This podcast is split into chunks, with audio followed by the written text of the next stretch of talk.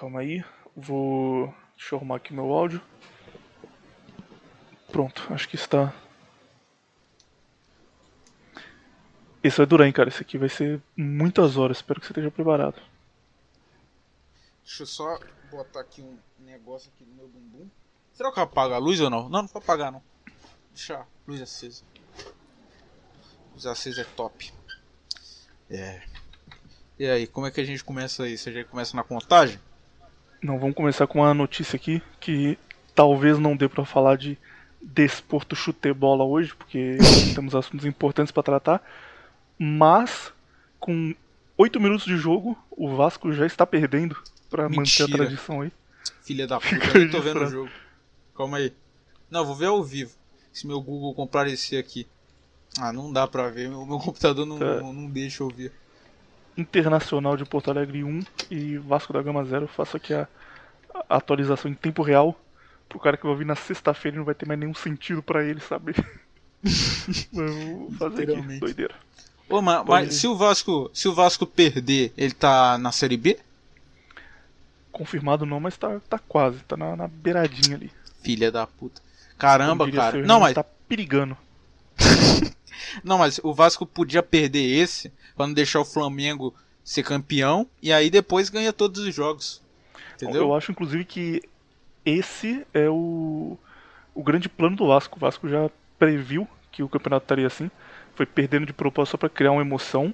E aí eles vão perder hoje também. E no próximo jogo o Vasco vai revelar que na verdade é o grande time do Brasil vai meter 8 a 0 no último jogo. E todo mundo vai ficar de queixo caído e falar, caralho, o Vasco é foda, hein? Enganou a gente bonito. É, é isso que Grande vai acontecer na momento. semana que vem. Tomara, cara. Te falei que o Paulo que, o que, que aconteceu com o padre, eu te falei, não falei? Falei lá no grupo. Que o padre, padre betou. Me betou forte. E eu fiquei sem, sem saber o que acontecia, o que, que tava acontecendo. Pô, você tem Instagram? Você tem WhatsApp? Calma aí, Você cara. passou o Instagram pra ele ou deu um migué? Não, mas eu tive que passar. O padre ele parece ser gente boa. Xiii. É complicado. Meu cu está com os descontados. te mandar uma- umas mensagens daqui a um tempo. E aí, filhinho, tu tá calor. de madrugada. É, de madrugada. Pô, tô aqui tão sozinho. Aqui no. Sei lá, no Padre O que você Mora. tá usando agora, filhinho? Tá Pô, manda uma foto aí? sua aí. Dá uma foto sua, fazendo favor. Sorte sua que você já passou do- dos 12 anos, cara. Você tá tranquilo agora. É, eu tenho mais cara de homem, não tem como me comer. Só se o cara for gay mesmo. Essa você foi literalmente gay, mas tá liberado. Tá liberado. Vamos fazer uma contagem diferente hoje. Ao invés de fazer um, dois, três, palminha, a gente vai fazer um novo bordão que eu inventei na minha própria cabeça, que é, é assim, bazinga. Você fala quando você manda uma piada. Esse bordão aí que eu criei, Ok. tá bom? Quando. Tá bom. Eu vou falar bazinga, aí quando eu acabar de falar bazinga, nós dois batemos palma imediatamente, no mesmo segundo. Quando sair Tá bom, mas. A da Ba- boca, bate palma. Tá, bazinga, ah, e pronto. Não, vai ser bazinga, tá, palma. Tá bom, tá bom. Rapidão, tem que ficar esperto. Tá preparado aí? Tô mais que preparado, tô até com a palma suando aqui, vai. Atenção, hein? Bazinga. Ah, não foi muito, muito sincronizado. Então vamos fazer do método Péssima antigo. ideia. Péssima ideia, Vamos cabeça contar de... até três mesmo, vamos contar até três mesmo, que você não está preparado ainda pro novo nível da palma. Vai. Três, você bate no quatro imaginário. Ok. Um, dois, três. Pô, você tá disléxico, hein, cara? Tá louco. Parece que o meu tempo é diferente do seu. Cara, o cara tá numa câmara do, do, do senhor Piccolo, não consegue. Né? Vamos fazer assim mesmo, você se vira depois pra, pra arrumar. Eu me viro e foda-se. foda-se eu. No último, no último programa eu fiquei 7 horas pra editar aquela merda, deu direito autoral, eu fiquei tão triste. Falei minha vida. Não é por mal, não, mas eu te avisei. Falei, cuidado com a música, que isso aí vai, vai dar direito autoral. Não, Não não, foi. tranquilo, eu achei uma aqui que é segura. Não, Parece que não era tanto. pô, eu fui no camelô, perguntei pros camelô, me indicaram um cara, não, vai no YouTube. Essa daqui, tranquilo, não pega. Botei na mão e você falou, não, vai ficar tão boa que vai ficar literalmente boa. Botei, ficou. Uma... Não, ficou boa. Só que ficou uma bosta porque pegou direito autoral, não vai ser monetizado. Não vou ganhar meus milhões de petrodólares. Pequeno momento. Espero que você não, não fique o episódio inteiro tomando bronca da sua mãe também de novo, hein, cara. Aquilo dali é cop seu, cara. Não acreditem nas mentiras dele, cara. Não acreditem nas mentiras dele. animado falando sobre top filmes de romance e o cara tomando bronca da mãe no fundo. Ah, mas minha mãe é boa, pô. Minha mãe é top, ela me chama pra tomar leite. Aí eu tinha que ir, né? Vou deixar um leitinho, hum, leitinho fora da minha boquinha, né? Ter que beber ele. Logo, logo vai ser o padre, espero que você vá também. então, tô, tô treinando pra isso. Antes da gente começar, temos aqui que agradecer aos ouvintes que enviaram top comentários na última semana. Só, só comentário bom, cara. Nem parecia um episódio do Caroquismo Cultural. Pessoal Caralho, falando que. Da... beleza, beleza. Pessoal falando que assistiu os filmes, que, que gostou, indicando novos filmes também. Alguns muito high IQ, tipo os caras mandando um ah, assistir Solares que você vai William, gostar. Calma. Não, não, tem um não é pra tanto aí, cara. Relaxa um pouco. Que bom. Ó, não, não, calma aí. o padre aqui, o padre, me mandou mensagem no WhatsApp. Que bom que você aceitou o convite para ser cerimoniário, rapaz. Com o tempo a gente vai se conhecendo melhor. Você é um ser humano bom. Beleza. Meu amigo, você tinha um problema que era não encontrar uma namorada. Eu acho que está resolvido esse problema. É, tá resolvido, é, realmente. Pior que o. Meu amigo, tá louco. Ai meu Deus. Deus foi Tudo top, bem. Te, te Já mandou um, um, cara puro, um cara puro e de bom coração. Responde ele com, com sticker de bebê coreano. Pra... E, e, eu ia fazer isso, só que eu falei. Não, só que a conversa foi levando pra esse rumo, eu falei, não, não vou mandar não.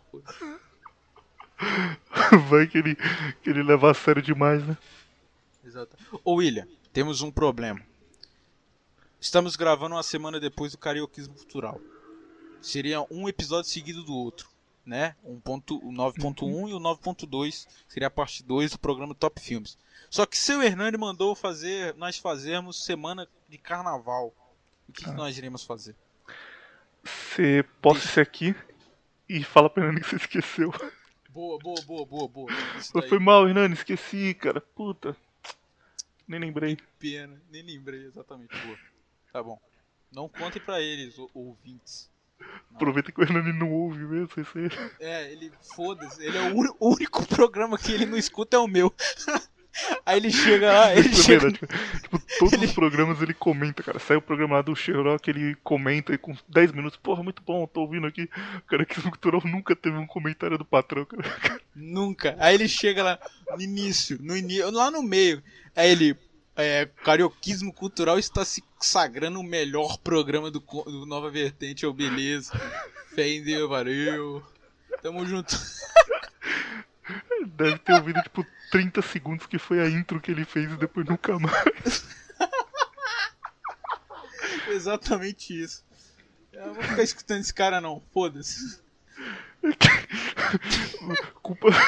Primeira interação que você teve com ele, cara, depois de ser contratado, foi tipo, no primeiro dia depois de assinar o contrato, você tava numa live, ele entrou e falou: Ô Felinto, ô Felinto, você fica chamando os outros de gordão, Felinto? Que coisa feia.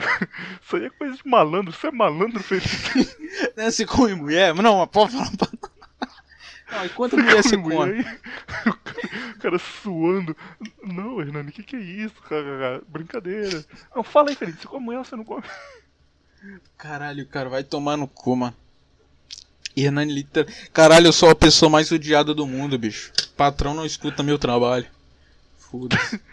Pelo menos você tem dois grandes amigos aí, Stefano e Renato, Fani... que estão sempre te apoiando, sempre do seu lado. Não, sempre no meu lado, mandando mensagem de de consolação e etc. Te mandando o tutorial de como como aproveitar a Páscoa. é, top é como é 10 dicas para você ser santo.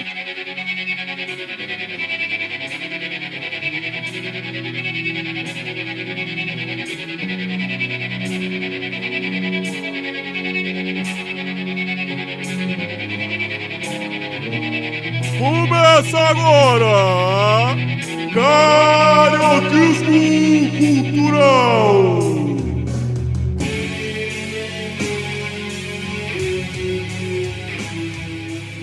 Vou começar. O comentários da última semana aqui, valeu aí pra, pra galera que comentou. Só comentários top top. Duas pessoas diferentes assistiram a trilogia Before e gostaram. E por incrível que pareça, o filme mais assistido pela turma foi Uma Questão de Tempo, About Time. A gente mal falou dele, mas a turma adorou aqui, comentando, dizendo que tá, tá legal demais. E tem um cara específico que a gente tem que responder porque ele tá ali quase no nível GG de Sanka, que ele fez a seguinte sequência de comentários, Menino Felipe. Todo mundo, ah, vem aí a parte 2, muito obrigado. Aí o cara manda um Cogos, Cogos Magno. William, faz um desse de filme de romance, faz um só de romance, faz um só de romance, um só de romance, faz romance. William, agora podcast agora sobre filme de romance. Pensei que era um monstro, mas é um entendedor de romance. Willy Podcast, filmes de romance. Willy, podcast de romance. Manda a lista aqui, por favor. Manda a lista aqui. Manda a lista, por favor. Kaiser Guilherme II, por favor. Nunca te pedi nada. Responde com a lista de filmes de romance aqui, por favor. Willy, eu te imploro. É aquele cara que mandou e-mail lá, é, como é? Faz podcast Menefrego agora, podcast Menefrego, preciso, eu quero agora. Meu Deus. Enquanto isso, o Nano manda sapo pirocudo no grupo da Infanta. Muito bom. Ai, Continuando. Então, graças a esse pedido desse ouvinte aqui, que, que provavelmente em breve estará no Datena, ouvinte. Mas enquanto ele não está no Datena, ele pode assistir a seguinte lista de filmes de romance feita especialmente pra você, rapaz, que é Medianeiras, um filme argentino maneiro que, que mostra um casal se encontrando e mostra a vida dos dois separada assim, e até o momento que eles se encontram maneiro demais. Blue Valentine, romance triste de casal brigando e, e tapa na cara com o padre, porradaria e maneiro demais também. Submarine, que é um, um romance adolescente do moleque de 13 anos apaixonado pela primeira namoradinha dele e as coisas que isso acarreta. Amor, mais um pra lista de filmes tristes pra caralho, são dois velhinhos que estão perto de morrer e percebem que logo um deles não vai mais estar aqui, filme maneiro. E o último da lista, que esse aqui é tão bom que poderia ter entrado na semana passada, Her, ou Ela, com o Coringa, que, que Felinto também, além de ser literalmente o Christian Bale, está quase literalmente ele, porque esse filme é maravilhoso, cara. Esse filme é, é a história do primeiro MGTOW da história. O cara, ele compra um programa de computador que cuida da casa dele e cuida dos arquivos. Aí o programa vai lá e fala: Olha, você tem muitos arquivos na lixeira, clica aqui para limpar. Ah, você recebeu muitos e-mails de tal pessoa, é melhor responder rápido.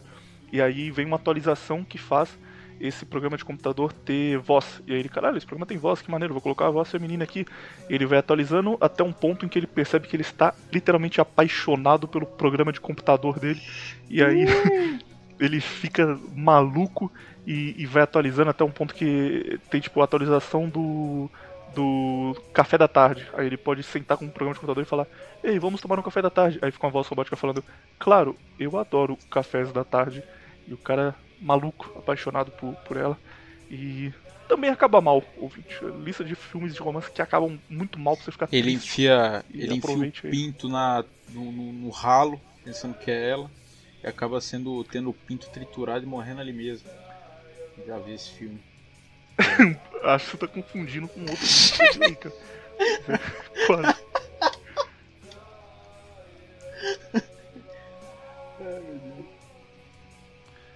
Tem algum, algum agradecimento aos seus fãs que te encheram de web comentários ou você, você tá nem aí pra ele só tá aqui pelo dinheiro que o seu Hernani te paga mesmo? O único comentário que eu recebi citando eu é: caralho, Felinto indo tomar leite, vem tomar leite aqui, me zoando. Então eu fiquei triste, não quero falar com ninguém não, todo mundo é traíra. Nove horas editando o podcast pro cara vir É. tirar com essa cara, né? O William só vem falar só e é ele que ganha os créditos. Beleza. Eu tenho todo o trabalho de fazer uma thumb maneira com top pessoas, top momentos, fazer um- uma edição magnífica, Usar meu pé. Olha, olha como. eu- A, mesma música tocando em looping por três horas. trabalho magistral. Não, mas é um, é um trabalho difícil, porque é em loop, né? Ela fica girando e girando, é difícil colocar. É complicado. Aí. Não, e pior que é uma sofrência, porque eu edito, eu edito de tarde. Aí eu boto o. Porque se eu usar o meu computador enquanto ele renderiza, ele renderiza por 7 horas um grupo, um vídeo de meia, meio minuto. Então eu preciso deixar ele a noite toda renderizando. Aí eu, eu deixo ele ligado a noite toda, aí renderizando. Aí no outro dia, beleza. Aí no outro dia eu upo. Aí, mas só que eu tenho que deixar upando. Eu tenho que ver, porque às vezes para de upar. Então é, é uma escravidão completa aqui, que eu não tenho nenhum tipo de. Os programas são todos. Nossa, cara, esse programa tá horrível. Ah, não sei o que, isso é muito macaco. Eu literalmente dou a vida pra isso e eu não tenho você reconhecimento. faz isso, você, você lê um bagulho errado e os caras começam a te chamar de burro e ignora tudo que você falou. E você fica, É. caralho, Felita é burro, Felita é burro. Fodendo o viriato, manda um dregal e ninguém dá zero Não, foda quando ele manda um dregal, não, não, o que, que é isso? O Viriato se confundiu ali, galera. Não. Isso daí é confu- confusão na cabeça dele, isso daí é totalmente normal. Agora comigo, Alicota não pode, alicota é errado. alicota. É. eu- Nós vemos aí, né, a preferência do público aí, o, o- a real. A real moral desse público aí. Meu Deus do céu. Se eles soubessem que, que o Viriato é literalmente o pirula, eles não, não fariam isso. Literalmente o pirula, foda-se. Pirula com outro nome pra galera não descobrir ele.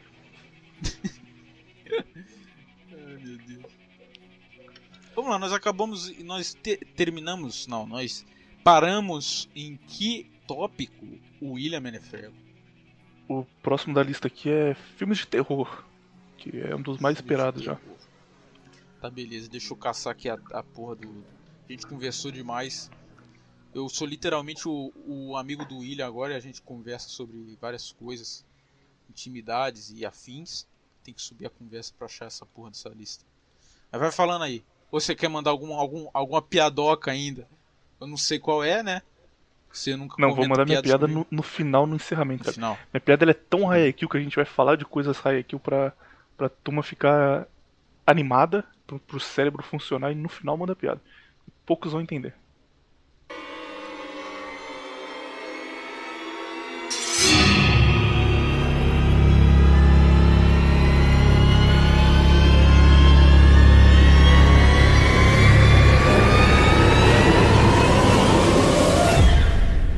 Então tudo bem. Começamos então a, a lista de filmes de terror? Começamos. Eu tinha colocado série aqui na parte de terror, mas eu tirei porque futuramente teremos um top séries. Top Dá pra gente fazer um karaokismo cultural aqui, seis meses eu participando todo, toda semana. Sim, exatamente, exatamente. A gente vai fazer um tema diferente. Tem um, um- tem um negócio, cara, que é, é literalmente um indício de autismo que eu tenho, mas felizmente é único, então acho que, que não, não, não é um problema muito grave. Que é. As poucas coisas que eu gosto, eu, eu gosto muito a fundo. Aí o cara vai falar, ah, isso aí eu também tenho, isso é normal. Mas no meu caso, cara, é meio de tipo. é- Uma época eu ouvi um cara chamado Antonius Rex, e ele era muito legal, e eu falei, caralho, que música interessante. Parecia aquela. I am the God of Hellfire, I'll bring you. Parecia aquele cara. E aí eu falei, ah, que maneiro, gostei desse cara aí. Eu descobri que ele tocava um estilo musical que chamava rock ritualístico italiano. Que tinham cinco bandas exatas e esse cara era cinco bandas, porque ele queria fazer esse estilo dar certo, só que ninguém gostava, ainda mais na Itália nos anos 60 e 70. Então ele falou: já sei, eu vou fingir que existe uma cena disso aqui no meu país. Aí ele criou as cinco bandas, ele fez música para cinco bandas, cada um um estilo diferente. Ele lançou cinco álbuns e ele comprou só, porque ninguém mais ouvia no país inteiro. E ele ficava pra galera: ó, tem umas bandas maneiras aqui, hein? Comprem o álbum da- das várias bandas aqui da Itália. ninguém ouviu e acabou a carreira do menino Antônio Rex. E, e eu gostei tanto desse maluco que eu fiquei, tipo, vendo uma entrevista dele da época que pegava umas revistas italianas, digitava tudo no Google pra poder traduzir e entender o que ele tava falando. Ficava maluco, cara. Há um tempo atrás eu ouvi Tyler the Creator, que é um rapper. Achei legal, caralho, Tyler the Creator, que, que maneiro isso daí. Eu conhecia pouco de rap. É, uma semana depois eu tava ouvindo o LL Cool J, sabe? Uns bagulhos assim, Gil Scott Heron. Então, vai muito fundo. Tipo, não tenho interesse em muitas coisas, mas a- as poucas que eu tenho vai muito fundo. E aí gera pra vocês top tops é, listas como essas aqui. E por isso vai, vai render e vamos ter muitos karaokismo cultural com o Menino Felino. Mas, seguindo no cinema, terror. Agora eu vou precisar da sua ajuda, Felino, pra gente definir uma coisa. Tem o terror normal, terror de Jason correndo atrás da turma, terror slasher, e tem um negócio que eles chamam de pós-terror. E tem uma grande discussão se isso é terror ou não, porque o pós-terror, ele geralmente não tem jumpscare, não tem aquela cena que a, a, a luz diminui, a música para, um bicho plano na tela e você fala, caralho, o que aconteceu? E aí volta tudo alto. Tipo, isso não acontece no pós-terror. E ele é só um, um, clima pesado que você fica, caralho, que, que maluquice é isso aqui. Mas ele não dá medo, tipo, ele é um negócio que você fica com medo de verdade, é só, é só opressivo. E os principais exemplos de pós-terror são Babadook, A Bruxa e Corra. Midsommar também a turma coloca como pós-terror, eu não acho que seja tanto, pra mim é, é folk terror, que é um, um, outro estilo mais específico ainda. Mas considerando esses filmes aí, Babadook, A Bruxa e Corra, você já viu algum deles se considera isso terror ou a gente tem que deixar fora da lista? Eu nunca vi nenhum filme desse que você falou. Cara, eu vou te falar, minha experiência com filme de terror é a seguinte. Eu tava lá com meus 10 anos de idade, mexendo no Google no Google ou no YouTube, não lembro. Vendo meu Venom, meu Monarch, essas coisas que da época. Bastante bom, bons, lá 2012, 2010. Dinossauro gamer e betando ela, bons momentos. Muito bom. E eu vi o trailer do It de 1976, eu não sei, deve ser esse ano, não sei, mas é por aí. É o It antigo. E eu vi aquela coisa saindo de do ralo e eu fiquei aquele ano. Eu vi isso, deve ser no, no início do ano. Cara, eu fiquei uns três anos vendo debaixo da cama religiosamente todas as vezes que eu ia dormir. Porque eu tinha medo do It estar tá lá, porque eu achei aquilo aterrorizante, cara. Aterrorizou o meu, a minha, o meu cabeço. Essa é a minha experiência com filmes de terror. Não, eu tenho outras. Eu vi o motoqueiro da Serra Elétrica. Estava eu tinha uma cama que tinha uma cama embaixo. Motoqueiro da Serra Elétrica, é o nome do primeiro, não fantasma, não? Não, é o cara da Serra Elétrica, como é? Serra ah, Elétrica. massacre da Serra Elétrica. Isso, cara, ele tirou um motoqueiro, pô. motoqueiro da Serra Fantasma. Foda-se. Aí, motoqueiro mano... maluco. e tinha uma serra. Aí meu tio tava dormindo aqui, né? Aí passou na Globo o, o, o Serra Elétrica lá, o massacre da Serra primeiro ouvi aquilo, eu fiquei aterrorizado de minha cabeça. E eu, o que que eu fiz? Eu não consegui dormir. Eu fui nos quartos dos meus pais falar, pedir para dormir com eles. Só que eu precisava de um bom motivo. Então eu, eu como uma pessoa muito malandra desde sempre, vi que meu tio estava dormindo aqui, falei, ué, posso usar o copo de que meu tio está roncando. Então isso eu consegui me salvar naquela noite aterrorizante dormindo com os meus papais. Essa foi minha meus minha experiência com filmecos de terror. Não é muito longa, não. Experiência com filme de terror envolve garota e eu fingindo que não tinha medo até eu não ter medo mesmo. A primeira vez que eu vi um filme de terror foi um filme com um vocalista do Cradle of Filth, que eu nem lembro mais o nome do filme, mas tipo, a história é que o cara ele ficava viciado em um site que sequestrava a turma e você pagava para torturar ela. Então, tipo, colocavam a mina num, numa gaiola e aí você entrava no site, aparecia a pessoa e você colocava, ah, eu quero dar uma martelada na mão dela. Aí aparecia, ah, isso aí vai custar 5 dólares. Aí você confirmava e aí você podia dar uma martelada. Você torturava a pessoa até ela morrer e depois eles mandavam a conta para sua casa. E o cara ficava viciado nisso e ficava fazendo, jogando esse negócio todo dia. E aí no fim ele tava devendo muito, tipo, ele gastava 15 mil dólares nisso em um mês e não tinha como pagar. Aí falavam para ele: Ah, vem aqui na nossa empresa que você pode negociar a sua dívida para não precisar gastar tanto. Ele, beleza, vou lá. Aí ele chega, uma empresa mal bonita assim, a mulher atende ele e fala: Ah, olha só, venha, entre ali naquela sala que nós vamos encontrar um especialista que vai discutir isso com você. Aí quando ele entra na sala tá tudo apagado, aí liga a luz e ele tá dentro de uma jaula e, e ele vai ser o próximo torturado. Filme horrível, tipo, é muito ruim. Eu sei que a sinopse é legal, cara, mas o filme em si é muito ruim. Eu revi depois de velho. Esse é o primeiro Qual filme nome? de terror que eu vi. Qual o nome? O nome eu não faço a menor ideia, cara. Beleza. Quarto, quarto do medo, alguma coisa assim. Foi o primeiro filme de terror que eu vi. Eu vi Anaconda antes, mas não, não considero muito terror, eu vi esse daí. Mas aí vem o, o ponto, Menino Finito. Eu vi esse filme alugado em uma locadora que tinha perto de casa.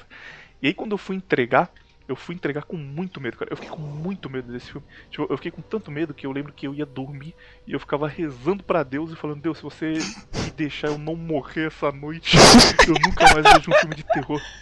Aí eu, Deus me deixou não morrer e eu falei: beleza, nunca mais vou ver filme de terror, cara. Tô, promessa.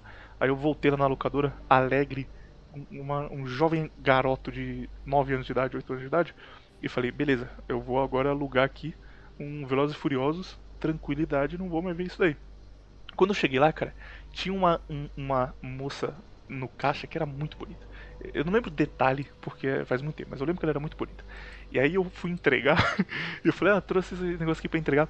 Aí ela falou, só que tipo, a mulher devia ter, um, sei lá, 30 anos, eu tinha 9, então era uma criança, tá ligado? Aí ela, pra me dar uma animada, falou, nossa, você é bem corajoso, hein, de assistir esse filme, kkkk. Aí eu pensei, caralho, eu vou transar ela, certeza. se, eu, se, eu, pegar, se eu pegar mais um filme de terror, ela, ela, ela, ela não vai deixar eu passar na próxima. Agora vai. Aí eu fui lá e, e peguei Faces da Morte, só filme loucura. E, e, aí eu comecei a assistir filme de terror, porque toda vez que eu ia lá, essa garota falava: Nossa, você continua vendo só esses filmes aqui, hein? eu não teria coragem. Ah, eu não, claro, eu tenho muita coragem de ver esses filmes. Só que eu tinha muito medo, cara. Tipo, eu via e eu não conseguia dormir. Tava com medo pra caralho. Aí isso durou bastante. Aí depois, anos depois, quando eu tava no ensino médio, já eu conheci uma garota que era maluca. Que, tipo, ela tinha 13 anos. Era sétima série. Não, ela tinha é, 13 anos. E ela ficava vendo gore na internet. Olha com bem da cabeça e tal. E ela ficava, tipo, vendo vídeo de cartel mexicano que a turma cortava a cabeça do, do dos caras. E achava isso maneiro.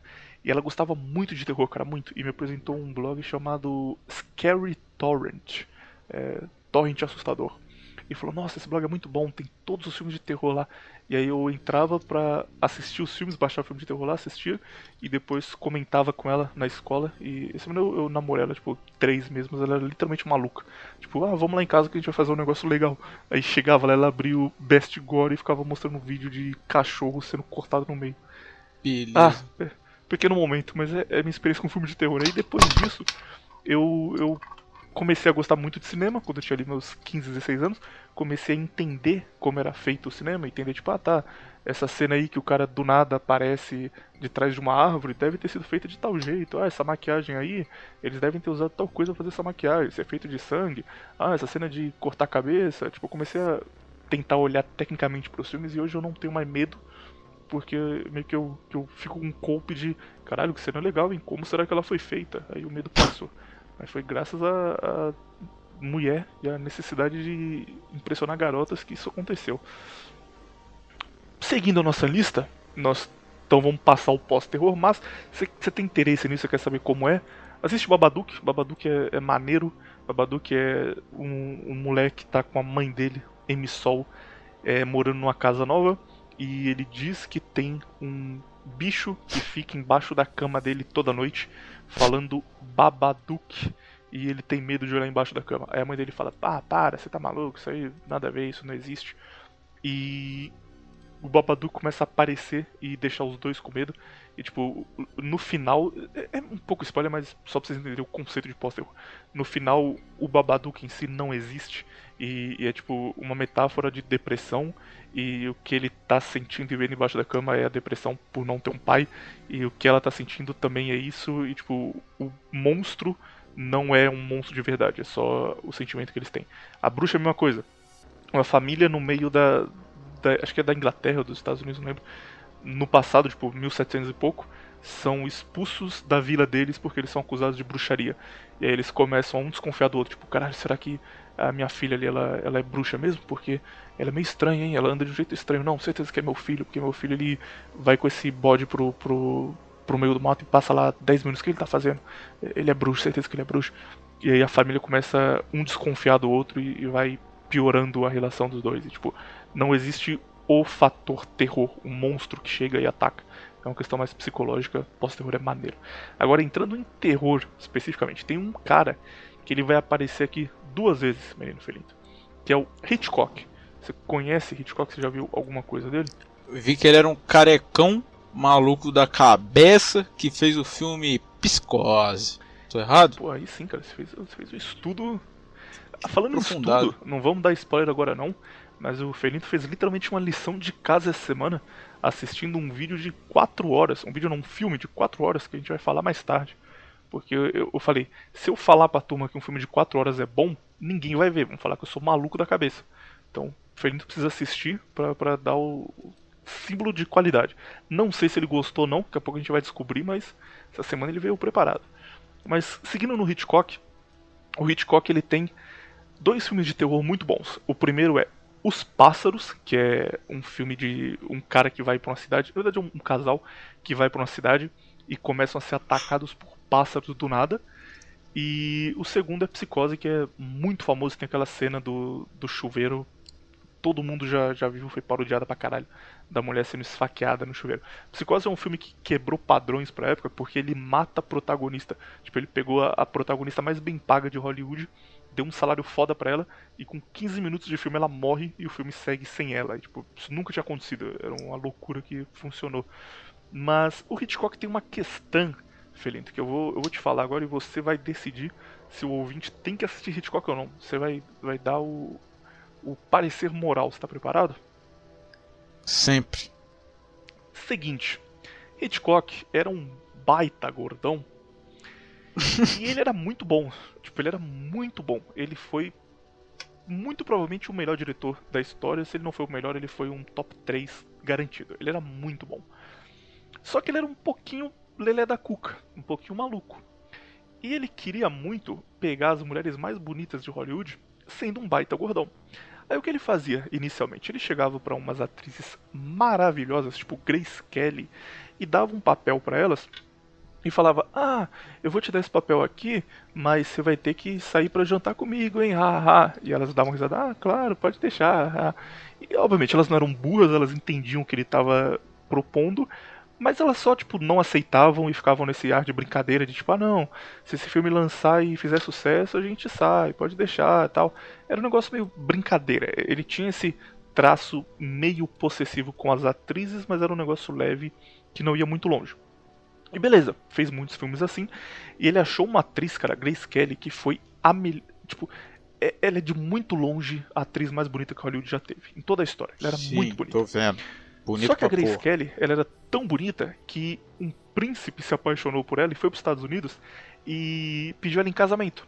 E ela virou uma princesa, a princesa mais famosa do último século, que é a princesa Grace Kelly de Mônaco. E De quando ela Mônaco, virou uma princesa, ela não ia mais ser uma atriz de Hollywood fazendo filme de, de terror e suspense. Tipo, tudo bem, Hitchcock era um cara grande, mas pô, ela é uma princesa, ela tem dinheiro infinito, ela é famosa, ela viaja pelo mundo com um príncipe, ela não vai ficar fazendo filme três anos em Hollywood. E ela abandonou o Hitchcock. E quando isso aconteceu, cara, o Hitchcock ficou maluco da cabeça dele, ficou absolutamente desgraçado de sua cabeça. E aí ele primeiro começou a falar muito mal dela, que ela era uma péssima atriz, que ela não, não gravava direito, que ela abandonou ele, que ela traiu ele, e tipo, ficou muito, muito puto com ela. Mas não adiantava, porque, foda-se, ela tava em Mônaco, milionária, bilionária, talvez ela não ia se portar com isso.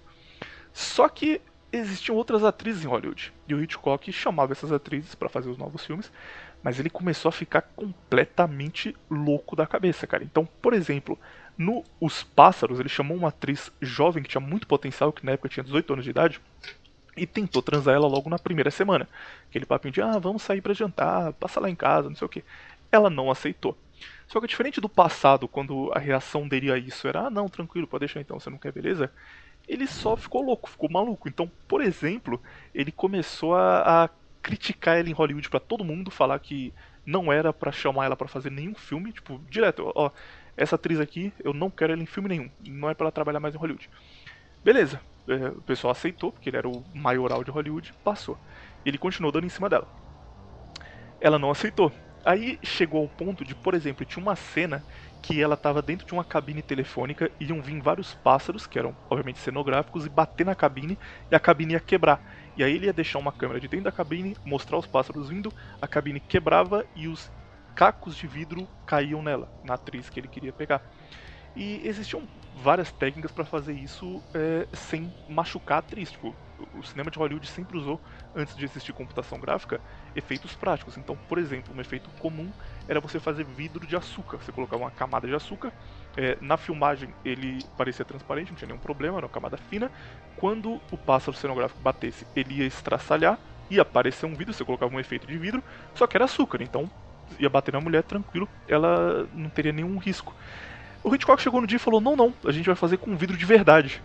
E aí, então, cara, essa mulher pode morrer, você sabe, né? Você vai estourar um, uma placa de vidro de 2 metros na cara dela. Não, é isso mesmo, para ser mais realista. E obrigou ela a gravar isso com vidro de verdade. E ela se machucou muito, cara. Ela, ela, por muito pouco não ficou cega, mas tipo, ela teve lesão que a cara dela é marcada até hoje por conta disso. E ele começava a fazer coisas tipo: Olha, amanhã a gente vai gravar 5 da manhã, tá bom? Aí ela, 5 da manhã é muito cedo. Não, não, 5 da manhã. Não, mas eu tenho que acordar antes, fazer maquiagem. 5 da manhã? Isso, 5 da manhã, eu preciso de você 5 da manhã. E aí a menina chegava lá 5 da manhã, ficava esperando, e ele chegava às 11h30, e os outros atores chegavam às 11h30. Ela ficou desde as 5 sentada esperando, e quando chegava falava, ó, oh, é, você falou pra eu chegar às 5, o que aconteceu? Ele, não, não, você tá maluco, eu não falei não, falei 11h30. Não, você falou 5, eu tenho certeza. Não, não, você falou 11h30, você tá, você tá louca, não falei isso aí não. E a menina começava a ficar zoada da cabeça.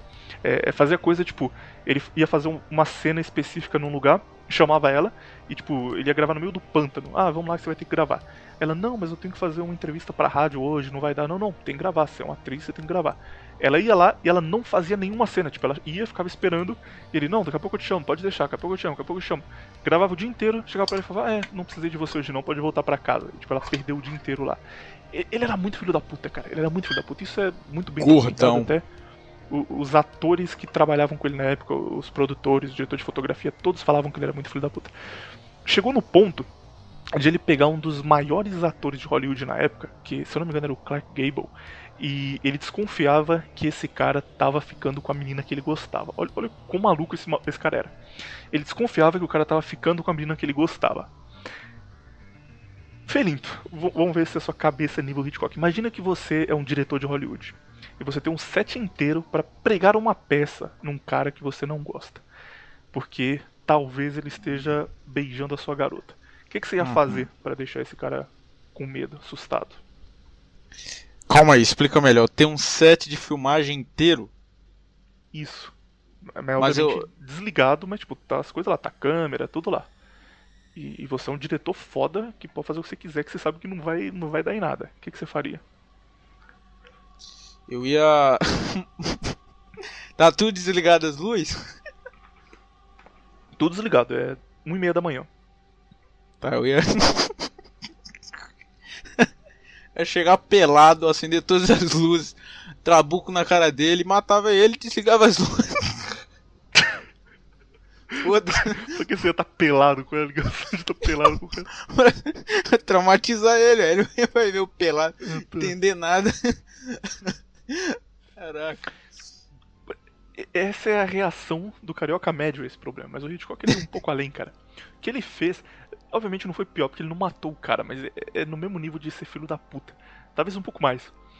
Ele levou o cara pro estúdio, era tipo 10 da noite, ele falou: Olha, a gente vai fazer um, uma experiência aqui, tá bom? Um, um, exercício de atuação. Aí o cara, tá bom, beleza, qual é esse exercício? Colocou uma algema no braço do cara e algemou ele em um equipamento lá que, tipo, não dava para mover. Um equipamento pesado pra caralho. Aí o cara falou, pô, por que você me algemou? O que aconteceu, Hitchcock? Não, não, é rapidinho, só pra gente fazer uma experiência aqui. Aí ele voltou com um bolo e obrigou o cara a comer o bolo. Falou, come esse bolo aqui, cara, rapidão. Aí o cara comeu e falou, tá, mas é, a experiência é isso? É comer bolo algemado aqui? Aí quando o cara terminou de comer o bolo, ele falou, não, é o seguinte, esse bolo tem laxante. E eu vou te trancar aqui algemado e amanhã de manhã eu te solto. Tá, filha da. É. Filha da. O cara passou uma madrugada algemado num negócio com tipo 30 centímetros de espaço para ele se movimentar, cagando no chão, tendo que pisar em cima, deitar em cima depois. E aí, no dia seguinte o Hitchcock chegou, soltou ele e falou: Ó, oh, você aprendeu a não falar com a, com a, garota lá que eu gosto, hein?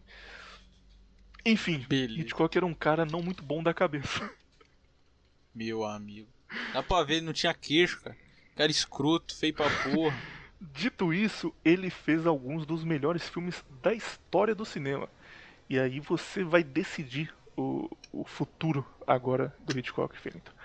O ouvinte médio do Contraversão ignora tudo isso, ignora que ele era um grande filho da puta e assiste os filmes dele, porque ele era muito bom diretor, ou vamos cancelar o Hitchcock, como os jovens gostam de fazer, e, e a gente não fala de Hitchcock hoje. Ok. Eu, eu decido? Você decide. Agora? Agora, pode mandar o papo reto. Vamos falar do Hitchcock, porque ele tem filme bom e o programa é de filme e tem que render, né? Não sou bobo. Então, Felinto apoia o, o, a violência contra as mulheres, claramente aí, fechado com Hitchcock. Fechadão com Hitchcock. Em terror, Hitchcock tem Os Pássaros, bom filme, é o filme que tem esse, esse negócio aí com essa, com essa mulher. Ela lançou um livro depois muito bom contando como foi gravar Os Pássaros, como era a relação dela com, com Hitchcock. Foi quando isso aí começou a ficar maior no público, ele já tinha morrido e tal. O livro dela é maravilhoso, o filme é, é legal, nota 8. Psicose é perfeito, cara. Psicose é talvez o maior filme de terror da história, ou o que mais influenciou futuramente. É, a gente vai voltar em Hitchcock daqui a pouco, por isso eu só falei desses dois aqui. Mas seguindo em filmes especificamente de terror. O Nevoeiro, Menino Felito. O Nevoeiro, The Mist, se eu não me engano, ele é de 2012. Ele é, é bem simples, é uma história do Stephen King, então tipo, não tem nada muito mirabolante, é, é mais um negócio de como você lidaria com a situação, como é Stephen King no geral. É, uma família tá tranquila morando numa casa na, na montanha. Montanha não, tipo numa cidade montanhosa, não é numa montanha especificamente, numa cidade montanhosa. E começa um nevoeiro muito, muito, muito pesado. E eles não sabem o que é aquele nevoeiro, porque o nevoeiro tá vindo do nada e o pessoal na rádio falando: olha, fica em casa, não saia, esse nevoeiro é perigoso. Aí o cara fala: beleza, eu vou no mercado comprar umas coisas ali pra gente poder ficar em casa tranquilo e já volto. Aí a mulher: não, pode ir lá, claro. Ele pega o filho dele, vai pro mercado, tranquilidade, só vai comprar umas bolachas e depois ele volta. E quando ele chega no mercado, vem a notícia na rádio que aquele nevoeiro não é qualquer nevoeiro, é uma nuvem radioativa que escapou da usina lá da região e que não é para ninguém sair naquela nuvem radioativa, porque eles não sabem o que vai acontecer. Ela não é forte o bastante para ter radiação para você morrer, não é tipo Chernobyl, mas ela pode desencadear coisas estranhas, então é para ficar em casa, não sair e tomar o máximo de cuidado. Aí eles fecham a, a, porta do mercado e falam: Não, não, você não vai sair, não. Todo mundo vai ficar aqui. Ele: Não, cara, mas tem que voltar para casa, tem que cuidar da minha mulher, ela tá lá me esperando. Eu: Não, você vai ficar aqui, você não pode sair. Aí metade do filme é ele tranquilo dentro do mercado com o filho dele, achando que é só esperar passar. Do nada, essa nuvem começa a mutar os insetos da região. Então pousa um mosquito de 30 metros na frente do mercado e começa a destruir tudo. E, e tipo, animais e insetos começam a ter quatro patas a mais e ficar gigantes e atacar tudo. E eles estão desesperados sem saber o que fazer. E aí começa a questão psicológica, porque é, surge a turma do Ah, isso é o apocalipse, nós temos que nos matar para Deus nos livrar. E a turma do Não, isso não é apocalipse, não, isso é só radiação, é só esperar. Ah, o exército vai nos abandonar, o exército vai usar uma bomba nuclear aqui e matar todo mundo. E o pessoal começa a ficar maluco. Ele tá preocupado com a mulher dele, porque ele não sabe o que aconteceu tá preocupado com o filho dele, porque ele tem que cuidar do filho dele para ele não se perder no meio disso daí tudo. E o filme vai por um caminho maravilhoso. É um filme de sobrevivência padrão, mas é muito bom, cara. É raro existir um filme de terror bom feito nesses últimos anos e O Nevoeiro é, é um desses filmes. Tem algum aí pra você indicar, Felipe? Então eu posso seguir minha, minha lista aqui, que tem bastante coisa. It é bom? Falando das duas versões, qual é a melhor e por quê? It é muito bom. Eu prefiro a versão. Eu prefiro a versão original. Eu, sei lá, eu acho que é melhor e, e, mais fiel ao livro. O livro It não é bom, cara. Não, não leio. O livro It tem tipo 900 páginas e. Stephen King tem um, Stephen King tem um bagulho que ele é muito ruim de fazer finais. Tipo, por alguma razão, ele é um ótimo escritor de terror, ele tem premissas muito boas. Tipo, ele tem a, a ideia inicial boa, mas ele não sabe fechar o livro. It tem um negócio. Você lembra qual é o final de It quando você, quando você assistiu? Eu lembro que O primeiro, eu lembro que era um, um fodendo. O It se transformava em um fodendo. Uma fodendo barata gigante. E os, os caras iam lá depois de alguns anos. Né, porque ele vem, o It vem, aí come, se alimenta, depois hiberna, né? O pessoal que, dessa primeira leva que sobreviveu, eles ficam velhos, depois eles voltam para matar o It, o It vira uma barata gigante, eles têm que matar essa barata gigante. Mas você lembra como eles fazem para escapar da primeira vez? Não, não me lembro. Enfim, é, não é isso daí. É, ainda, bom, ainda bem que você não lembra. Não... A gente fala aqui o que acontece ou não? Deixa o, o ouvinte descobrir. Fala, ué. Não tem problema. It é uma metáfora para chegar na vida adulta, para puberdade, para deixar de ser uma criança e, e, viver como um adulto e tal. E deixar os seus medos infantis tudo isso. No livro é bem mais claro, no filme não tanto. Mas é uma metáfora para isso. E a solução que eles encontram para fugir desse monstro é tá todo mundo no esgoto e, e, pensando, ah, ele vai vir aqui, vai nos matar, o que a gente vai fazer? Aí eles têm a ideia, ah, e, tipo, são, são crianças de 13, 14 anos. Vamos tirar a roupa e fazer uma suruba aqui. Beleza. Aí, aí, ah, beleza, é uma boa ideia. Vai, vai matar o monstro mesmo. E aí eles fazem uma suruba e todo mundo sobrevive. O filme Iluminado. É muito ruim de fazer finais, cara. É horrível. E Mas o, o filme até aí é legal. O Iluminado. Falam que é bom. Bom filme de terror. O Iluminado é bom. O Iluminado dos livros baseados, dos filmes baseados em Stephen King é, é o melhor deles. Jack Nicholson completamente maluco da cabeça. É, vale mais Jack a pena. Nicholson Tira It da nossa lista, coloca o Iluminado que ele vale mais a pena. Beleza. E eu tenho mais um filme de terror que é. Porra, esqueci. Vamos aí. Fala o seu aí que eu Sim, vou lembrar. Tem bastante coisa aqui, eu vou, vou dar uma passada rápida.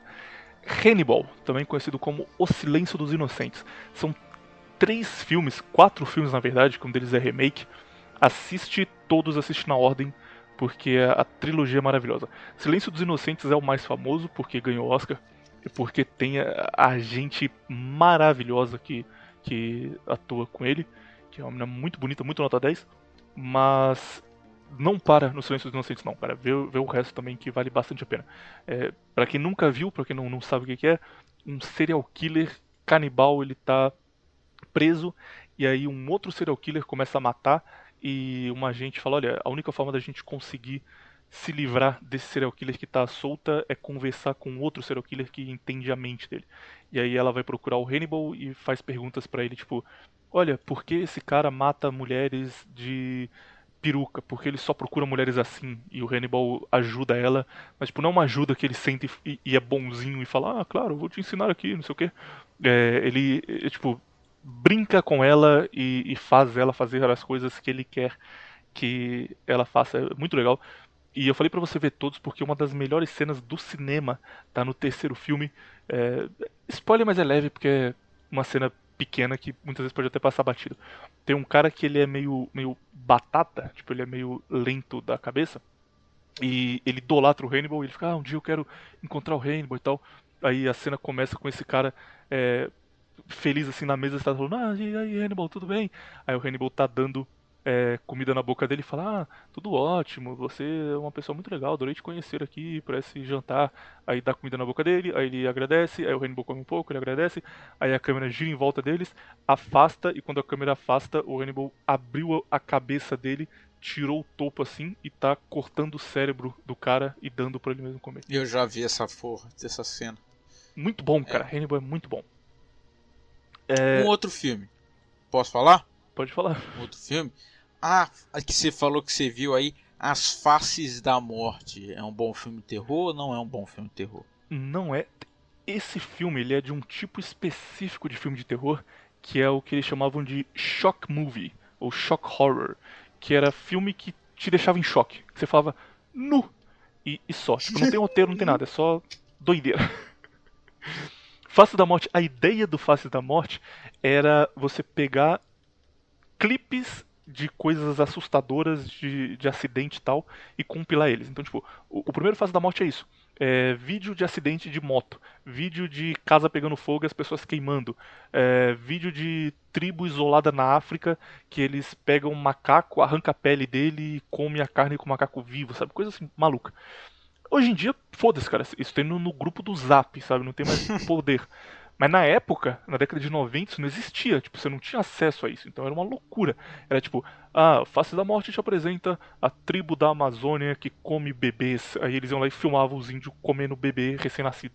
E aí tu ficava, caralho, cara, que loucura, que que é isso, meu? Nossa, que doideira. Era só isso, tipo, não tem um roteiro, não é um filme, sabe? É uma compilação é um de cenas assustadoras. sei lá. Não sei. É, é isso, é isso. É só, tipo, é um, um best gore da época. Só que o que aconteceu? Fez muito sucesso, vendeu muito bem. E, e o shock horror no geral estava em alta nessa época. É, Holocausto Canibal, por exemplo, é um filme que fez bastante sucesso também. Foi filmado no Brasil, é um filme italiano que uma, uma expedição europeia vinha para o Brasil e encontrava índios canibais aqui que perseguiam eles. E esse filme fez bastante controvérsia na época, porque em várias cenas apareciam animais sendo mortos, tipo uma tartaruga que eles arrancavam o casco e tal, e eles filmaram de verdade as cenas, tipo, não era, não era cenográfico. Eles pegavam a tartaruga e arrancavam o casco dela. E isso era comum em shock horror, tipo, ah, tem a cena que o gato vai cair na no balde de água fervendo. Ao invés de fazer um cenográfico, eles pegavam um gato de verdade e jogavam no balde e filmavam ele morrendo. Tipo, a ideia do shock horror era isso. Só que não dava certo, os caras não duravam muito tempo, os diretores acabavam presos porque os caras estavam envolvidos em coisa errada fora do cinema, então não, não durou muito. Mas o Face da Morte é o auge do shock horror.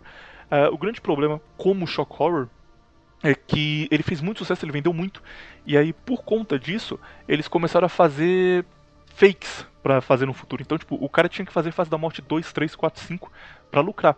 E aí ele começou, tipo, contratar um cara e passar uma maquiagem para fingir que o braço dele tinha sido cortado. Ele ia lá e filmava, sabe? Tipo, ele fazia o falso a cena. E o cara, ai meu braço, meu braço foi cortado.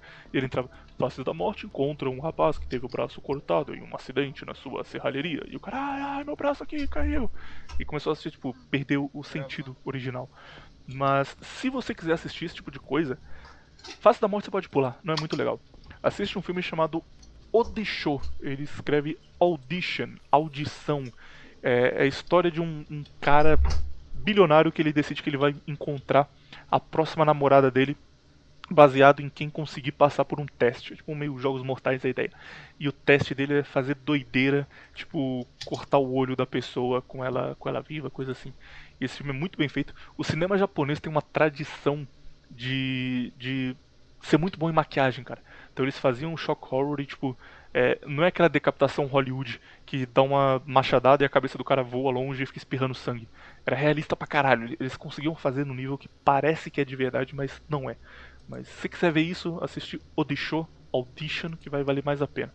Põe ele aqui na, na nossa. Inclusive, tem um filme também japonês que se chama Unidade é, como é o nome da. É Unidade 731. 734. É, não, é 731, seu cabeça 731, verdade. E que também tem cena de gore aí pra quem gosta de, de, dessas coisas. Tem vários filmes japoneses desse estilo, cara. Tem um chamado Ichi the Killer, que é sobre um cara que é serial killer. É... Enfim, eu não gosto muito desse tipo de terror, não, mas, mas se você gosta, vai lá que tem bastante coisa. Oh. É, você gosta de gore, inclusive, o melhor filme de gore já feito é O Albergue. Procura aí que top top. Ô William, você falou do filme italiano. E eu lembro que um dia você falou que o cinema italiano tem um tipo de filme de terror que é revolucionário. Tô errado ou tô certo? Verdade. É o Giallo. Escreve G-I-A-2-L-O a ideia do diálogo é o seguinte: geralmente você. Eu falei geralmente porque eu tô pensando se, se é em todos os casos ou não. Não, acho que. Geralmente não. É, é tradição. Tipo, acontece sempre mesmo. É, não lembro de nenhum aqui de cabeça que não seja o caso.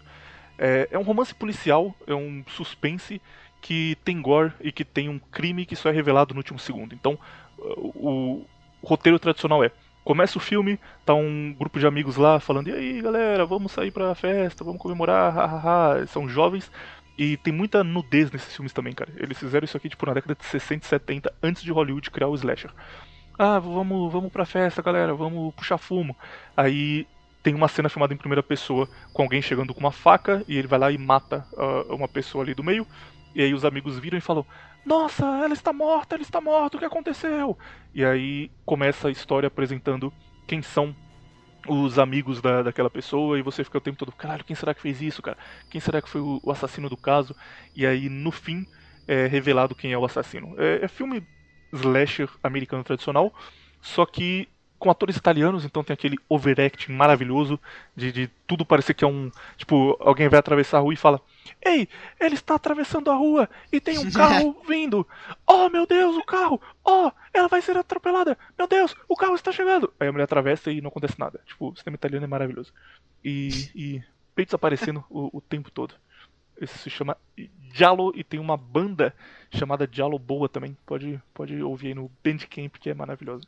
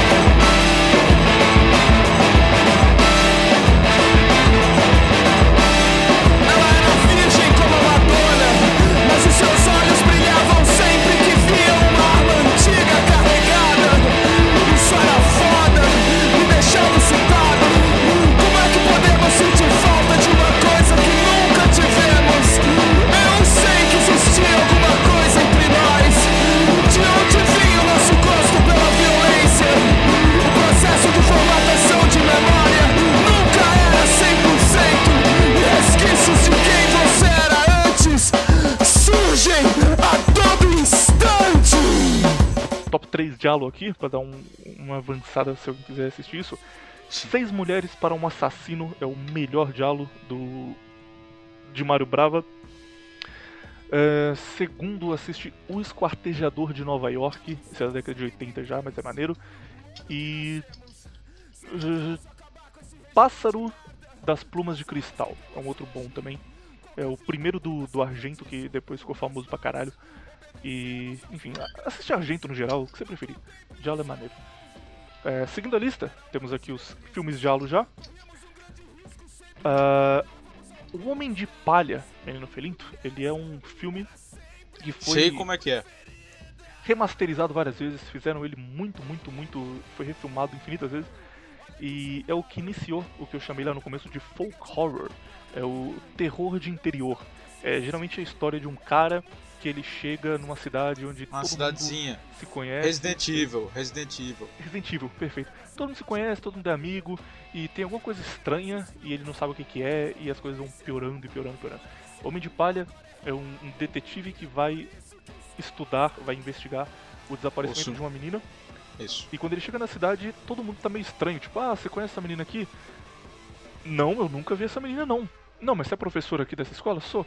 Então, é, no seu diário de chamada aqui tem o nome dela e você deu presença para ela todos os dias até ela desaparecer. Ah, não, mas eu não lembro dela não, acho que sumiu da minha cabeça. Que estranho. Aí vão na casa da, da que a menina morava. Ah, você conhece essa menina aqui? Não, nunca vi ela. Não, mas você é mãe dela aqui, a anos nascimento, você é mãe dessa menina. Ah, eu sou mãe dela? Que estranho, mas eu não lembro. Tipo, tem alguma coisa estranha que ele não sabe o que, que é. E aí quando ele descobre, já é tarde demais. E filme maneiríssimo, que Midsommar depois se inspirou bastante. É, vale e, e em, em, consideração, é isso daí. É, como é? Tem relação com rituais pagãos, exatamente? Ou não é exatamente? É exatamente Sim. isso mesmo. Então eu sou praticamente um cara que sabe muito dessas coisas. Você é praticamente um cinéfilo, cara. Um cara que manja tudo de cinema. Ô louco. Próximo filme.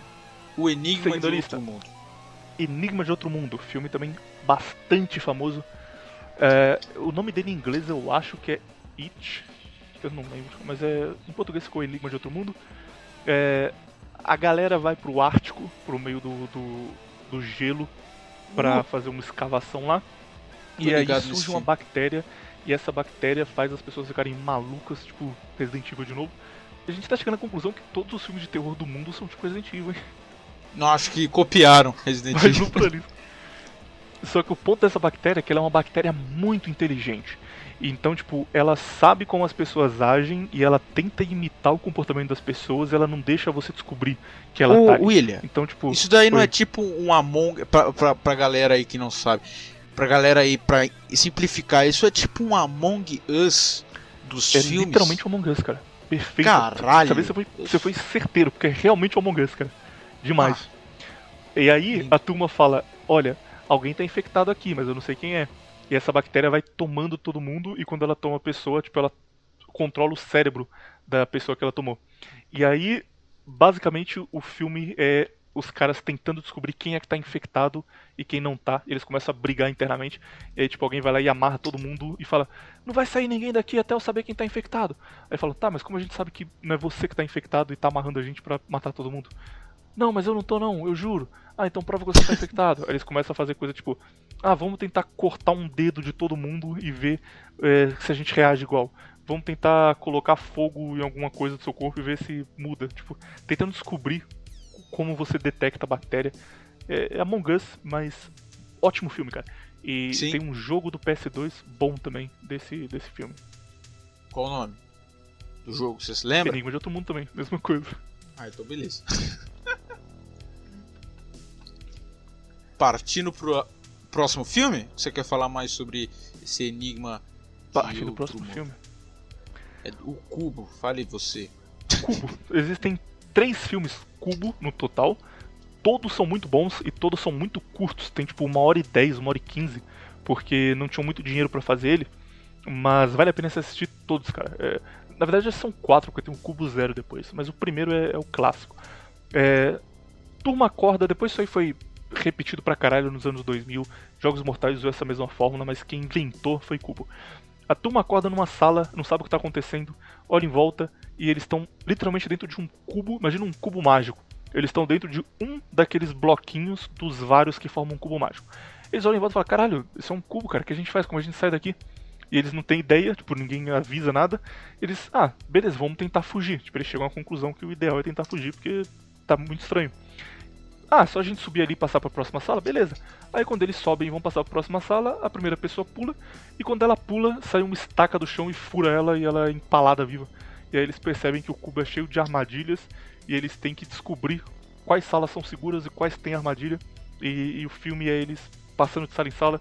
Aí uma sala começa a fechar e esmaga eles, a outra sala é quente pra caralho, a outra sala fica girando e eles não tem como sair dela, uma outra fica soltando uns discos de um lado pro outro e corta a cabeça da turma. Maneiríssimo, cara. E você fica com apreensão foda de o que, que tá acontecendo, porque tipo, o filme não explica pra você também o que tá acontecendo, por que eles estão ali, quem tá por trás do cubo. E do começo até o fim é, é doideira, você vai ficar preso nisso. Preparado pra gente falar do melhor filme de terror de todos os tempos Antes, antes, antes eu tenho um negócio. É. Qual é o nome do. Jogos Mortais. Bom filme ou não bom filme? O primeiro Jogos Mortais é muito bom, cara. Só que ele sofreu. Eu lembro, do- eu lembro. É, foi um, um diretor japonês que era pe- pequeno, ele saiu, aí foi trocando de diretor e agora tá uma bagunça do caralho. E virou é, máquina de dinheiro, né? Que é igual o FIFA. Todo ano sai um, mas não tinha necessidade nenhuma de sair. Ele sofreu do mal que aconteceu com os outros filmes de terror é, um pouco anteriores, tipo Fred Krueger, o Jason, Hora do Pesadelo. Que o primeiro filme era muito bom, a turma gostava, e aí começaram, ah, vamos fazer mais aí porque, porque vende. E aí, tipo, chegou no nível de ter é, Fred versus Jason lutando no espaço, o Jason 3000. lutando no espaço mil anos. no Jason em. Nova York, foda-se. Era umas loucuras que não tinha sentido nenhum. E, e perde o, o controle. Mas o primeiro Jogos Mortais é muito bom, cara. E, e ele fecha ali, então você pode ver o, ver o primeiro e o segundo, na verdade. Ver tipo os dois primeiros e esquece o resto. O resto não precisa ver, não. Ok. Mas agora vamos pro, pro top filme, que foi um filme que, ao mesmo tempo que foi a obra-prima de um diretor que eu gosto muito, também foi o, o fardo que ele carregou pra sempre, que é Halloween, o filme do Michael Myers. Existia um rapaz chamado John Carpenter, que era um ótimo diretor, mas ele nunca tinha muito sucesso. Tipo, ele fazia roteiros legais, ele dirigia bem, mas a turma não, não levava muito a sério e ele nunca tinha tido uma chance de fazer uma coisa pro cinema em grande escala. É só coisa assim, direct to video, que é quando você grava o bagulho vai pra locadora direto. E ele teve essa chance, finalmente. E ele queria fazer uma série que se chamaria Halloween e cada história seria, quer dizer, cada filme sairia no Halloween, um filme por ano, saindo sempre no Halloween, e seria uma história diferente. Então, no primeiro ano, ele decidiu fazer a história do bicho papão, do Boogeyman. E era uma ideia bem simples. É, acontece um crime numa, numa cidade, esse crime choca todo mundo. O crime é uma criança mata a irmã dele que tá na mesma casa, os pais chegam e veem ele todo ensanguentado com a faca na mão e falam: O que é isso que aconteceu? Nosso filho é um assassino. Esse moleque ele é preso e ele fica num, num hospício por uns 30 anos.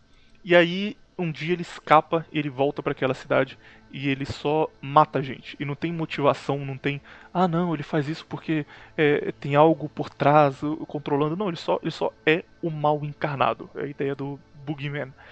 E Halloween é isso, cara. Halloween 1 é maravilhoso. Foi o primeiro filme slasher. Slasher é a ideia do assassino implacável que mata as pessoas é, sem razão. Tipo Fred, tipo Jason, tipo. É é aquele cara que tem um Hellraiser, tipo, tipo isso daí. O, o Michael Myers criou isso daí. E é um filme com pouco orçamento, é um filme feito assim por um cara que queria muito fazer o negócio dar certo e chamou os amigos dele e falou: "Aí, vamos gravar, cara. Me ajuda aí, me dá tipo um final de semana da sua vida para fazer um filme comigo que, que eu juro que vai valer a pena". E valeu muito a pena. Halloween foi um sucesso absurdo. O Michael Myers se tornou um ícone do cinema, tipo, ele é de longe o maior ícone do cinema de terror. Sim. É, sim deu muito certo, cara. Halloween foi muito foda, muito foda, muito foda. Quando terminou Halloween, Halloween vendeu tão bem porque o pessoal não estava acostumado com aquilo. Tipo, o filme de terror era um cara muito malvado que pensava tudo que ele fazia e que pregava peças nas pessoas. E Halloween não, Halloween era um cara com uma roupa comum, uma máscara, que pegava uma faca, entrava numa casa e matava todo mundo. E foda-se, não tinha razão, ele só era isso. E aí no final do filme, para ele passar a ideia de que o terror ainda estava solto, que o mal estava por vir, ele faz uma cena específica que o Michael Myers é derrotado, tipo, parece que ele foi derrotado. E aí eles falam, ufa, nós conseguimos nos livrar do mal, o bicho papão não vai voltar. E aí eles olham para fora e o corpo dele desapareceu. Tipo, ele, ele levantou e foi para algum lugar. E aí fica aquele clima de caralho, será que ele virá pra minha cidade no próximo ano? O, o monstro está solto. E na cabeça do, do, do Carpenter fazia sentido. Só que fazia mais sentido ainda pra produtora dele, que viu que isso era uma mina de dinheiro. Então, no ano seguinte, ele queria fazer o Halloween 2, que ia ser uma outra história, tipo uma história de Halloween, mas que não tem nada a ver com o Michael Myers, ia ser uma outra coisa qualquer. E eles falaram: não, não, pode deixar, a gente vai fazer isso aí, cara, mas faz mais um só, faz só mais um, um com o Michael Myers, por favor, vamos ganhar uma grana. Aí ele, porra, mas eu não quero, cara, não combina, não, só mais um, por favor, faz aí.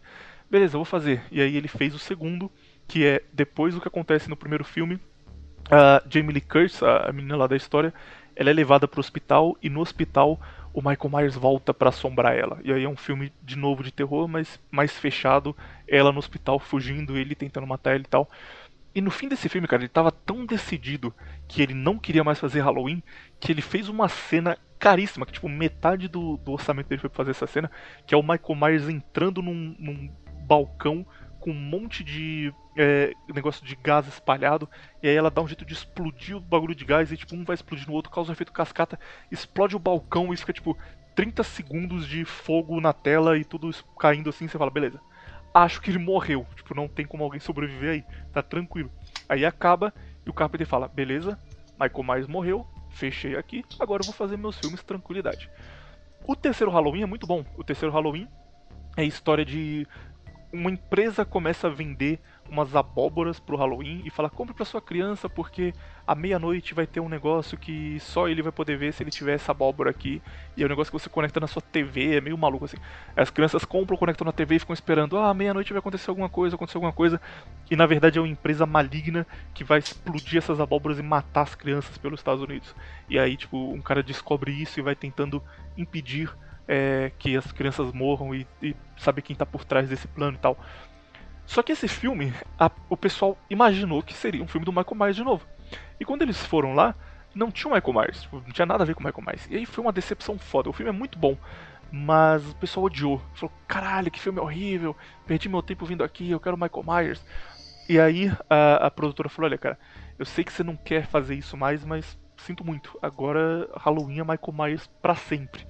E, e aí começou uma, uma batalha do Carpenter não querendo mais fazer Halloween e ele ia encontrando formas de matar o Michael Myers de um jeito que fosse impossível falar que ele voltou. Tipo, beleza, vai ter o Michael Myers nesse aí, pode deixar.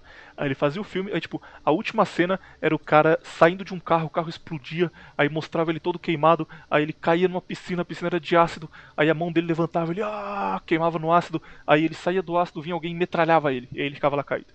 Aí tipo, a câmera dava um close nele e mostrava, ele tá morto, queimado no ácido, explodido, tomou tiro, acabou, Michael Myers morreu. Aí no ano seguinte, cara, a gente precisa de mais um Michael Myers aí, vamos, vamos ganhar dinheiro de novo. Caraca, aí o, a porra do, do, nome do filme, Michael, como é? Halloween, Res, como é? Ressurreição, Foda-se, é imortal. Halloween, cara. Eu já vi todos eles, tem muito, e a maioria é horrível. E aí, tipo, ele vai criando uns bagulho, tipo, não, não, na verdade, é, essa cena que eu falei, não é exagero não, realmente tem uma cena assim.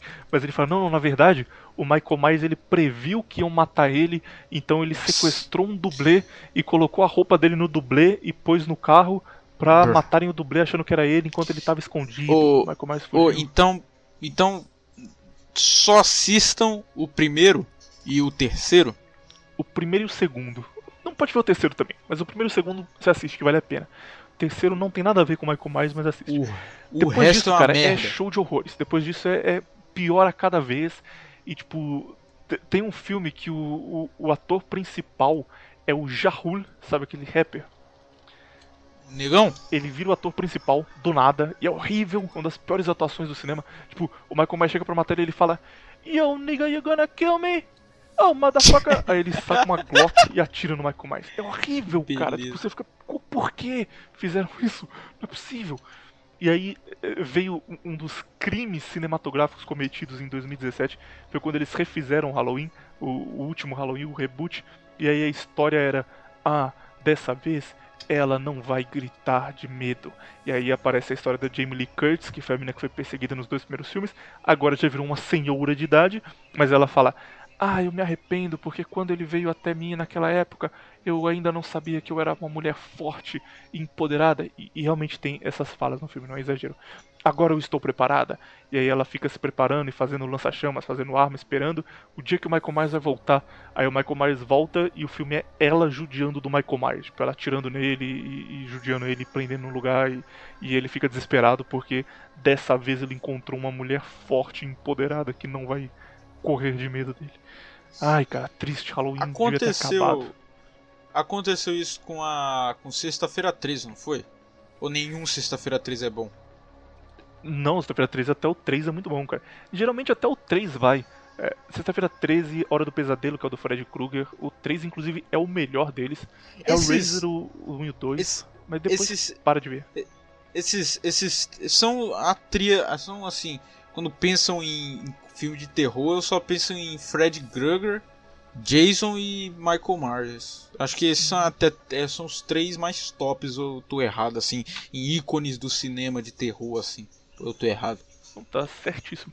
Porque isso daí, de tipo, sair muito filme, os filmes serem horríveis, é ruim quando você manja um pouco mais de, de cinema e você vai assistir. Tipo, até você que não é um cara que fica estudando cinema pra caralho. Se você assistir hoje Jason 3000, você fala, cara, que coisa ridícula, cara. Não tem sentido Jason matando gente no espaço. Mas quando você tem 11 anos de idade, pô, é muito louco. Você fala, caralho, Jason é muito foda. Então fica no imaginário popular a imagem. E qual a história por trás do Jason? Ele era uma criança e ele tem uma senhora que cuida dele? Como é que é? Jason é um bom filme, ou não é um bom filme? É um bom filme. Ele era uma. Talvez eu erre porque eu vi isso tem muito tempo, mas que eu me lembro, ele era uma. Uma criança que sofria bullying e um dia jogam ele num rio e ficam, ah, seu otário, você não sabe nadar, hahaha. E aí ele morre afogado no rio. E a mãe dele fica com, com ódio das crianças que fizeram isso e faz um jeito de trazer o espírito dele e manda ele matar as pessoas que vão naquele rio pra se vingar. E tipo, ele obedece ao que a mãe dele tá mandando e, e judia da turma. Hora do Muito Pesadelo é mais bom. legal, cara. Hora do Pesadelo, o Fred Krueger ele é um, um monstro que ataca as pessoas só quando elas estão dormindo. Tipo, ele não tem poder nenhum no mundo normal, mas no mundo dos sonhos ele tem poder infinito. E aí as pessoas dormem, sonham com ele, e se ele te matar no sonho, você morre de verdade. E é tipo, foda, a porque- tensão do filme. Você não tem o que fazer. E é foda porque você não tem o que fazer. Você vai dormir, você vai.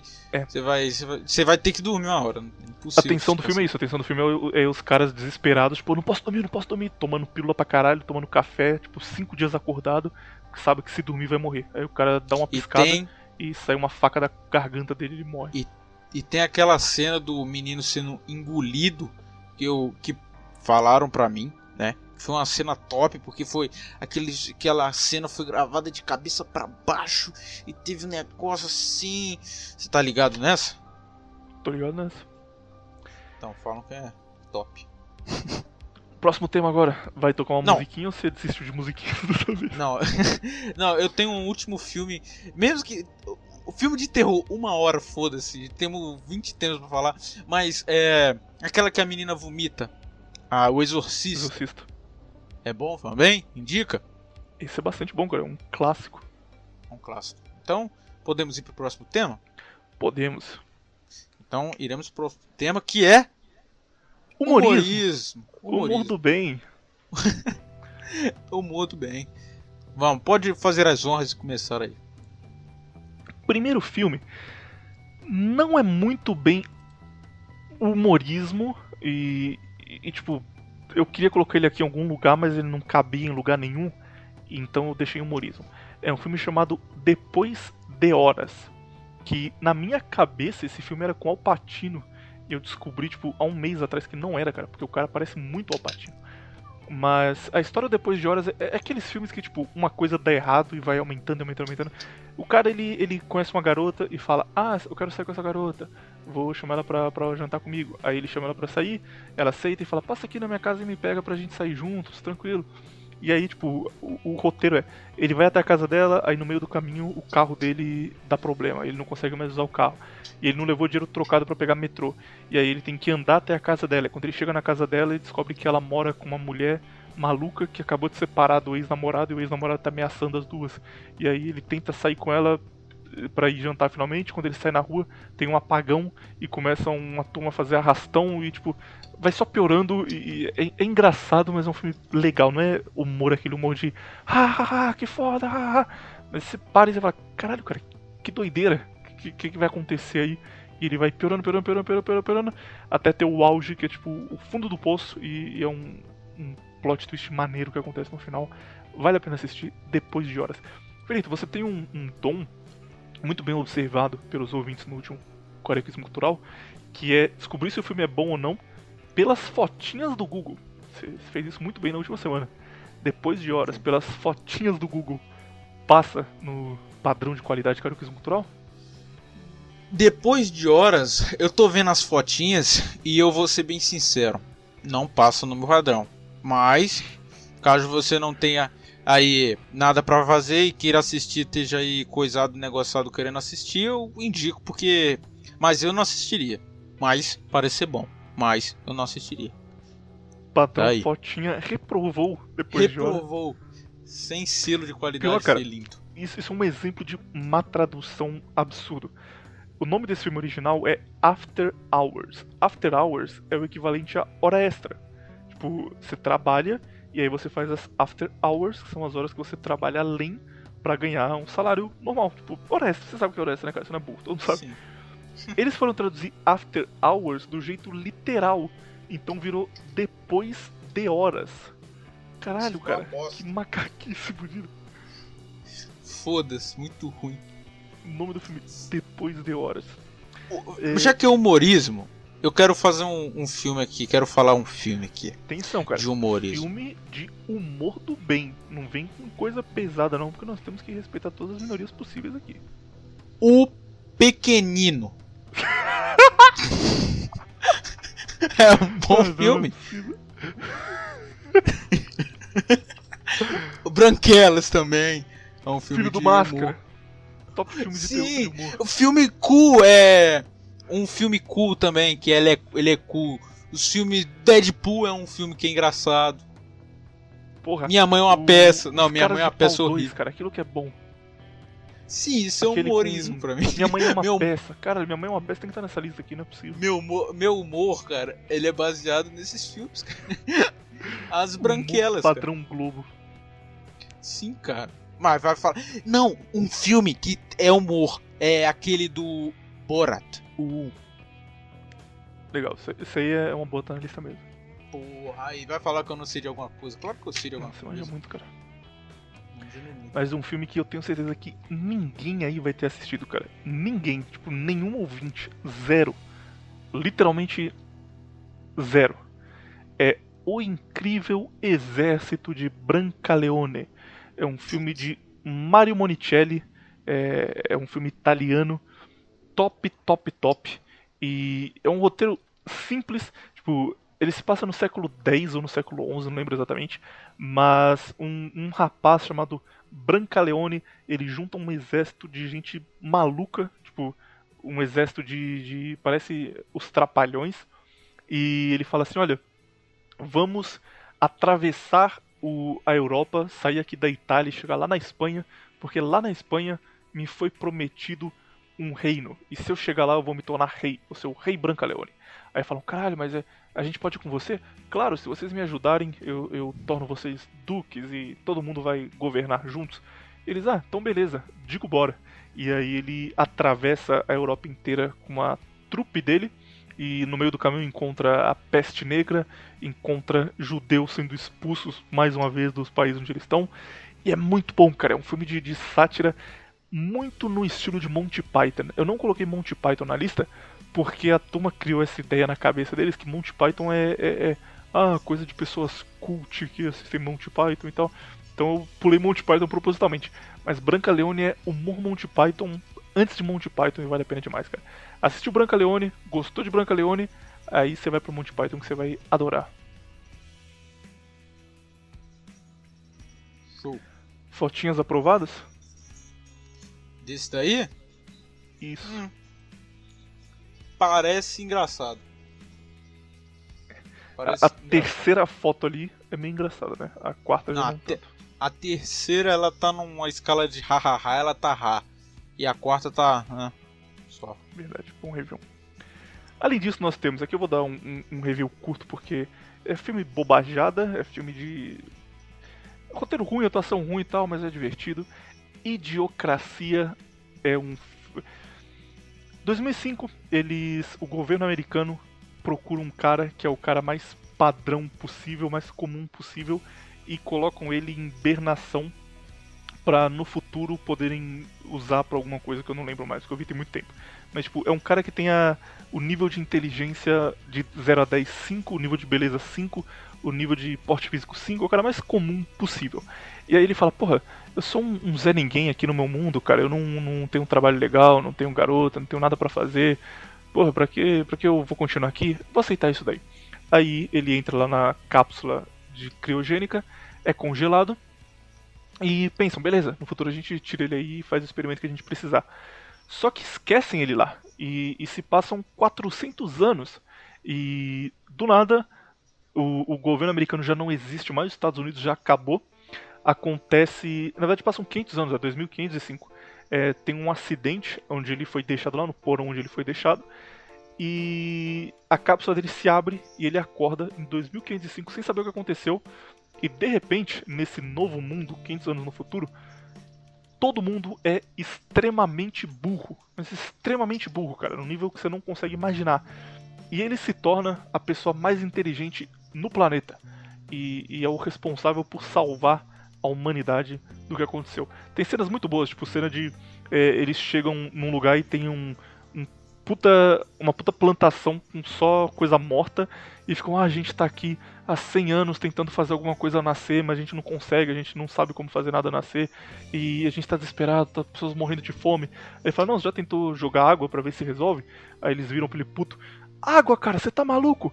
Água tem na, na privada, você acha que eu vou jogar na planta? Para de ser retardado. Ele, não, não, cara, tenta aí que, que funciona. E aí colocam água e começa a crescer e mundo, meu Deus, é, é um literal gênio. filme é legal. e é uma, uma crítica social foda, mas uma crítica social foda interessante. Ai, caralho, genial.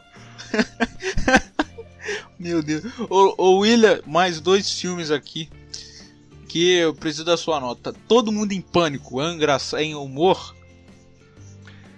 Bom filme e da, da leva de paródias que Hollywood fez no início dos anos 2000.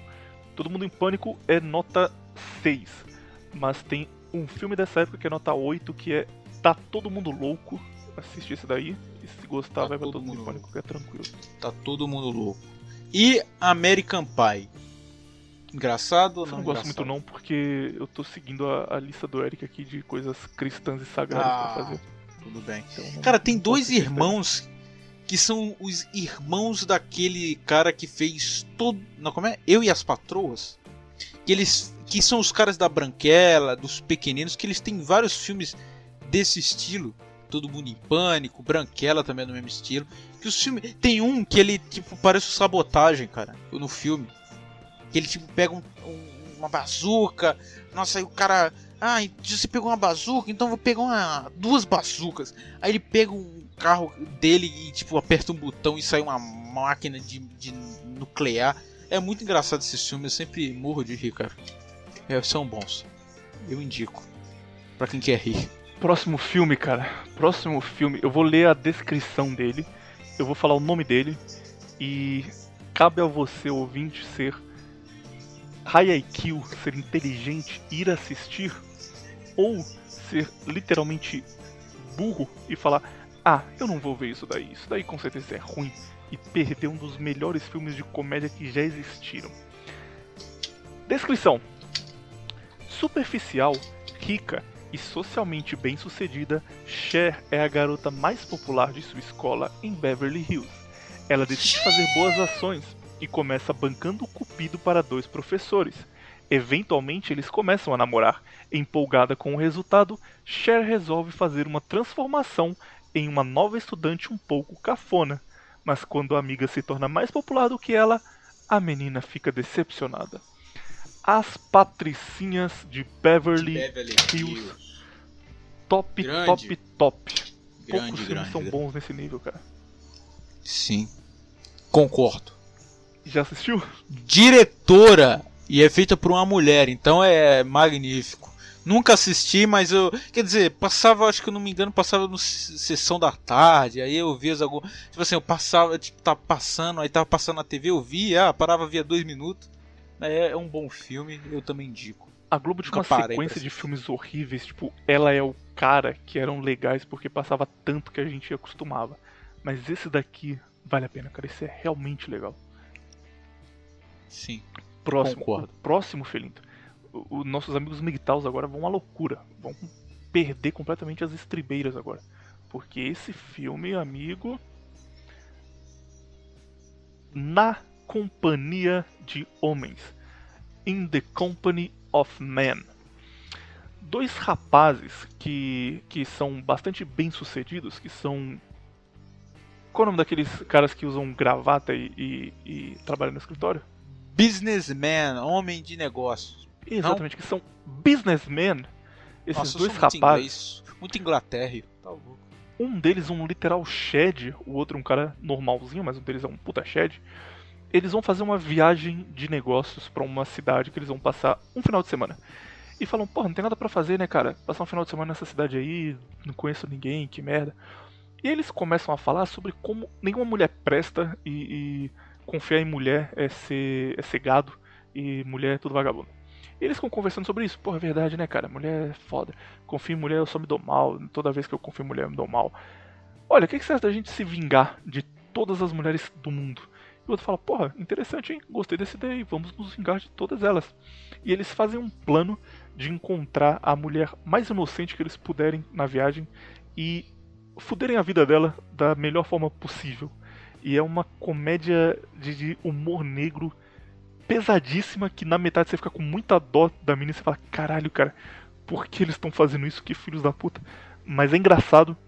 É o, o filme definitivo do MGTOW, porque tem tudo o, o argumento MGTOW de ah, porque nós vamos fazer tal coisa tal. Esses caras também têm, são o MGTOW ideal.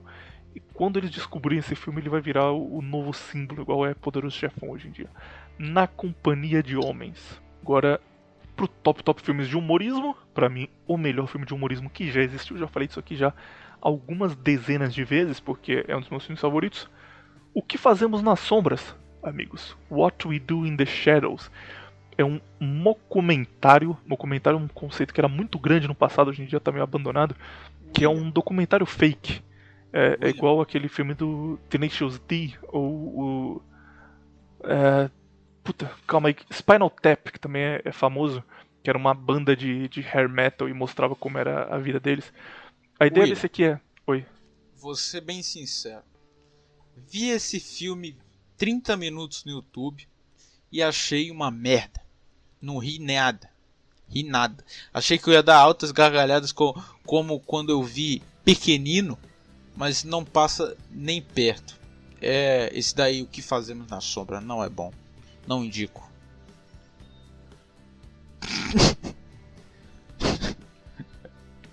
bom, é, aí você vê a diferença de de, de qualidade nos hosts desse programa aqui. Temos um... Não, e eu vi, eu estou vendo as fotos do Google, então eu tenho embasamento científico para dizer que então é bom.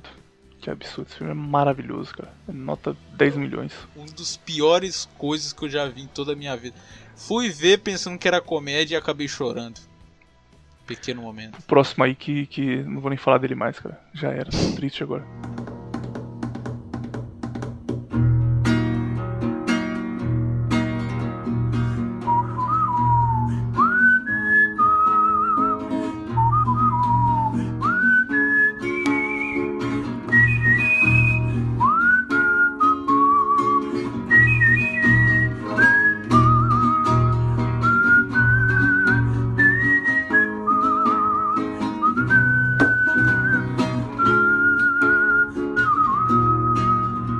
Filmes antigos, ouvinte.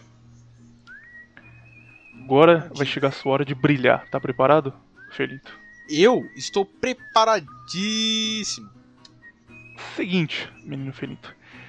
O, o ouvinte médio do Contraversão, ele é muito rápido em falar eu odeio Hollywood, Hollywood é, é horrível, Hollywood só tem vagabundo. Porque geralmente ele não conhece muito sobre a história de Hollywood, mas ele sabe que hoje em dia Hollywood é uma merda, e eu estou 100% de acordo.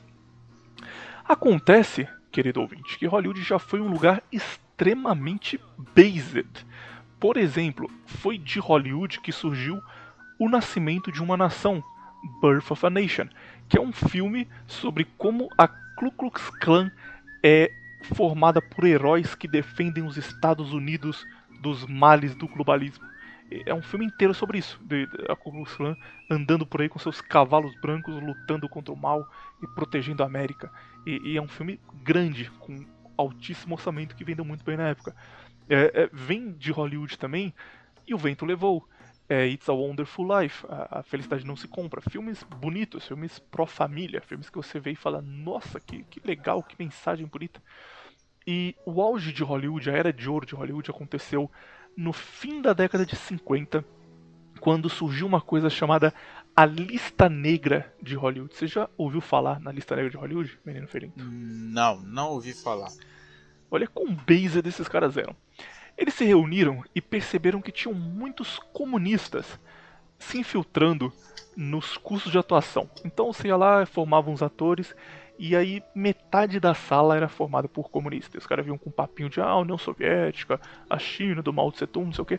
E aí os diretores se entreolharam e falaram, cara, nós estamos nos Estados Unidos fazendo cinema americano e o cara vem falar de, de comunismo. Esse cara é maluco, a gente não, não vai dar espaço para isso. E aí foi criada a Lista Negra de Hollywood, que é bastante famosa, que era uma lista com o nome de todos os atores e diretores que eram comunistas, pra turma não dar trabalho para eles. Então era, ó, se esse cara aqui aparecer no seu filme, a, a, gente não vai assistir. E, tipo, era um negócio que partia do público e, e, era endossado pelos diretores. Então era tipo, o público não vê filme que tem comunista, os diretores não chamam atores comunistas, e se você é ator, você não atua em, em filme de diretor comunista. E, e, todo mundo fechou e falou, beleza, vamos, vamos seguir isso daí. vamos ver no que dá. E aí surgiu a era de ouro de Hollywood, onde não existia comunismo, não existia sionismo e os filmes eram todos baseados extremamente redpilados. Nessa era de ouro, Hollywood ganhava muito dinheiro, porque o cinema era uma coisa para a família. Não tinha essa preocupação de, ah, não posso levar meu filho para ver um filme porque vai ter a, a, Anitta rebolando no, no, meio do filme. Tipo, os filmes eram, eram cenas bonitas, cenas edificantes. E nessa era de ouro, eles tinham muito dinheiro para gastar. Tipo, eles tinham muito dinheiro, muito dinheiro. Porque o cinema era rentável pra caralho. E aí eles se juntaram e pensaram: o que, que a gente vai fazer, cara? Filmes sobre o quê? Filmes sobre super-herói? Filmes sobre ida pro espaço? Não, não filme sobre a Bíblia Sagrada. Olha que based, cara, olha como Hollywood era um lugar top.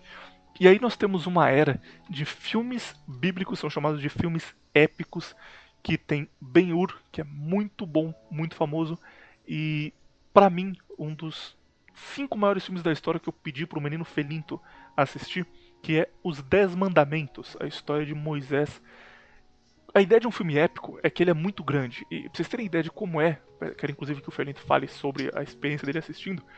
O filme mostra literalmente a vida inteira de Moisés, da hora que ele nasce até a hora que ele morre, passagem por passagem. O filme tem 4 horas de duração. O filme tem uma pausa na metade que o diretor entra e fala: Galera, eu, eu tô ligado que é muito Intervalo.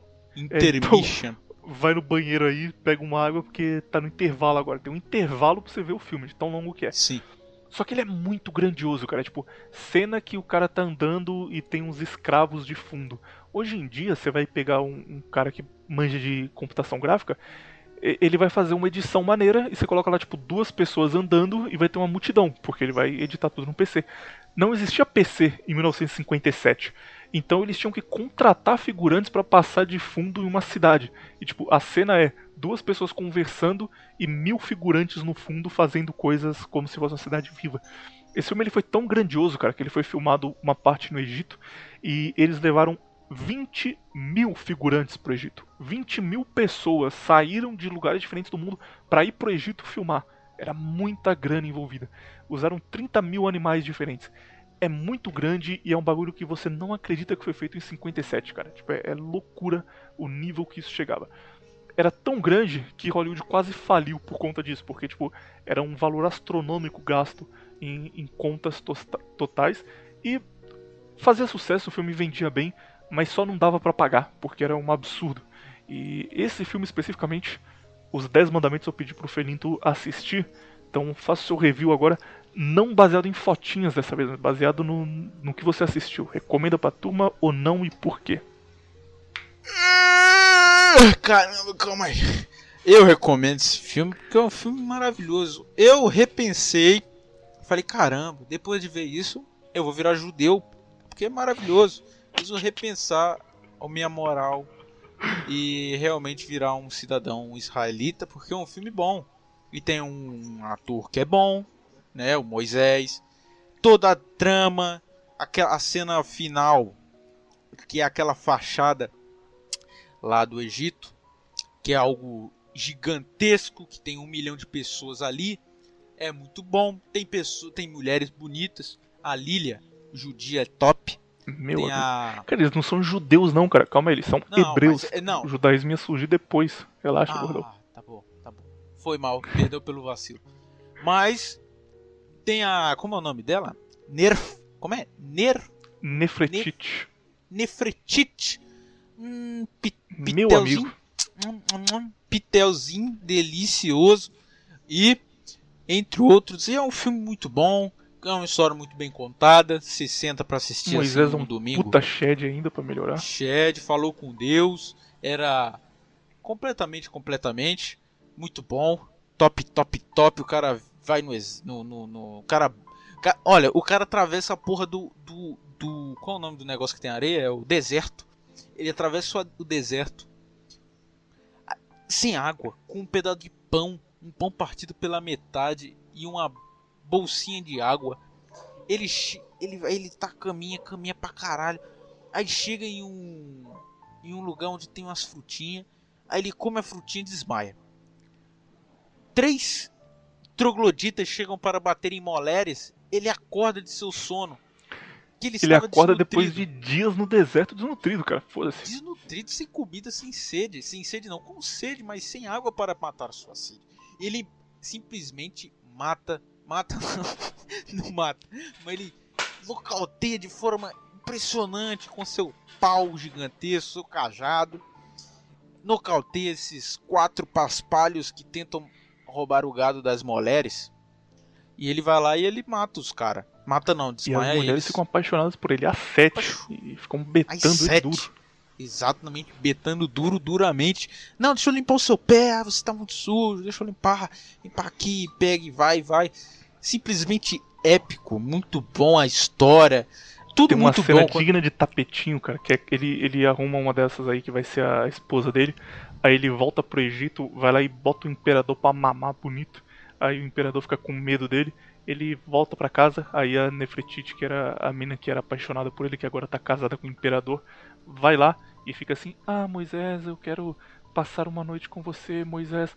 Aí ele segura no braço dela e fala: Não me toques, infiel.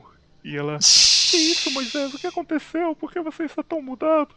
E ele vai com, com- com os escravos dele falar de Deus e cantar musiquinha pra Deus. Tem a cena que ele tá fazendo tipo uma santa ceia, comendo pão tranquilo e, e o- os anjos matando a turma que queria judiar deles do lado de fora. Mundo fica, Moisés, o que que a gente vai fazer? Ele, não, relaxa, cara, relaxa, não é com a gente não. A gente tá safe. Não é com a gente, não, a gente tá safe, exatamente. Caralho, que Quatro criolões. Quatro criolões. Caralho, porque tem uns negros nesse filme que são extremamente shapeados. Aí os, ca- os escravos que ficam segurando carroça. Ficam fazendo. Eu vi isso também, cara. Extremamente shapeados, cara. Tá O louco. Ramsés é muito shapeado também, né? Tipo, 1957, cara, como eles faziam isso, porra? Exatamente, Ninguém cara. tinha um shape maneiro naquela época. Vai tomar banho, cara. Extremamente shapeados, eu não entendendo nada. Tá maluco. Aprovado? Nota 10? Ah, está mais que aprovado, está aprovadíssimo, amigos. E, e se você virar judeu depois de, de ver esse filme, eu não te julgarei, porque eu quase cortei a cabeça do meu pinto também, porque esse filme é realmente muito bom. O filme não tem nada de, de judaísmo, o cara inventou na cabeça dele. Ah, foda-se, pra mim tem. Ô William, falando em filmes épicos, os 10 mandamentos da TV Record está aprovado aqui nessa lista? Ou não? Infelizmente eu não, não- não tive tempo ainda de assistir, mas tá na minha lista, cara. Tá na sua lista? Talvez seja melhor do que o, o de 1957, Não. tem a chance. Eu tenho quase certeza que está, cara. Atuações dignas de Bollywood. Tá maluco. Não, falando em Bollywood, rapidamente, cinema indiano. Indica alguma coisa? Nada. Cara, o Tentei. cinema indiano é bom. Na época do Quem Quer Ser um Milionário eu assisti, todo mundo falando bem pra caralho, não gostei. Aí fui atrás de filme de ação indiano, não gostei. Fui atrás de filme de terror indiano. Nisso daí eu conheci um filme de terror bom que chama 13 Razões, eu acho. Que é um filme de terror filipino e esse era maneiro, cara. Mas indiano nunca teve nada bom, não. Cara, o- os indianos são legais, que eles são completamente malucos. E eles produzem coisas pra eles próprios consumirem. Tem Foda-se, gente então... pra caralho lá, cara, tipo a China. É, não precisa se preocupar com o resto do mundo. Muito bom, cara. Então eles produzem filmes pra eles mesmos assistirem e por isso que saem pérolas e, e inimaginavelmente bom. E tem grandes, tem, tem bons filmes lá, cara. Tem muitos filmes são musicais. City 12. City 12. Vamos aqui, é, Rabis Rabis Rabis. É um bom filme. Assisti inúmeras vezes e tem cantos inimaginavelmente bons. É isso, vou citar só esse que esse já tá bom. Seguindo a lista, esse vale por 12 já. Seguindo a lista, The Apartment, Se Meu Apartamento Falasse. Lembramos que estamos falando de filmes antigos, década de 50, 60. Então são filmes preto e branco, geralmente. Os 10 mandamentos não, mas esse aqui, por exemplo, é preto e branco. Efeito especial não existia e Chroma é o key filme inteiro cagado. baseado em atuação e roteiro, cara. É muito bom. O que eles usavam nessa época era o que é chamado de efeito prático, que é você fazer uma coisa realmente acontecer e esse é o efeito especial. Então, tipo, é, os Dez Mandamentos tem a cena que o rio fica vermelho.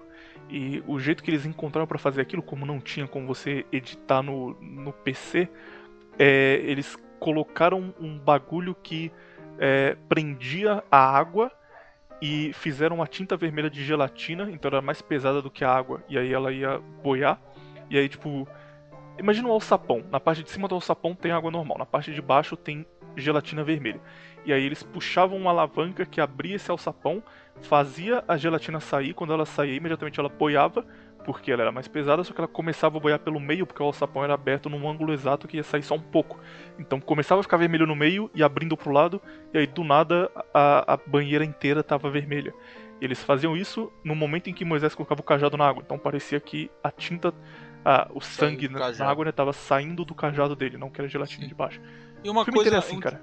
Um diretor bom que a gente falou no último episódio é o Christopher Nolan do Batman, ele gosta de efeitos práticos, explosão, ele quer explodir as coisas de verdade. E sai bem melhor, cara, porque é o que é realmente acontece aquilo, por isso sai tão bom.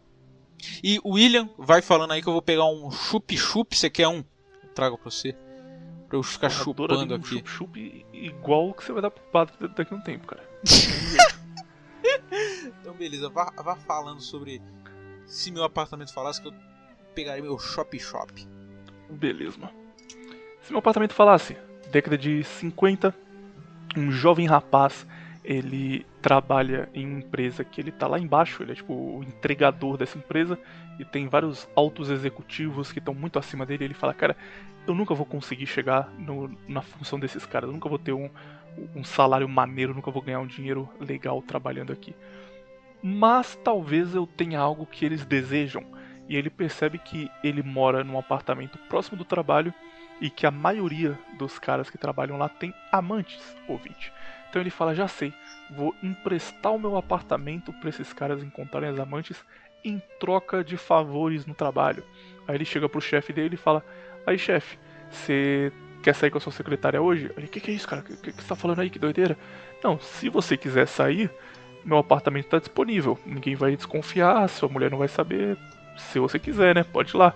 Aí o chefe dele vai lá e, e, e leva a secretária pro apartamento do cara e fala: Porra, você é foda, hein, cara. Amanhã você vai ganhar uma promoção. E aí ele faz uma carreira na empresa. É, recebendo favores das pessoas depois de emprestar o apartamento. Só que o filme em si não é sobre isso, é sobre a relação dele com os vizinhos, as pessoas confiando dele e os problemas que isso traz, porque começam a achar que a casa dele é um, um bordel ou algo assim. E tipo, é mais a relação dele com as pessoas por conta da forma que ele encontrou de ganhar dinheiro. Filme maneiro. É, seguindo a lista, Freaks. Freaks é um filme de 32, ele é muito polêmico, porque é a história de um circo dos horrores. Circo dos horrores não existe hoje em dia mais, é muito politicamente incorreto, mas existia no passado. Era um negócio tipo: venha ver a mulher que tem bigode, venha ver o homem que consegue é o, o, entortar uma barra de ferro. Era tipo um cara minimamente shapeado. É, venha ver o anão, venha ver a mulher sem braço. Eram as coisas assim. Aí você ia lá, você pagava uma grana e você via pessoas com deficiências físicas e ficava, meu Deus, que coisa horrível. E, e, e eles sobreviviam disso, porque tipo, eles não conseguiriam trabalho normal com o Circo dos Horrores, eles tinham alguma grana ali para se manter. E Freaks é sobre isso. É, é uma história, um, uma trama muito boa, inclusive, que acontece em um desses circos dos horrores. É, de uma mulher que ela é a única mulher normal lá, que é bonita pra caralho, e ela meio que escraviza o, os freaks, freaks em inglês seria aberrações. Ela escraviza essas aberrações para fazer o que ela quer, e ela meio que se sente a rainha do circo e fala: Ah, vocês vão me obedecer, vocês são tudo deficiente aí, eu que mando. E aí eles fazem uma rebelião e se vingam dela, e, e tipo, é meio terror, meio humorismo. Eu não sei exatamente onde eu encaixaria ele. Mas é um filme interessante. Ele pega muito mal hoje em dia porque o filme trata essas pessoas como literais aberrações. Então pega mal. Mas é, é legal de, de assistir ainda assim. Tô dando uma, uma, avançada aqui porque a gente tá com pouco tempo, mas.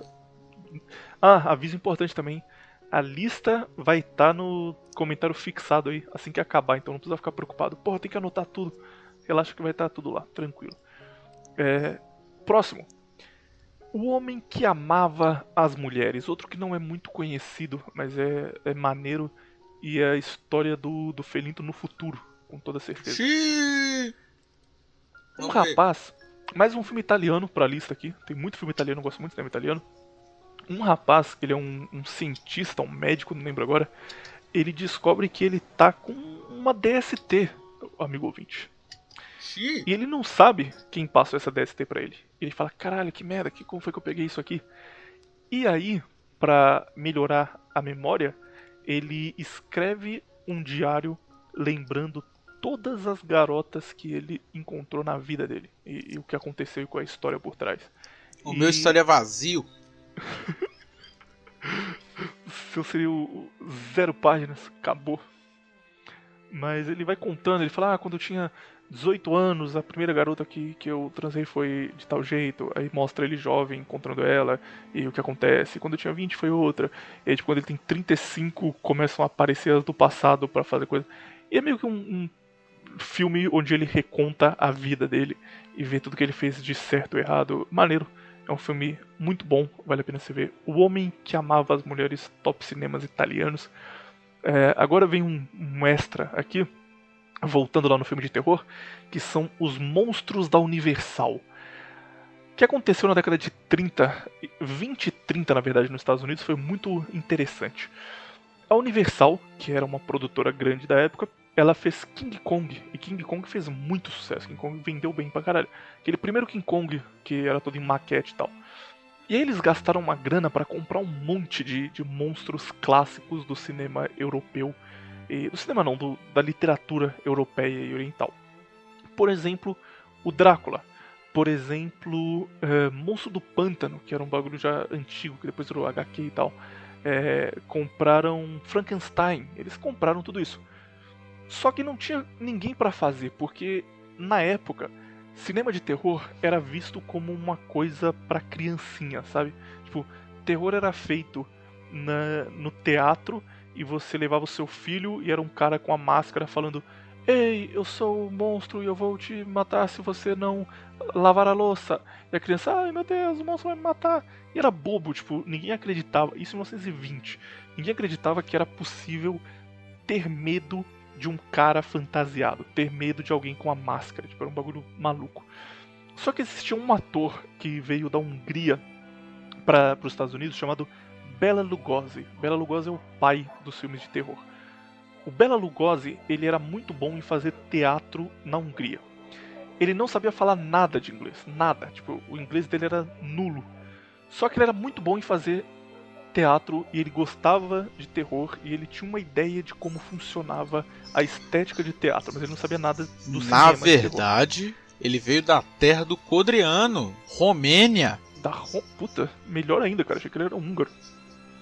Então, melhor ainda, aumentou.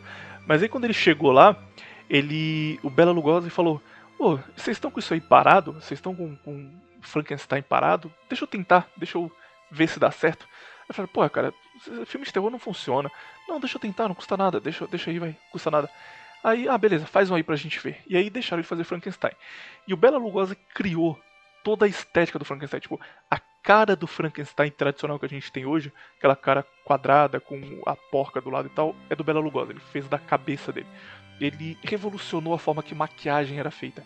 Ele revolucionou os efeitos práticos de Hollywood. Ele criou cena de perseguição do jeito que a gente tem hoje. E, tipo, a câmera acompanhando o perseguido e não o perseguidor. Então, tipo, a câmera tá na mulher que tá fugindo pra te dar apreensão e não em quem está correndo atrás dela. Tipo, ele, inventou a fórmula de fazer filme de terror e de suspense e até de ação. É tudo da cabeça dele. O grande problema é que ele não falava inglês. E, tipo, ele foi aprender a falar inglês depois de uns 20 anos nos Estados Unidos. Então ele não conseguia usar a imagem. Ele fazia filmes que vendiam muito bem. Drácula foi um puta sucesso, Frankenstein foi um puta sucesso, a múmia que ele criou também foi um puta sucesso. Só que ele não podia ir na TV dar uma entrevista, porque ele não sabia falar. Tipo, as poucas palavras que ele tinha que falar, ele decorava foneticamente. Tipo, alguém falava, olha, você vai falar isso daqui. Aí ele decorava o que ele tinha que falar, mas ele não sabia o que significava. Mandava muito bem. E aí o pessoal vinha e tinha um, um intérprete pra falar com ele, né? E aí, o que, a gente faz agora? E ele mandava o filme inteiro, cara, ó, você vai passar por ali, o câmera vai fazer isso, a iluminação vai ficar aqui, a maquiagem vai fazer tal coisa, eu vou olhar pra tal lugar.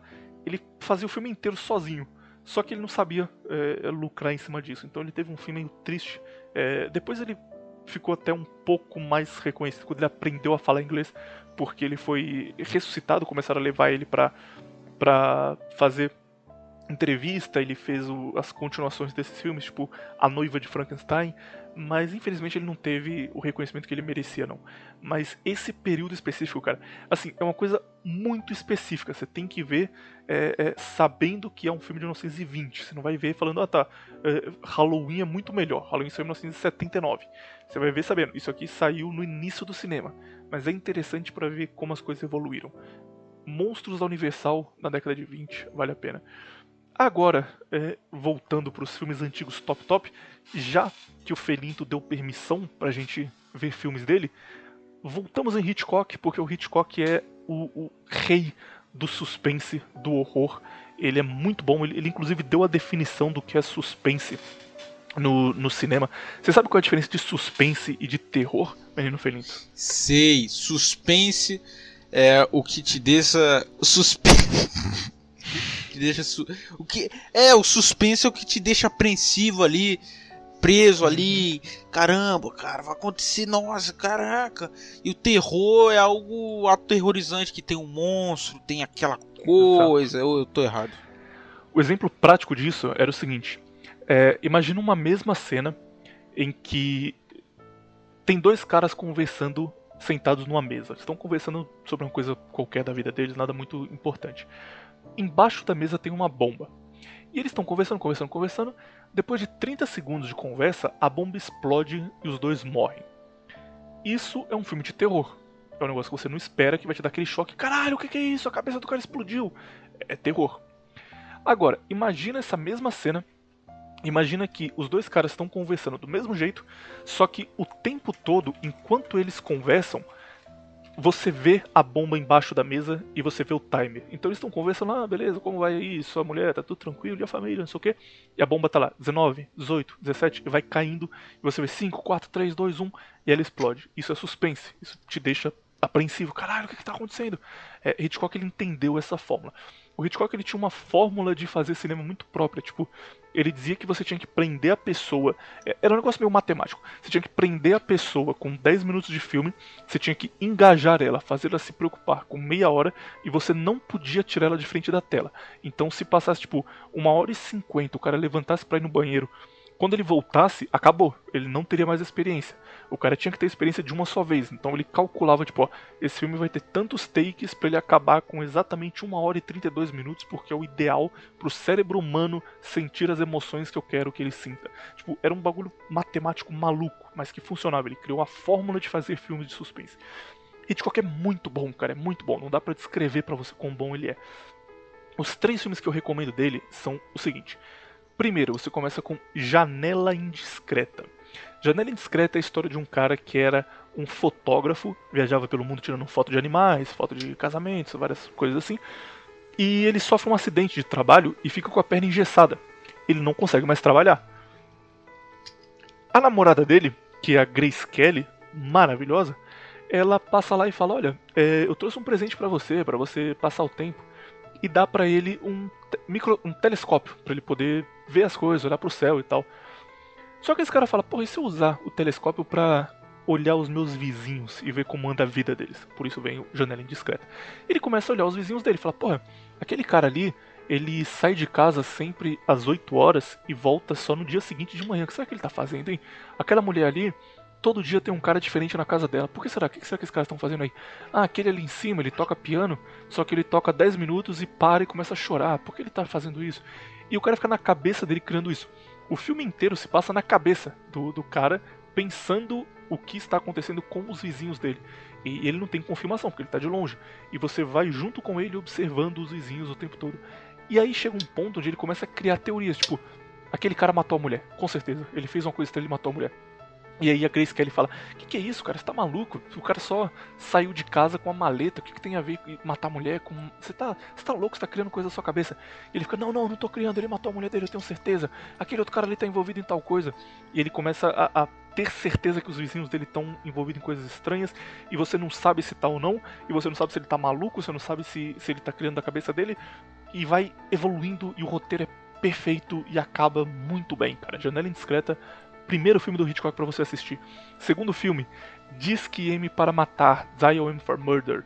É, um cara ele casa com uma mulher muito rica e ele descobre que ela tem um seguro milionário e se ela morrer ele vai herdar esse seguro e a casa que eles vivem e tudo mais. Aí ele contrata um, um assassino de aluguel para matar essa mulher, para ele poder ficar com todo o dinheiro dela. Só que o assassinato dá errado, o cara não consegue matar ela.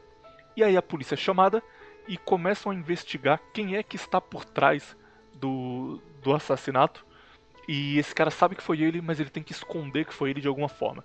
E o filme inteiro é ele tentando dizer que ele não fez nada de errado, mas você sabe que ele fez uma coisa de errado. E a polícia sabe que ele fez uma coisa de errado, porque ele tá estranho, mas ele fica tentando fugir disso. Suspense top também.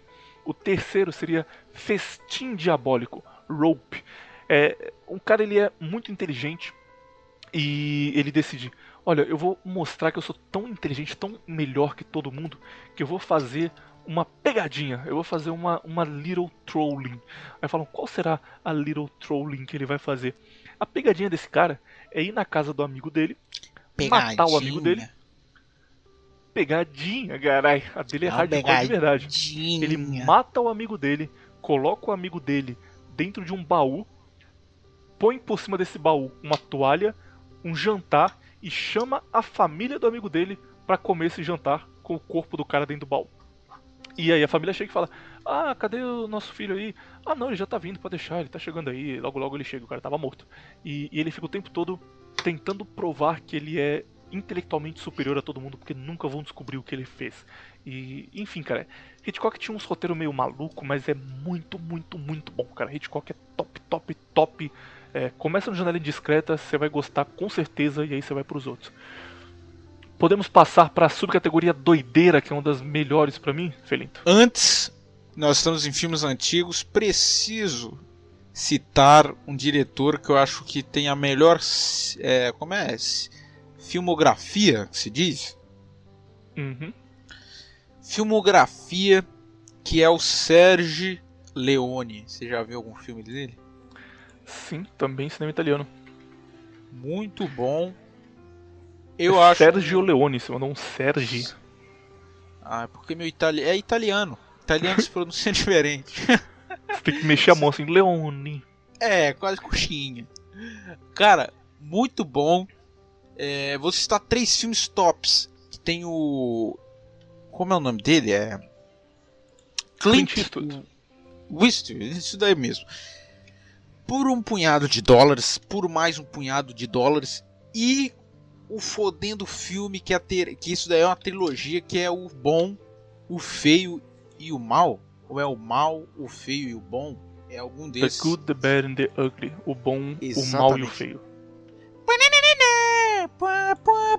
Você pode pegar esses três pra ver, que é magnífico. Tem o Era Uma Vez no Oeste, que também é... Filmes de faroeste, amigos. Eu gosto de filmes de faroeste. Esse cara, ele é muito bom em fazer cinema épico, cara. Se você gostar do... do Dez Mandamentos que a gente falou, tem um filme dele chamado Os Últimos Dias de Pompeia, que é maravilhoso, cara. É muito nota 10. E. Caralho, qual é o nome? Era uma vez na América, que é no mesmo estilo do Era uma, Era vez, uma Oeste, vez, mas é nos Estados Unidos. Bom demais, pode ver que você vai exatamente. gostar. Sim, eu, eu convido todos os amigos. Ele, ele tem um filme com o. Qual o nome daquele cara? Um cara que foi fisiculturista o, os últimos dias de Pompeia. Exatamente, acho que é esse que era o cara. Era o do. Bem, só sei que é um bom diretor. Eu convido todos a assistir, assistirem ele. E tenho também o filme do Clint Eastwood, que é qual o nome daquele? Tem ele ele faz aquele Fuga de Alcatraz, também é um bom filme. E tem aquele que é aquele que ele é um tiozão já, que eu esqueci é, Gran Torino. Gran Torino, grande, que o filme que foi ele que dirigiu esse filme, também é um filme de shed, é um filme alta testosterona. Então assistam esses filmes que eu indico aí, filmes antigos que são bastante bons aí para todos que queiram assistir. Uma notícia para você, menino Felinto. Nós Diga. tínhamos seis subcategorias para falar hoje, falamos de duas. Ou seja, grande vai ter que ter uma parte 3. Se o cara que tá ouvindo isso aqui gostou, ele tá muito feliz, tá soltando fogos, falando nu. Se ele não gostou, ele tá puto, mas sinto muito, cara. Vai ter, Top vai ter Movies é um cinco. assunto longo. Vai ter cinco. Cinco, cinco partes. Depois vai esse- ter o Top Séries, que também vai ser longo. Nossa. É longo demais. E, inclusive, o Top Series vai, vai sair depois de muito tempo. Porque eu quero. Eu necessito. Eu quero assistir esse Twin Peaks. Como é? Twin Peaks? Isso. Antes. Pra ver Cara, no se é Top Séries realmente eu já te adianto. No Top Séries eu vou falar de Além da Imaginação por um tempo, o primeiro Twilight Zone. Depois vai ser Arquivo X. E aí as últimas 3 horas e 40 minutos vão ser Twin Peaks. Se você não Pô, assistiu falando sozinho, não tem problema, vai ser só Twin Peaks. Que é Eu vou- top, top, top, top, top, top. Seis tops. A, a minha eu vou falar sobre The Walking Dead, Breaking Bad e séries que eu acho que são boas, mas são mais ou menos boas. Eu quando vi achei que era bom, como Narcos. Só. Eu sou, Te garanto que não, cara. Se, se você realmente assistir Twin Peaks, você vai só falar de Twin Peaks também. Porque Então eu é quero tão assistir bom antes. que o seu cérebro apaga todo o resto e você só pensa naquilo. Então eu vou assistir. Twin Peaks pra ver. Vou ver Twin Peaks pra ver. Bem, nós Esse- falamos sobre. Ah, rapidinho, só pra Ah. gente passar a informação correta pro ouvinte, amigos. O fisiculturista que o Felinto citou, confesso que eu não sabia, procurei aqui. É Steve Reeves. Steve Reeves, exatamente, é o Exatamente. último dia de Pompeia mesmo. Shapeado no rolê, o cara tá de parabéns. Shapeado e bonito. Ele é um cara que era bonito. Gostoso, Nossa. roludo. gostoso e pirocudo. Se eu não me engano, esse filme foi um filme que, ou pode ter sido outro, que até o. Qual o nome daquele filme lá? O daqueles comediantes? O Hermes e Renato fez um. Eles tinham de. Como é o nome? Porra do negócio? Era. Redublar filme. Ah. Era bem engraçado. Eles fizeram, se eu não me engano, com esse filme. Bastante bom. Ah, e, e falando do Leone, ele criou. Eu não sei se ele criou, pra ser honesto, mas ele esteve por trás, pelo menos do desenvolvimento, de um gênero muito top do cinema, que é o Western Spaghetti, o, o espaguete no Velho Oeste, que são atores italianos, não, desculpa, diretores italianos contratando dois ou três atores americanos consagrados e um monte de, de cara italiano de fundo pra fazer coisas sobre o Velho Oeste. Que todo mundo achava que não funcionava. Tipo, o Velho Oeste foi grande nos Estados Unidos na década de 40 e 50. Teve uma série de TV grande, Rifleman, que, que fez bastante sucesso. Mas na década de 70, cara, ninguém queria mais ver Velho Oeste. Falar, ah, deixa pra lá, isso aí acabou já, não- vai mais dar certo. E aí, caras tipo Leone olharam pro Clint Eastwood e falaram, cara, esse cara é, é perfeito pra ser um cowboy, vamos, vamos chamar ele pra cá. E aí eles pegavam o dinheiro que eles tinham pra fazer o filme inteiro, davam metade pro Clint Eastwood e a outra metade era pra todos os outros atores e locação e tudo mais. E o filme inteiro era nas costas do Clint Eastwood, judiando da turma, fumando Malboro e andando de cavalo e com Exatamente. italianos larpando de, de cowboys. Mas é um gênero maneiro de se assistir. William, falando em italianos, eu ia fazer essa pergunta, mas eu vou acabar. Eu ia fazer essa pergunta mais pro final. Por que Poderoso Chefão é tão bom? Tão top? Porque ele tem um. Tudo que precisa para um filme ser bom, cara. Tem personagens legais, tem um roteiro que, que encaixa, tem atuações nota 10. O Marlon Brando é perfeito, o De Niro é perfeito, o Al Pacino é perfeito. É, tudo funciona ali, cara. E, e quando isso quebra, que é no Poderoso Chefão 3, que a Sofia Coppola acaba com o filme, é, fica muito na cara a importância de, de ter tudo funcionando certinho. Já viu o Poderoso Chefão 3 alguma vez na sua vida? Não, porque você falou pra eu não assistir, então eu não assisti. Cara, é muito ruim, cara. Tipo, ele precisava de uma mulher pra fazer a filha do Corleone no futuro. E o Coppola falou: Ah, já sei, a minha filha na, na vida real, a Sofia Coppola, ela quer ser atriz, então eu vou chamar ela, vou dar um presente de Natal. E aí a, a Sofia Coppola se tornou atriz, o filme de estreia dela foi Poderoso Chefão 3. Só que ela é muito ruim, cara. Tipo, é risível quão ruim ela é. É cena de tipo, o cara vai tomar um tiro e ela tem que chorar. Aí o cara toma um tiro, cai na frente dela, aí ela olha pra ele caindo, que ela tá tipo esperando a marcação de cena, ela olha pra ele caindo e fala: Oh, no! Aí ajoelha, põe a mão na cabeça e dá um grito. Só que é muito mal feito, cara. Parece, parece uma paródia. Realmente parece Hermes e Renato. É horrível. E aí, pra piorar tudo isso, ela tá atuando com o Alpatino, porra. Então, tipo, se ela fosse uma atriz mais ou menos fazendo malhação, você ia falar, ah, tá, tranquilo. Essa mulher eu tô meio mal. caras tá atuando com o Patino, cara. Meu Deus, ela é muito ruim. Tipo, fica muito na cara a diferença de qualidade dos dois, sabe? Fica, fica É discrepante. horrível, horrível, horrível. Discrepante a disforia de, de, de qualidade dos dois. Ó, os próximos subgêneros que a gente vai tratar, um deles essa semana, os outros três para próxima semana serão experimental, doideira, documentários e desenhos chinês barra bolivianos. Qual você prefere ver essa semana? Experimental ou doideira? Documentário e desenho chinês, qual é o próximo? Hum, experimental ou doideira? Isso. Porra, não conheço nenhum dos dois. Vamos pro experimental. Beleza, então, doideira. Semana que vem, ouvintes, doideira, documentários e desenho chinês. Documentário tem um monte, mas semana que vem vocês vão descobrir. Experimental. Experimental são filmes que saem do padrão é, tradicional de filme. Ou filme que tem um roteiro muito maluco, ou que foi filmado com uma tecnologia diferente, coisas que você não está acostumado, que você vai assistir e vai falar: caralho, que, que legal, tipo, por alguma razão isso aqui combinou. E a lista é a seguinte: primeiro, Salô ou os 120 dias de Sodoma. Não, não, eu vou trocar, eu vou colocar isso em doideira, esquece, isso aqui tá na lista errada.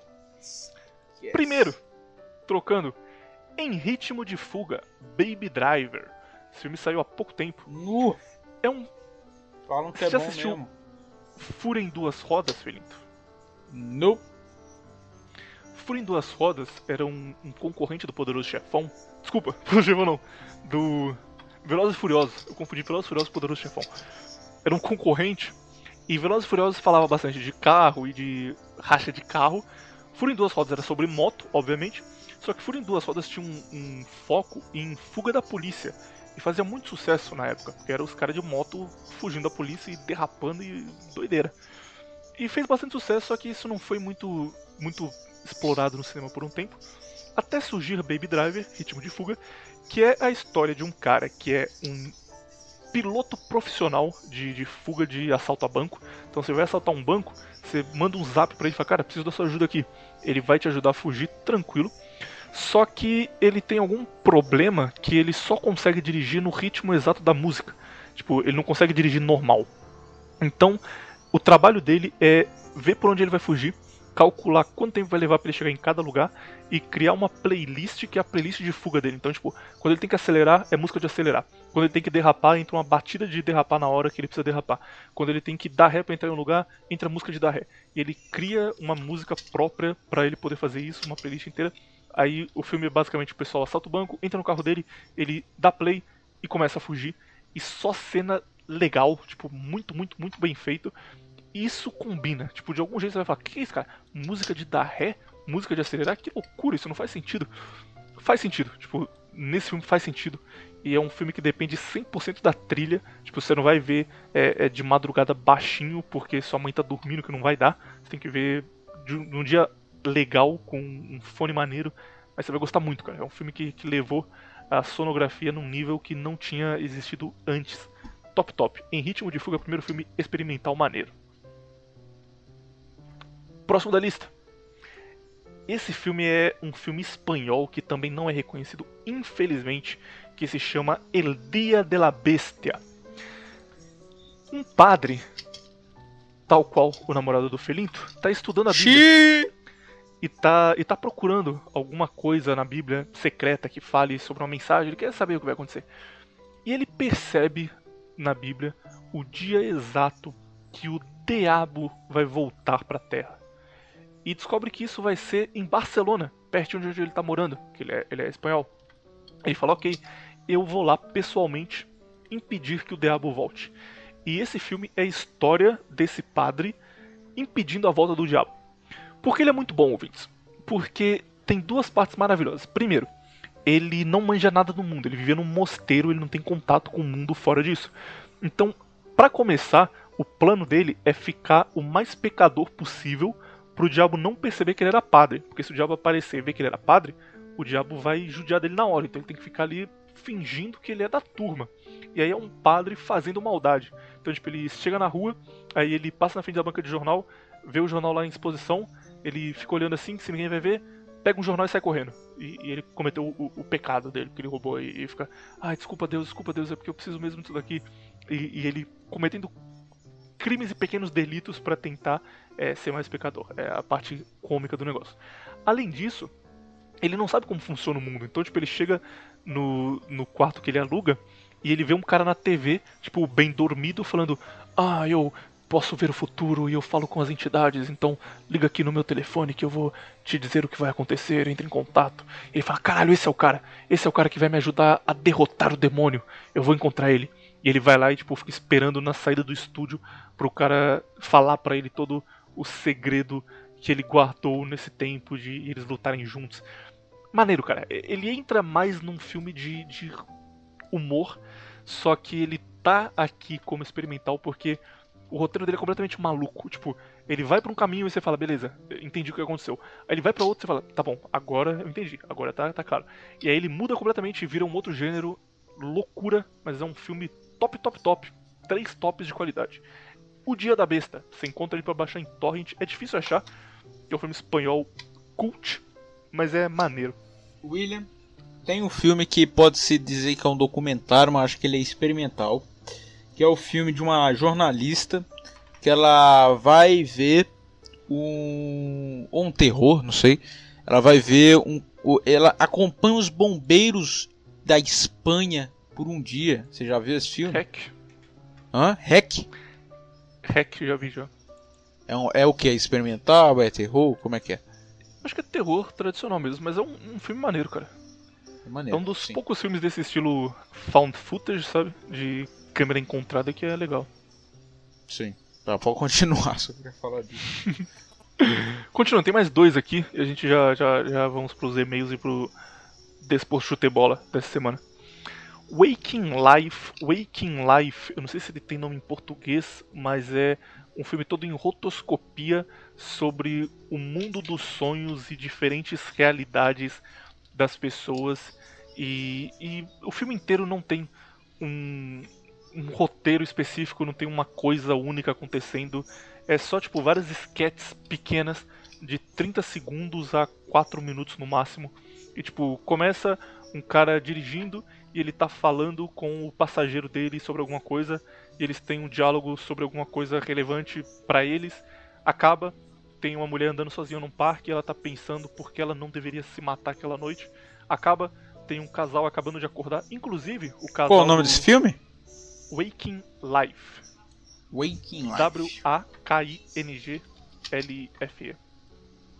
Beleza. Tem uma cena que é inspirada no casal do, do da trilogia Before, que é maneira demais.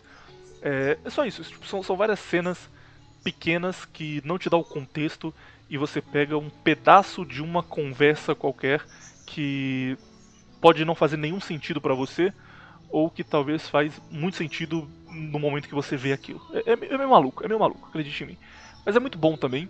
E o estilo de rotoscopia dele é legal demais, cara, porque é um bagulho que você não tá acostumado de ver. Tipo, eles Defina filmam com atores reais. O rotoscopia você filma atores reais e depois você pinta sobre os atores reais. E aí você hum. fica com um visual de desenho, só que é um desenho que se movimenta como pessoa de verdade e pisca como pessoa de verdade e mexe a boca como pessoa de verdade. Hum, entendi. Você conseguiu achar web imagens desse filme aí pra, pra ver como é? Consegui, inclusive do Before. Aqui, esse cara aqui que parece. Ele parece o Scooby. Esse mesmo. E.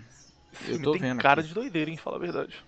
Esse aqui tem cara de viagem LSD. Você que já usou pode nos comprovar é verdade ou não que tem que parece LSD. Parece um pouco, mas é um filme maneiro, um filme que vale a pena você ver. Não é filme de ter sentido, cara. Se você vai, vai ver e falar, ah, oh, não teve nada a ver porque o final não. Não vai ter mesmo, cara. É, é, é maluquice. Tipo, 30% do filme você vai achar maravilhoso e vai fazer sentido pra caralho na sua cabeça, e 70% você vai ficar, que? O que que tá acontecendo? Que loucura! Mas o que filme faz sentido pra fritar o cérebro.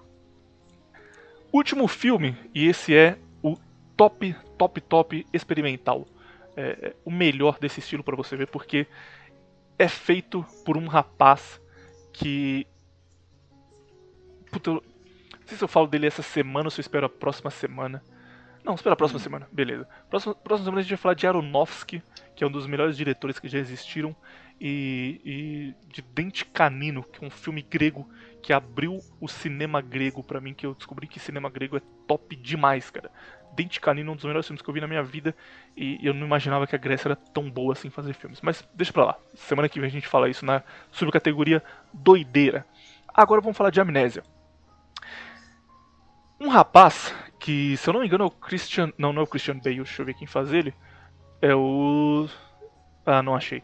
Mas o diretor desse filme. Guy Pearce. Boa. O diretor desse filme é o, é o Guy Pearce, na verdade. O diretor é o Christopher Nolan, nosso grande Exatamente. amigo Christopher Nolan, que Sim. fez o, o, literalmente o Batman.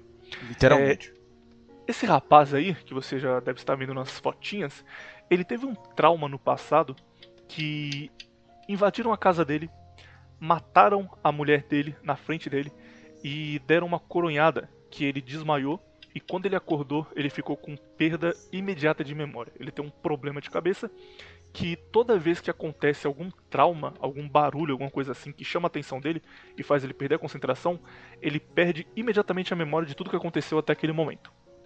Ele se lembra do passado dele, ele sabe quem ele é, qual o nome dele, ele lembra da história da mulher dele e a última memória que ele tem é essa memória dele desmaiando e a mulher dele sendo morta. Só que ele não lembra de nada que aconteceu depois, ele não sabe quanto tempo passou, ele não sabe nada. E ele sabe que ele quer encontrar quem matou a mulher dele. Como ele tem esse problema que a memória dele não é nem um pouco confiável, ele desenvolve métodos de como ele vai encontrar esse cara. Então ele descobre, por exemplo, que o cara se chama John. E aí ele faz uma tatuagem no peito dele escrito John matou a sua esposa. Ele descobre que o cara usa um carro vermelho. Ele faz uma tatuagem na perna ele usa um carro vermelho e o corpo dele inteiro é tatuado com as dicas que ele encontrou, porque toda vez que ele olhar no espelho, ele fala: Quem, quem sou eu? O que está acontecendo? Ele olha no espelho, John matou sua esposa, vá atrás dele. Você está procurando por ele há tantos anos. Ele, ah, tá bom, tá bom, tem que fazer isso. E aí a memória dele volta a tempo dele fazer alguma coisa e logo depois esquecer. E, e ele desenvolve métodos de como ele vai lembrar as coisas e tal. Filme legal, filme que tem tudo para ser um suspense interessante e, e, o cara não sabe o que está acontecendo e tal. Agora vem a parte genial, Menino Felinto. Você tá preparado para ouvir como Christopher Nolan é based, como ele fez um filme top top com esse roteiro aí? Mande, drop. O filme inteiro se passa de trás para frente. Então, a primeira cena do filme é ele atirando num cara num, numa casa abandonada. E aí você fala, que, como assim? Ele tá atirando no cara? Isso é o filme? E aí ele entra na casa, dá um tiro no cara e fala assim: você matou minha mulher, seu filho da puta, eu não vou deixar isso. É, eu não vou deixar você em paz, nunca mais, agora você tá fudido, você mereceu tudo isso. Acaba essa cena, começa a cena anterior a ele matar o cara, que é ele de carro perseguindo esse cara até a casa. Acaba a cena exatamente no momento em que anteriormente o filme começou, começa a cena anterior, que é ele indo atrás do cara até o cara entrar no carro e dar a partida. Acaba essa cena, começa a cena anterior, que é ele achando o cara em algum lugar e o cara fugindo dele. E o filme inteiro é assim, cara. Você vai vendo de trás para frente o que tá acontecendo. Obviamente, o Christian Bale é um puta diretor, então ele sabe como fazer isso, ele sabe onde cortar. E, e então você começam... deu o spoiler pra caralho. Agora. Spoiler do quê? Você não, falou não, que. Spoiler não, né, cara? Você vai estragar o filme pra tu. Não, você falou, você falou que o filme começa com ele matando um cara. Então esse cara é o assassino. Exatamente. Então é um spoiler o que acontece. Não, isso é a primeira cena do filme, pô. Mas você acabou de. Você falou do filme todo. Que é calma, é um cara estuprou calma, uma mulher. Calma, filho. Eu, eu, eu, não faria isso com o amigo ouvinte. Tem algo além Sim, disso porque, aí, amigo ouvinte. Segundo as fotos do Google, eu quero ver esse filme, que esse filme parece based bom pra caramba. Esse filme é muito based, muito bom. Eu já, eu já vi ele algumas vezes, cara. Tipo, 4, 5 vezes. Ele é muito bom mesmo. E, e o Christian Bale sabe quando cortar a cena. Então ele vai colocando coisas ali, tipo, é, um personagem que parece confiável e do nada você vê que não é confiável. É uma pessoa que parece um puta amigo dele e você descobre depois que eles se conheceram com essa pessoa sendo filha da puta e zoando ele, mas ele não sabe porque ele não, não lembra. E, e, os cortes são muito precisos e, e é, é, bom, cara. É bom, é bom demais. Confia em mim. É, procura aí no, no seu torrent favorito Amnésia, o nome dele em inglês é Memento e Memento. vai valer a pena. Puta nome bosta. Memento. memento de Memento Mori, que é quando a pessoa morre e você escreve isso na, na lápide dela. Ótimo Ah. filme, cara. Vai valer a pena demais se assistir. É um filme experimental. Tem Christopher Nolan, você pode ver, e esse aqui é um exemplo claro disso.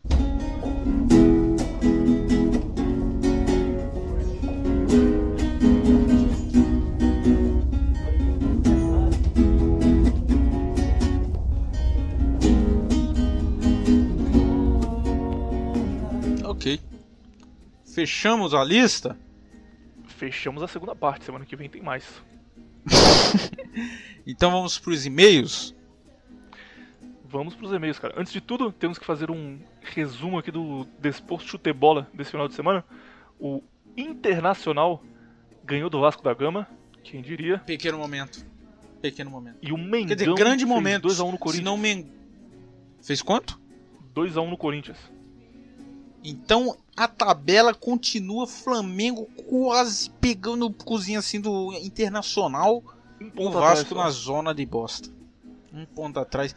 Nossa, mas ainda bem que perdeu. Ainda bem que o Vasco perdeu. Não quero ver Flamengo de novo, não. Campeão, não. Palmeiras está ganhando do Fortaleza. O Atlético Paranaense em décimo lugar. É bom lembrar que o menino Tapetinho, como um especialista em futebol, disse no começo desse ano que o Atlético Paranaense já era campeão brasileiro, já estava no papo.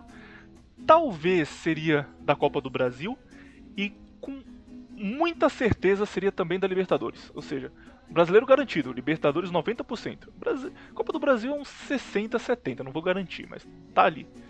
Parece que não foi uma, uma aposta muito boa. E o Vasco da Gama em E- 17º lugar. Vamos Os ver, estamos em que rodada? Vasco foi empate, empate, derrota, derrota, derrota, mas com toda certeza vai ter duas goleadas agora, 2 6 a 0 e, e vai se livrar. Porque estamos. Falta duas rodadas, né? E pro Vasco sair, precisa. O Bahia precisa. Puta, vai estar difícil. Difícil. O Vasco tem que sair dali, cara. Não posso ver Vasco Série B, não. Inclusive, tava vendo aqui temporada 2014. Cruzeiro campeão. Pequeno momento que agora o Cruzeiro tá na Série B. Grande momento na Não tô aqui vida pra falar do- de Cruzeiro não, cara, tô aqui pra falar de Vasco. Semana que vem, Vasco e Corinthians. O Vasco, é verdade, o Vasco vai, vai vir de uma semana difícil aí, pressão da torcida, jogar fora de casa, que é complicado, não dá pra saber se o Thales Magno e o Cano vão estar vão tá bem. Mas com tudo isso daí, eu acho que, assim, um 6x0 Vasco dá pra gente apostar, né? Tranquilo. 3 do Benítez, 3 do Cano. Não, Ótimo, perfeito. Minto. 3 do Benítez e 4 do Cano com um anulado do Cano. Esse vai ser o meu. Eu acho que vai ter Um do, do Petkovic também, olímpico, no segundo tempo. Gol olímpico. Gol olímpico do Petkovic bater. também tem que ter. Vai bater E e, vai sair pôr o terninho dele pra ir comentar o jogo. E na semana Isso. seguinte, a última rodada do campeonato, nós teremos o Vasco da Gama enfrentando o, creio eu que até lá já rebaixado, Goiás. Ah. Goiás tá fudido também. Os dois vão brigar pra ver quem, quem consegue sair ou quem cai junto, os dois juntos aí.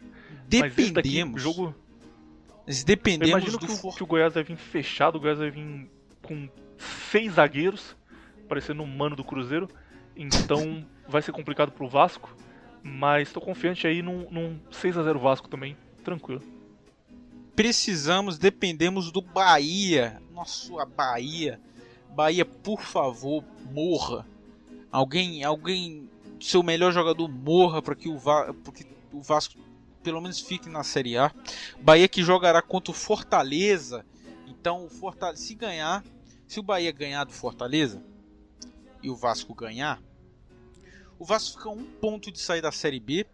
O Bahia fica com 42 pontos, o Fortaleza com 41.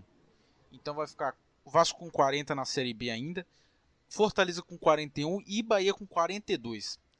Vamos ver então, aí vai ficar, é, vai ficar Vasco e Bahia. Aí na outra semana o Vasco jogará, o Bahia jogará com o Santos e aí não tem chance. Aí vai ser Vascão. Série A para sempre, O forever. Vasco tá tranquilo, cara, não precisa nem se preocupar. Sabe quem é o, o grande culpado por isso daí, cara? Que se não fosse ele, o Vasco estaria tranquilo agora? Quem? O Galo, que conseguiu empatar em casa com o Bahia, cara. Que vergonha pro Galo. puta. Tá maluco. Filha da puta do caralho, cara. Caraca, que raiva. Literalmente, cara, se o Bahia tivesse perdido, Ele estaria. Aí precisa, aí precisa ver o saldo de gols, né? O saldo de Ah, não, gols é. do. O Vasco estaria ainda na, nas zona de É. Mas seria igual, igual pra igual os pontos É, ali. estaria, estaria menos. É. Ah, o Atlético. Quando o. Galo, cara, se, se o Vasco cair, a gente quebra o rádio na porrada quando a gente encontrar. É culpa dele. Tudo culpa do, do Bahia. Do, do, do Atlético. Vamos pro, pros Essa e-mails. análise. que- Essa foi Calma a aí, análise. cara, calma aí, cara. Tem, porra, tem que fazer direito aqui, seguir o roteiro do seu programa. Essa foi a análise do Desporto Chutebola da semana. Além disso, tem mais um momento especial que o Felipe ele veio preparado essa semana, cara. Ele se preparou a semana inteira pra trazer um conteúdo Treinando, treinando a mente. treinando a mente, acompanhando o esporte mais based que já existiu, que é o futebol americano, amigo ouvinte. O Felipe que é um torcedor dos. Cowboys. Agora eu sou torcedor dos Cowboys. Exatamente. Depois dessa semana acompanhando aí os top highlights do YouTube, vídeo de porrada e gente sendo judiada e desmaiando em campo. Qual o seu review? É realmente o esporte mais shed ou, ou você ainda acha que não? O mais based depois de futebol e luta.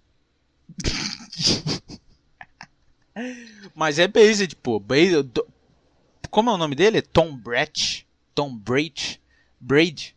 Meu amigo, que Exatamente. homem. Parece o Batman. Ele parece comigo um pouco, não parece? Eu acho. Nossa, literalmente eu. o Batman ele tem que parecer com você, né, cara? Ah, é, realmente. Acho que eu. Acho que tá mais do que provado que eu sou literalmente o Batman. Se, eu- se ele parece o Batman, então ele parece comigo. Isso tá provado aqui. E o William torcendo pro garoto mais zoomer da América. Qual é o nome dele? Eu até esqueci. Mahomes, Patrick, Patrick Mahomes.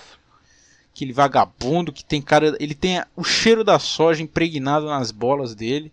Incrível como aquele garoto A parece um- inveja é uma merda, como diria o Baby do Mengão com a faixa segurando Caraca, cara, ele tem cara, sabe de quê? Do cara que joga Fortnite, cara. É a cara da América. Vamos Dá uma de viriato aqui. Vamos pros e-mails, mas antes farei meu xixi, William, que eu não tô me aguentando aqui. você bebe uma água aí e a gente volta já. Mas ó, é pra, você, é pra você cortar essa parte depois. Em semana passada você não cortou, ficou. Cortei nada, foda-se. Essa aqui é pra cortar. Beleza. Não, é que Vou pegar eu- água lá e eu- já volto também. Eu já anotei aqui todas as partes que eu tenho que cortar num papelzinho. Vou anotar aqui, ó. Duas horas e meia. Cortar também. Até daqui a pouco. Beleza, até daqui a pouco.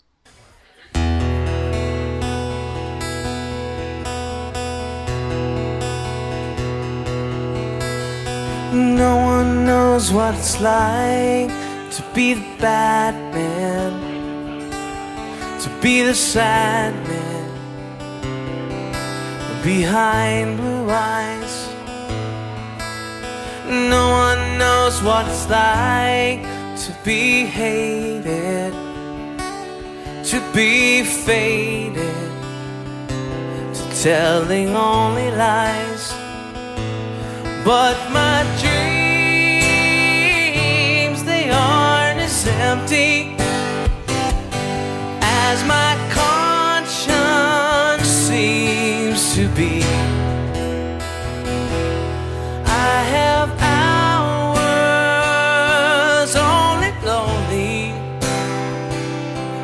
Love is vengeance. It's never free. É, vamos aqui para os e-mails, William.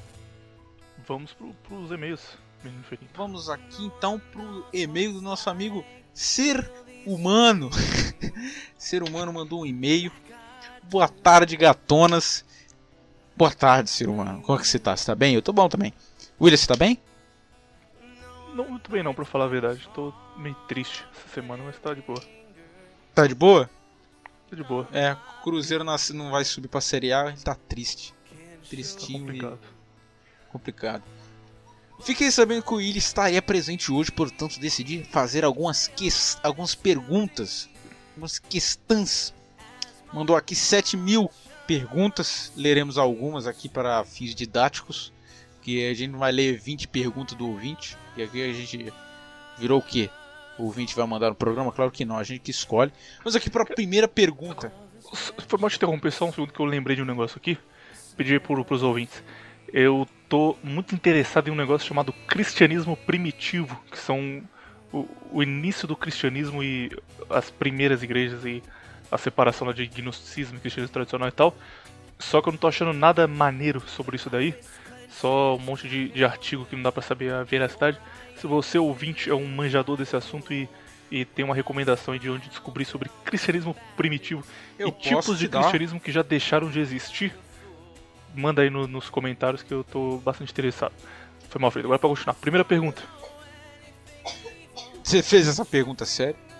Sério, cara, eu tô com, com 80 abas abertas aqui sobre cristianismo primitivo, só que provavelmente eu vou ler elas e não, Eu não tenho, vou eu saber tenho, nada. eu tenho, eu tenho um livro, eu tenho, eu tenho uma indicação sobre o Pode ir, cristianismo cara. primitivo.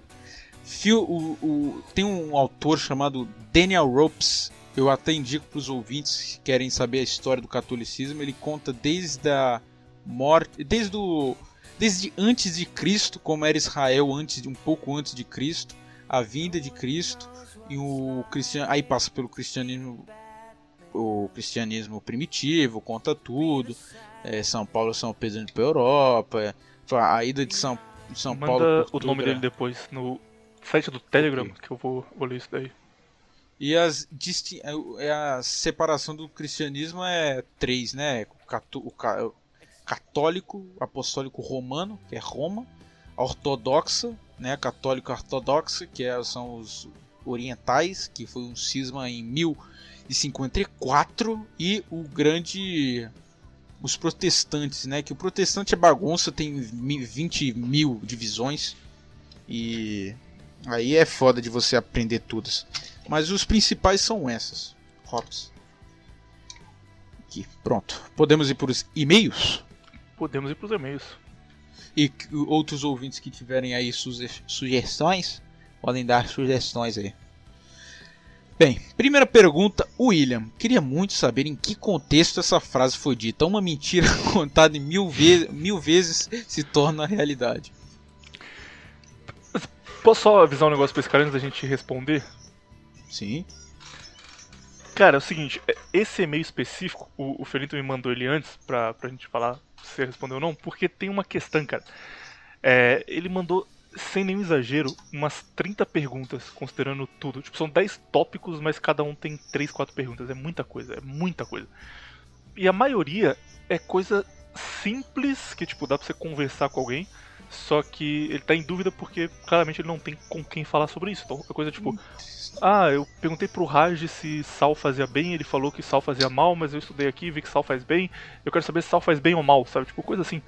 Então, como é um negócio que tipo, você tá interessado nisso, você quer conversar sobre, mas você não tem quem claramente, nós vamos abrir uma exceção pra você, rapaz, que é o seguinte.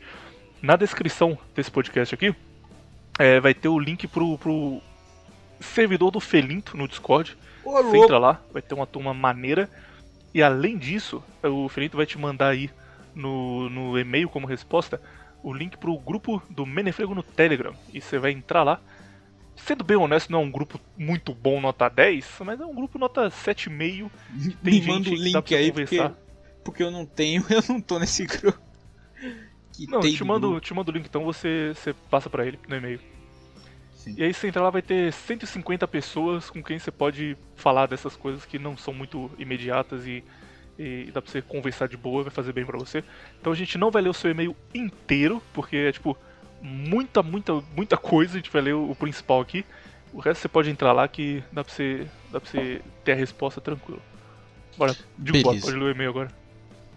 Então, esse. Eu queria ver a- o contexto da frase: Uma mentira contada mil vezes se torna realidade. Diga, diga tu.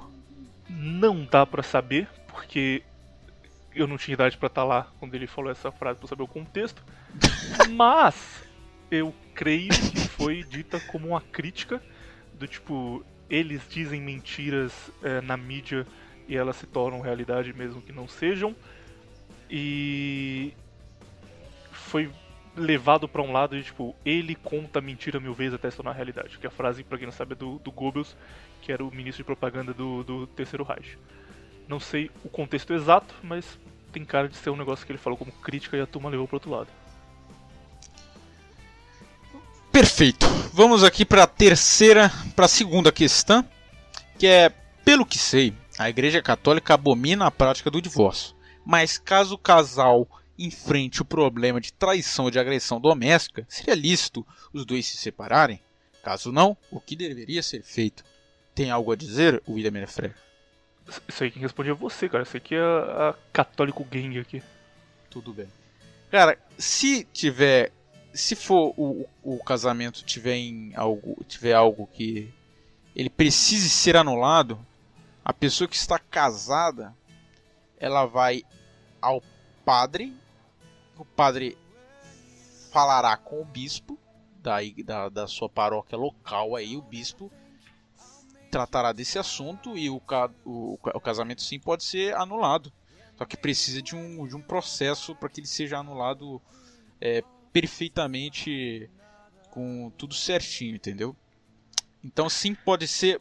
É, ele, o católico, ele é a, a, igreja católica, ela abomina a prática do divórcio em caso de adultério, onde eu paro, por exemplo, eu tô casado com o William. Só que eu, eu não quero mais comer o William, eu quero comer o Raj. Aí eu vou me separar do William pra, pra, pra, pra comer o Raj. Só que isso é, não pode ser feito porque isso é adultério e Jesus Cristo abomina isso. Tanto que a igreja anglicana, é, Henrique VIII, é, abriu a igreja anglicana, ele matou os sacerdotes católicos da Inglaterra por conta que ele era um, um cara adúltero. Ele era casado com, com, Como era? Maria de Castilha. Ele queria se separar de Maria de Castilha para se casar com não sei o que de Bolonha. E ele mandou uma carta pro Papa, o Papa não aceitou. E ele falou: Ah, e o padre. Aí ele ficou puto com o Papa. O Papa excomungou ele. E ele falou: Ah, já que você me excomungaram, eu vou criar minha igreja. E criou a igreja anglicana na Inglaterra. Então, em caso de adultério, onde você é apenas um safadinho que quer penetrar vaginas alheias, isso é abominável e a igreja não concorda comigo. Mas caso esteja passando por problemas como agressão doméstica e essas outras coisas, sim, você pode pedir a anulação do seu casamento. Você já viu uma foto da da de Henrique VIII? Um puta de um gordão Exatamente. Gordo. A, a mulher que ele separou quase se acertou. Não era de Castilha, não, era de Aragão. Era Catarina Aragão. de Aragão, que era o outro Isso. lado ali da Espanha. Mas o Henrique VIII ele era muito gordo, cara. E ele tinha um cara na corte dele. E isso parece fake news, mas é um bagulho atestado da época por biógrafos que conviveram com ele. Tinha um cara na corte que o trabalho desse cara era ficar dando comida para ele o dia inteiro. Tipo, o cara dá comida na boca dele porque ele era tão gordo que ele não conseguia comer. Ele era muito gordo, muito gordo. Olha, procura foto dele aí, pintura. Foto não, né? Mas pintura dele que você vê como gigante o cara era. E tipo, o cara ficava o dia inteiro lá dando comida na boca dele porque ele não conseguia mais comer. Ele era quilos mortais, tá ligado? E o que ele morreu é, foi. Ele teve um bagulho que literalmente o, o estômago dele explodiu de tanta comida. Tipo, ele comeu Boa. tanto que o estômago dele não aguentou mais, explodiu e ele teve hemorragia interna e morreu. Beleza. Completamente. Podemos seguir para a próxima questão? Podemos ir para a próxima questão. Poderiam falar sobre a Igreja Adventista do Sétimo Dia? Hoje vejo que ela é uma das denominações protestantes com mais força. Você tem algo, algo você, vocês têm alguma história sobre ela? Você tem alguma história sobre ela, William Menefrego? Zero, cara. Eu conheço gente que frequenta, eu sou muito por fora de assunto religião. A religião que eu mais manjo, por incrível que pareça, é, é budismo, que eu tô, tô estudando bastante sobre isso graças ao menino Nano. Mas cristianismo, essas subdivisões, eu manjo quase nada.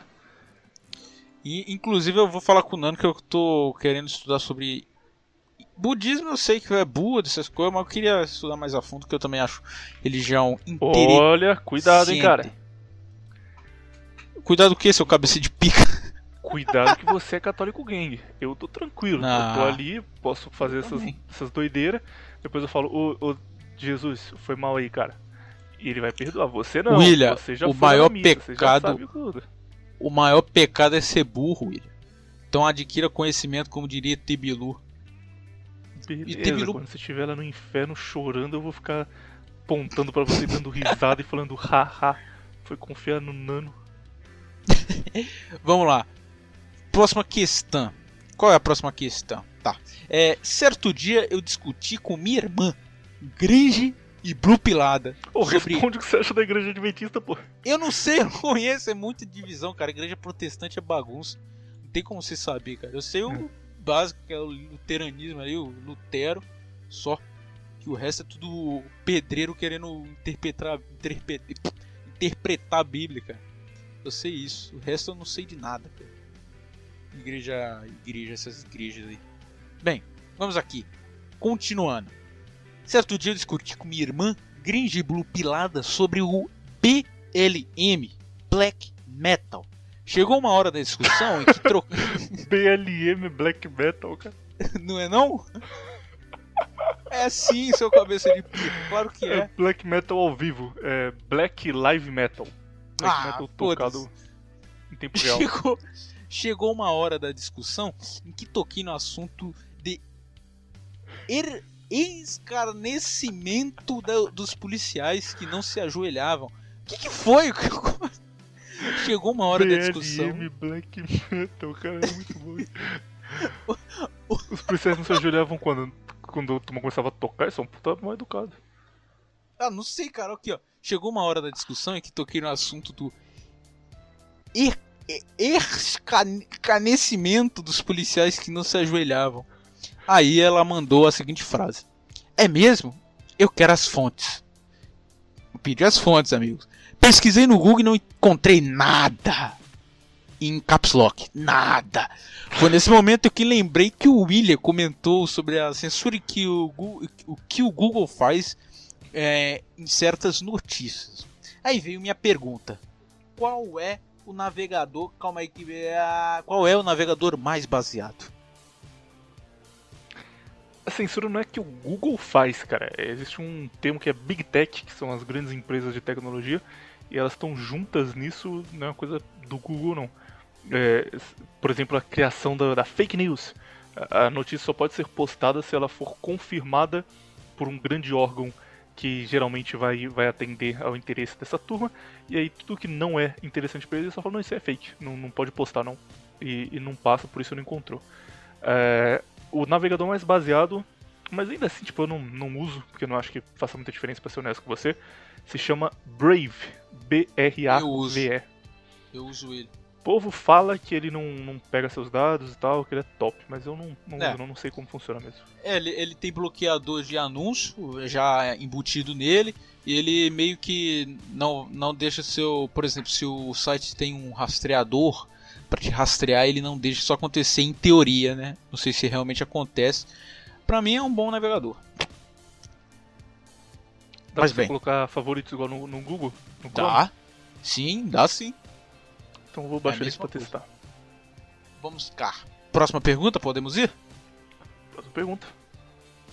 Como vocês se essa pergunta vai para você. Como vocês se conheceram? Ah, não, mentira, não é só para você, para nós dois.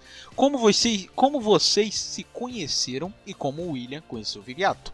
E como ambos conheceram o Hernani? Quem deu a ideia de fundar Nova Vertente de Produção? Pô, como contaremos nossa história? Você conta, eu conto? Pode começar aí, cara. Pra ser honesto, eu não, não lembro como a gente se conheceu. Pô, vai lá. Eu lembro que eu tinha o Neném Preto, tenho ainda, né? E eu lembro que o William voltou quando teve aquele aquele aquele hiato lá que ele ficou mó tempo, né? Deu merda lá e tal. Aí ele voltou com o episódio do coronavírus. Aí beleza, voltou e do nada ele comentou em um vídeo meu de treino, tipo, era o segundo É, foi o primeiro. Eu tinha dois vídeos, ele comentou, dois podcasts, ele comentou em um. E eu fazia parte da Infante Negro desde porque a Infantenigro foi criada, vamos aqui é a história da Infantenigro foi criada. Sabe o que eu comentei Oi. naquele vídeo? Agora que eu lembrei. Ah, Porque eu fui ver o vídeo de fundo enquanto eu fazia alguma outra coisa. E eu lembro que em algum momento do vídeo você falava de jiu-jitsu e eu fiquei muito puto. E eu ia eu te você xingar. Só que eu falei, caralho, mas esse cara. Vai que ele, que ele é gente boa, não vou xingar ele não. Aí eu Mas só comentei, você tipo, por que você botou, você, tava vendo lá o meu, você só clicou, só foda-se. putz, eu não lembro, provavelmente foi isso. Tipo, geralmente quando alguém comentava alguma coisa no, no Menefrego e era podcast, eu ouvia. Tipo, o cara comentava, aí eu via no perfil dele que fazia podcast, eu ouvia. Mas eu lembro que você falou de jiu-jitsu, eu fiquei puto.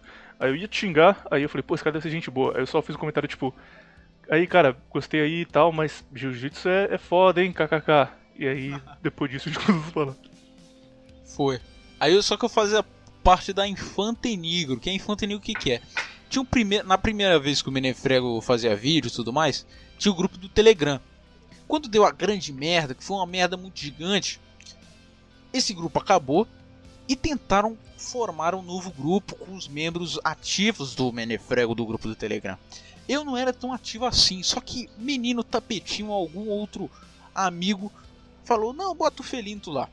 E aí Não, aí, não, não, cara. Calma aí, calma aí. Tenho que arrumar aqui porque essa história tá pela metade. Não era membros mais ativos, não. Era os membros mais baseados, os cara mais gente boa. Porque tinha muita gente lá que era literalmente maluca e chegava falando: E aí galera, vamos fazer um, um atentado na parada gay, explodir bomba, vamos lá, vamos lá. Ficava, cara, esse cara tá louco. Tipo, fica longe desse maluco. Ou era isso, ou era gente que, que sabe, queria ficar falando de três e meia da manhã o cara vinha querer discutir paganismo e cristianismo. Hum, Chato pra caralho. Aí Extremamente. a Infanta Negra era tipo, cara, tem uma galera aqui que é legal, que não é maluca, e vamos só juntar essa galera e, e colocar num grupo Exatamente. separado. E aí criou-se a Infanta Negro que tinha muitos membros inicialmente, só que ao decorrer do tempo, né? O Menefrego ficou quanto tempo parado? Um ano? Por aí, cara. Ficou Acho que mais de Então, um ano até. Então, e a gente entre si ficamos nos evoluindo, né? Muito bom, foi muito, é, foi muito bom. Eu, eu- eu- assim, eu estava no grupo, é poucas pessoas, menos de 20 pessoas. Muito bom, tapetinho, todo mundo tá lá. É um grupo maravilhoso. Tapetinho, Nano, Raj. Em Raj. breve, seu Hernani. Seu Hernani criou um Telegram. Só preciso conversar com ele, ver se ele tá ok com isso. Mas em breve, seu Hernani sim vai estar a elite da elite do fascismo brasileiro lá, cara. fascismo brasileiro lá. Inclusive eu tinha mandado, eu lembro que um dia eu fui na fazer é, como é o nome? Exames do meu diabetes e eu mandei um e-mail pro William. Não, é, eu sei que o Menefrega acabou, mas é, entra nesse grupo que a gente gosta muito de você e tudo mais. Ele cagou, eu acho que ele nem viu.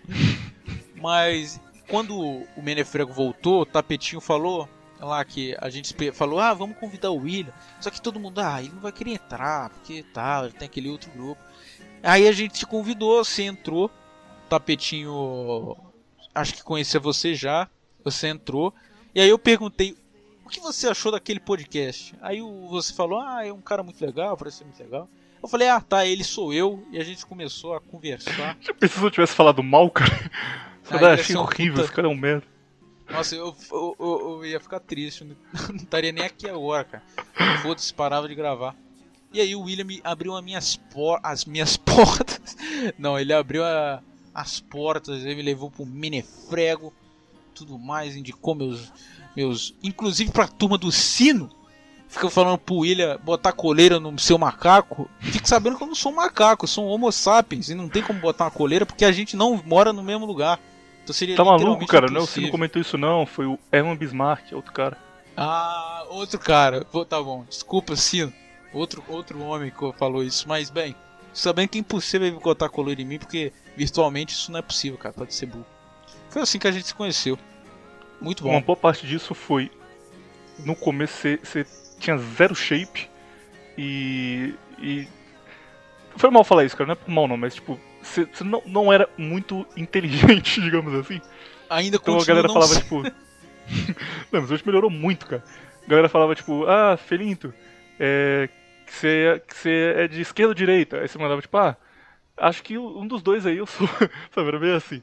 Aí a turma foi te ajudando, o menino tapetinho foi, foi ajudando, nano pra caralho também. Aí começou o Neném Preto, eu ficava lá todo mês te mandando mensagem, cara, grava aí, cara, vamos lá, vamos gravar. Você deve ter me pedido dica umas 50 vezes de como fazer roteiro. Sim. Te ajudei em todas e você não fez nenhum dos roteiros. Mandava de 15 minutos falando, não, cara, faz isso aqui, explica de tal jeito, põe essa coisa aqui na introdução. Não, pode deixar, eu vou fazer, cara, ficou bom, ficou bom. Nunca fez nenhum. Ah, pequeno momento. Fora isso, tá de boa. Muito bom. E como você conheceu o Viriato? Viriato, eu não conheci o canal dele. Tipo, eu, eu parei de fazer o Menefrego e eu não vi mais nada de política por muito tempo. Então eu não sabia do canal dele. E aí, quando eu pensei em voltar, eu fui ver aquele cara Anão da Silva. Ele tinha postado os vídeos do Menefrego antigos. E aí eu entrei lá pra ver os comentários, ver se a turma ainda, ainda ligava. E tinha muito comentário falando: Cara, esse cara é o Viriato, certeza que é o Viriato, a voz do Viriato. Aí eu fui procurar quem era Viriato vi os vídeos achei muito bom. Falei, cara, esse cara é foda, cara. Demais. Que bom que tem alguém igual ele fazendo esse tipo de coisa. Porque na época não existia, tipo, na época do Menefrego, a única pessoa que fazia esse tipo de coisa no YouTube era o Menefrego, tinha mais ninguém. E eu fiquei, caralho, que legal, que legal, cara. Agora sim tem um, um cara muito bom fazendo um negócio próximo daquilo lá. E gostei demais. E aí eu criei um YouTube, porque tipo, eu, YouTube não, criei um Twitter, porque eu ia voltar, tipo, na semana seguinte eu tava com o episódio gravado. Mandei mensagem pro Viriato, falei, cara, é, não sei se você sabe quem sou eu, mas o pessoal comenta nos meus vídeos falando que, que a gente é a mesma pessoa. E tô pensando em a gente fazer isso como piada. Então não nega não, tá? Vou voltar aqui e não fala que, que não é não, só pra, pra manter o meme vivo. E aí ele respondeu falou, não, beleza, cara, pode deixar, também comenta nos meus vídeos que, que eu sou você, tranquilo. E aí a gente se falou pelo Twitter, mas muito pouco. Eu voltei com o canal e aí ficava essa piadinha. Aí depois de tempo eu chamei ele para participar lá, ele participou. O cara é muito gente boa, cara. Tipo, ele parece ser na nos episódios do Contraversão ser, ser bravo, porque é meio que a forma que ele que ele fala faz parecer aquilo. Ele é muito gente boa, muito mesmo. E a gente se dava bem, se falava direto. É, depois de um tempo, aí vem a parte do, do Contraversão, eu já tava meio de saco cheio de fazer o Menefrego, porque foi muito migtal pra lá, cara. Eu odeio muito migtal. Tanto quanto. Turma chata, Zé Palestrinha. Porra, como odeio migtal, você não faz ideia. E uns caras fazem uns puta comentário de 30 linhas, falando, ai, é, veja bem, isso aqui que você falou está errado, por tal razão. Eu falo, caralho, cara, que, que esmala. E tipo, não tinha nada que eu pudesse fazer, porque eu levei essas pessoas pro canal. Porque eu aceitava participar em canal migtal, os caras me chamavam, eu ia. E tipo, não fui inteligente, não percebi que isso daria problema no futuro. Então encheu de mictal e eu tava de saco cheio. Eu falei, cara, não vou fazer isso aqui mais não, vou parar. E tipo, meu plano era fazer mais dois menefrego e parar. Ia fechar o canal e não ia voltar mais. Aí nesse mesmo período, quando eu tava decidindo parar, o seu Hernani me mandou uma mensagem, falou, ô William, deixa eu falar aqui com você. Aí eu, pode falar, Hernani. Aí ele explicou que ele queria fazer um, um site, um site não, uma plataforma de lançar um podcast por dia e tal, e no futuro é, a ideia era levar mais gente, deu aquela ideia inicial lá. Gostei muito e, tipo, eu idolatrava muito o Hernani, cara. Tipo, hoje em dia, ele é meu amigo, é, é mais de boa. Mas nessa época eu falava com o Hernani e eu ficava tremendo, tipo, caralho, cara, é o Hernani de verdade. Tipo, eu vou mandar uma mensagem o Hernani vai responder. Eu ficava maluco, o Hernani foi muito importante pra mim na época que eu comecei a ouvir ele. E aí concordei na hora, falei, cara, o que, que você quiser fazer, tô aí, nem pergunta duas vezes. É, ele me chamou, inicialmente seria um podcast separado, e o Viriato ia fazer um outro podcast, o Raj ia fazer um terceiro podcast sobre paganismo. Então seria tipo, o Viriato fazendo um podcast sobre é, política, eu ia fazer um sobre história, e o Raj sobre paganismo.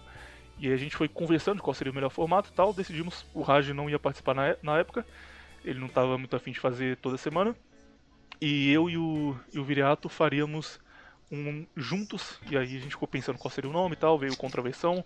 O formato foi criado tipo, ah, cara, vamos ligar e, e conversar e ver o que dá. A gente não sabia se seria um negócio de é, mais histórico, falar mais a sério, não sabia como funcionaria isso daí. Mas eu lembro, tipo, na primeira vez que a gente ligou, a gente começou a falar sobre o que poderia fazer, qual seria o formato. E a gente falou sobre como no YouTube todo o conteúdo de terceira posição era muito sério era sempre um cara citando livro pra caralho, falando, não, veja aqui, esse livro de tal autor prova tal ponto e a esquerda está errada. E a gente queria fazer um negócio oposto disso, porque o MBL, por exemplo, fez, eu colocava lá o Arthur Duval, mamãe falei pra em manifestação zoar esquerdista e, e funcionou. A gente percebeu que essa era a linguagem que precisava fazer. A gente falou, cara, vamos não fazer roteiro, não preocupar com isso, só conversar normal e, e não ter personagem nada. Só conversar, ser gente boa e ver no que dá. E aí funcionou. Assistiu Contravenção até hoje. Como ambos conheceram o Hernani? O Viriato, eu acho que ele conheceu já no Contraversão. Acho que eles não tinham falado antes, não. Mas eu conheci, cara, a primeira vez que eu falei com o Hernani foi quando a gente gravou o episódio sobre perseguição na faculdade. Foi antes do Menefreio começar ainda, bastante tempo atrás. Eu gravei com o Wilton o episódio lá sobre o como era o, o fascismo e tal, que era todo dia entrevistando um fascista, eu acho. Aí ele me chamou para falar sobre faculdade. A gente fez o episódio sobre faculdade também. Só que eu ficava muito nervoso, cara. Tipo, é, parece que eu tô zoando, mas sendo bem honesto, cara, eu, eu, eu eu olhava pro Hernani, sei lá, como o Hernani olha pro Milton Neves, sabe? Eu ficava, caralho, cara, é o Hernani, cara. Eu tô falando com o Hernani. Meu Deus, cara, é a voz do Hernani. Tipo, eu ficava o tempo todo pensando isso. Eu tenho que falar tudo certo porque é o Hernani. E aí, quando eu comecei a falar direito, foi tipo no terceiro episódio que a gente fez, que foi sobre o, os caras é, que a história falava que eram gente boa, mas que não eram. A gente falou de Mohamed Ali e tal. E aí a gente falava muito pouco, falava pelo Facebook, não, não rendia muito. Até começar o Controversão, que foi quando a gente começou a falar direto mesmo, de mandar mensagem no Zap e conversar. Ô louco, que loucura. E o. Eu vi... Você. Ah, tá. E eu conheci o Hernando, cara. Não sei se essa pergunta foi pra mim, mas eu vou responder, foda-se. eu via o Diogo Belnizan. Você conhece o Diogo Belnizan, Will? Conheço, claro, do Bueira Aberto. Bueira Aberto. Eu lembro que ele tinha um canal. Tinha um canal antigo que caiu. E ele, tipo, fazia uns vídeos muito deprê, tipo. Nossa, cara, eu quero literalmente me matar porque meus vizinhos me enchem o saco, cara. Ai, eu Cara. tô depressivo. E eu amava isso. Eu, eu amo de- depressão em, em Eu forma de mandei uma mensagem pro Diego Bernizan nessa época, quando tava começando a fazer o podcast. Falei, tipo, aí, cara, eu gosto muito de você e tal, seu podcast é foda. Porque era um podcast curto de 15, 10 minutos. Sim, Eu queria muito gravar com você, você aceita tal, dá uma olhada aqui. Aí mandei o link, e aí ele visualizou e respondeu não. Não falou mais nada, cara. Fiquei muito triste. Falei, caralho, que merda, cara. Filha da puta. Caralho, cuzão, cara. Ele, ele tinha postado um, um- um vídeo falando sobre um filme. E, tipo assim, eu, eu sempre quis conversar com esse pessoal que eu escuto, tipo o William, a Hernani. Quando eu assistia ele, o, o Beonizan. Só que, tipo assim, eu vou falar o que com o Hernani? Eu vou falar o que com o William? Eu vou falar o que com esses caras? Nada. É, Então eu fui, eu fui comentar. Eu fui, ele, ele, ele tinha feito um vídeo sobre um filme. Eu fui ver o filme, vi e fui falar com ele. E a gente conversou, ele começou a perguntar, "Ah, você gosta do canal? Eu falei, ah, gosto pra caralho tudo mais, porque eu escutava jogando um joguinho. E aí, beleza. Só aí eu, eu, falei, caramba, cara, mas pô, só eu já vi seus vídeos 20 vezes, cara, cada um. Eu não sei mais o que, eu não encontro mais nenhum podcast assim. O que eu faço? Aí ele falou: Olha esse maluco aqui, ele faz episódios de 5 horas. Eu, caralho, 5 horas? Aí ele mandou o link do Sociedade Primitiva. E eu maratonei Sociedade Primitiva. Muito bom. Assim que eu conheci. Ah, e conheci o Hernani de, conversar, só foi. Eu conversava, eu mandava às vezes umas, umas mensagens pra ele no, no, no Facebook. Ele me respondia, mas eu nunca conversei com o Hernani sério, sério não. Eu não tenho nada pra conversar com ele. Mas sei lá, eu gosto dele pra caramba também. E é só isso. No começo eu tinha um pouco de medo do Hernani, cara, porque quando ele chama você pra gravar alguma coisa, é muito sério o negócio, sabe? Tipo, é muito profissional. É, provavelmente ele não faz de propósito, ele nem se liga. Mas é tipo, olha, vamos gravar amanhã, é, 10 da noite, tá bom? Aí Você fala, beleza, 10 da noite, pode deixar. E a gente tá acostumado, tipo, marca 10, você vai começar 10 e 20, 10 e meia, fica conversando aí, cara, tá tudo beleza, como tá a vida, vamos fazer. Quando você vai gravar com o Hernani, cara, é 10 horas. Aí, 10 em ponto, ele te liga no Skype, aí você atende e ele fala: Oi, tá me ouvindo? Ô, tô te ouvindo sim, Hernani. Então vamos começar. E já começa a falar: Olá, amigos. Eu ficava, caralho, cara, esse cara ele, ele- deve ser muito inalcançável, tá ligado? Não vou usar, puxar assunto com ele. Aí depois, quando eu fui conversar, o cara é gente boa pra caralho. Sim, Nem esperava que fosse assim. Exatamente. E quem deu a ideia de fundar o Nova Vertente Produções? Eu sei, você sabe? Foi o Hernani. Mas você sabe como é que surgiu? Quem teve a ideia? Não, quem teve a ideia foi o Hernani, não foi? Não, mas como, como surgiu, não sei não. Manda aí. Não. Hernani, eu lembro porque eu sou sociedade, eu sou PhD em sociedade primitiva. Hernani postou nos, nos- na comunidade do, do, do- do Sociedade Primitiva, ouvintes, estou pensando em fazer um projeto onde reunirá alguns podcasters e será um podcast todo dia. Eu olhei e falei, impossível isso acontecer, isso não vai ser real. Como que alguém vai ter disponibilidade de gravar um episódio assim cada semana? Assim, um episódio por dia, não vai dar certo. E quando eu menos percebi, Nova Vertente de Produções estavam, estava criada, amigos. E eu tomei a Red Pill definitiva. Falei, Hernani, nada é impossível pra esse homem. Uma coisa que é boa deixar claro também pro, pro menino Herman Bismarck é que quem chamou o, o Felinto pra cá foi o Hernani, hein? Só ficar, ah, o William que mandou ele entrar aí, o William que. Pelo contrário, cara, tipo, obviamente eu, eu falava do, do Felinto quando ele perguntava, mas quando o- os caras lá saíram e abriram um espaço, seu Hernani já mandou na hora, ó, passa o contato do Neném Preto aí que ele é bom, quero, quero falar com ele. E hoje ele Foi- não me escuta, pequeno, pô, pequeno E momento. hoje ele ignora a existência do seu podcast. Filha da puta. Caralho, meu. Vamos cá, top filmes que ele mandou aqui. Tropa de Elite 1, bom filme, falamos. Cidade de Deus, ótimo filme. Hot Wheels Accelerators, toda a saga. Porra, aí sim, cara. Tenho certeza que é um bom filme. Tropa de Elite 2. Street Fighter 2, o filme, aquele que tem a Chun-Li pelada. Totalmente, completamente. Esse é Street Fighter 2 online, não é o filme, não. Tem a Chun-Li E pelada. Barbie, a saga. Mentira, Barbie foi eu que coloquei. Bem, esse foi a top lista de filmes do nosso amigo Ser Humano. Vamos aqui pro resto do e-mail. Vou ler aqui. Alguma coisa para acrescentar, William? Não, só isso mesmo. Beleza, sou muito grato por Deus ter me dado a oportunidade de conhecer esse meio. Antes achava que tomar a Red Pill seria ver os documentários do Brasil, Palare- Brasil Paralelo e ponto. Sou muito grato também ao meu amigo Rian, que me mostrou um vídeo na sala de aula do Nego Ney com a voz do Baruch. Beleza. É, isso me despertou uma curiosidade sobre quem falava essas palavras. Essas palavras. Essa, ele botou essas palavras e gravava esses belos áudios. De tanto rir e ouvir os áudios do velho narigudo, apareceu nos meus recomendados o seguinte vídeo: Top 10 Jujubas do Viriato. Eu te falei sobre contraversão, aí tá o exemplo, cara. Imagina se o amigo dele, Juan, chegasse e falasse: É Juan ou Rian? Rian, né? Imagina se ele chegasse e falasse: Ô, veja aqui esse vídeo que maneiro. E aí ele mostra um podcast de 2 horas e 40 sobre os problemas do sionismo na Europa. Nunca ia dar certo, o cara ia falar: Puta, que mala, cara. Pra que você tá Chato mostrando pra isso aí? caralho. Exatamente. Eu maratonei todos os vídeos dele, é, mas ainda via muito nos comentários a menção do Não Me Importo podcast, né, Frego, e de como ele tinha a mesma voz do Viriato, ou que era a mesma pessoa. Dei uma olhada no podcast, no começo fiquei receoso, pois eu era totalmente avesso ao fascismo. Tanto que eu comecei a travar uma batalha interna falando pra mim mesmo: eu não sou fascista, eu não gosto de fascista repetidas vezes. Inclusive aconteceu isso comigo porque eu era meio ancap.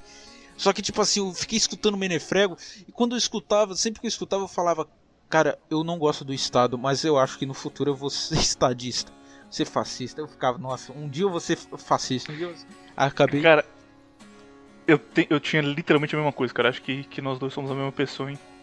Droga, e fomos descobertos. que Quatro horas que eu falando. comecei a ler sobre fascismo, tipo, eu comecei a ler Mussolini, eu lembro que eu parava e ficava, caralho, cara, que merda, isso, isso faz sentido. Puta que pariu, eu não, não queria que fizesse, mas isso faz sentido. E aí eu lia, tipo, torcendo pra ele falar uma coisa absurda e eu poder falar, ah, que louco, nada a ver isso aqui. Mas não vinha e eu sofria pra caralho. É exatamente isso, cara. Foda-se. Mas com o tempo comecei a gostar e hoje posso te garantir que já vi todos os apps do Contraversão e até agora o do Menefrego. Sou grato também ao Luiz Tapetinho. E falou que como se, tivesse, como se fossem 450, né? São porra, 18. Vi Não, todos os eu- contravenção. Eu já vi, cara, todos os apps do Menefrego 80 vezes, cara, 80. E eu posso eu contei, foi 80 vezes cada um. Porque eu acordava e eu vi o, o- episódio indo pra escola fazendo alguma coisa, e no outro dia eu via outro, e aí quando acabava eu ia pro primeiro e ficava nesse loop repetidas vezes. cara. Enorme tempo. Bem, sou grato. fazer mesmo, hein, cara? Tá louco. Ah, mas eu queria escutar a vozinha de veludo do William. Bem, sou grato também ao Luiz Tapetinho, que me inspirou a entrar na academia com um episódio sobre treinos que ele gravou com o William. Antes tinha 28 de braço, hoje tenho 36. Ainda estou no caminho dos 39. Mas posso garantir que minha vida foi dividida quando eu ouvir a- ouvi aquele app. Antes eu era muito mais inseguro. Minha autoestima era baixa e meu corpo era fraco. Mas graças a vocês eu pude encarar a vida da forma que ela é e ter em minha mente o que é ser homem e como se dá sua busca incessante pela ascensão. Se eu fosse listar o quão bom foi conhecer essa comunidade, esse meio teria mais de nove parágrafos. A cada minuto que ouço vocês, eu aprendo. Vocês só têm a adicionar na minha vida. Obrigado. Boa. Aí sim, cara. Acabamos. Muito bom receber e-mail assim. Sim, cara.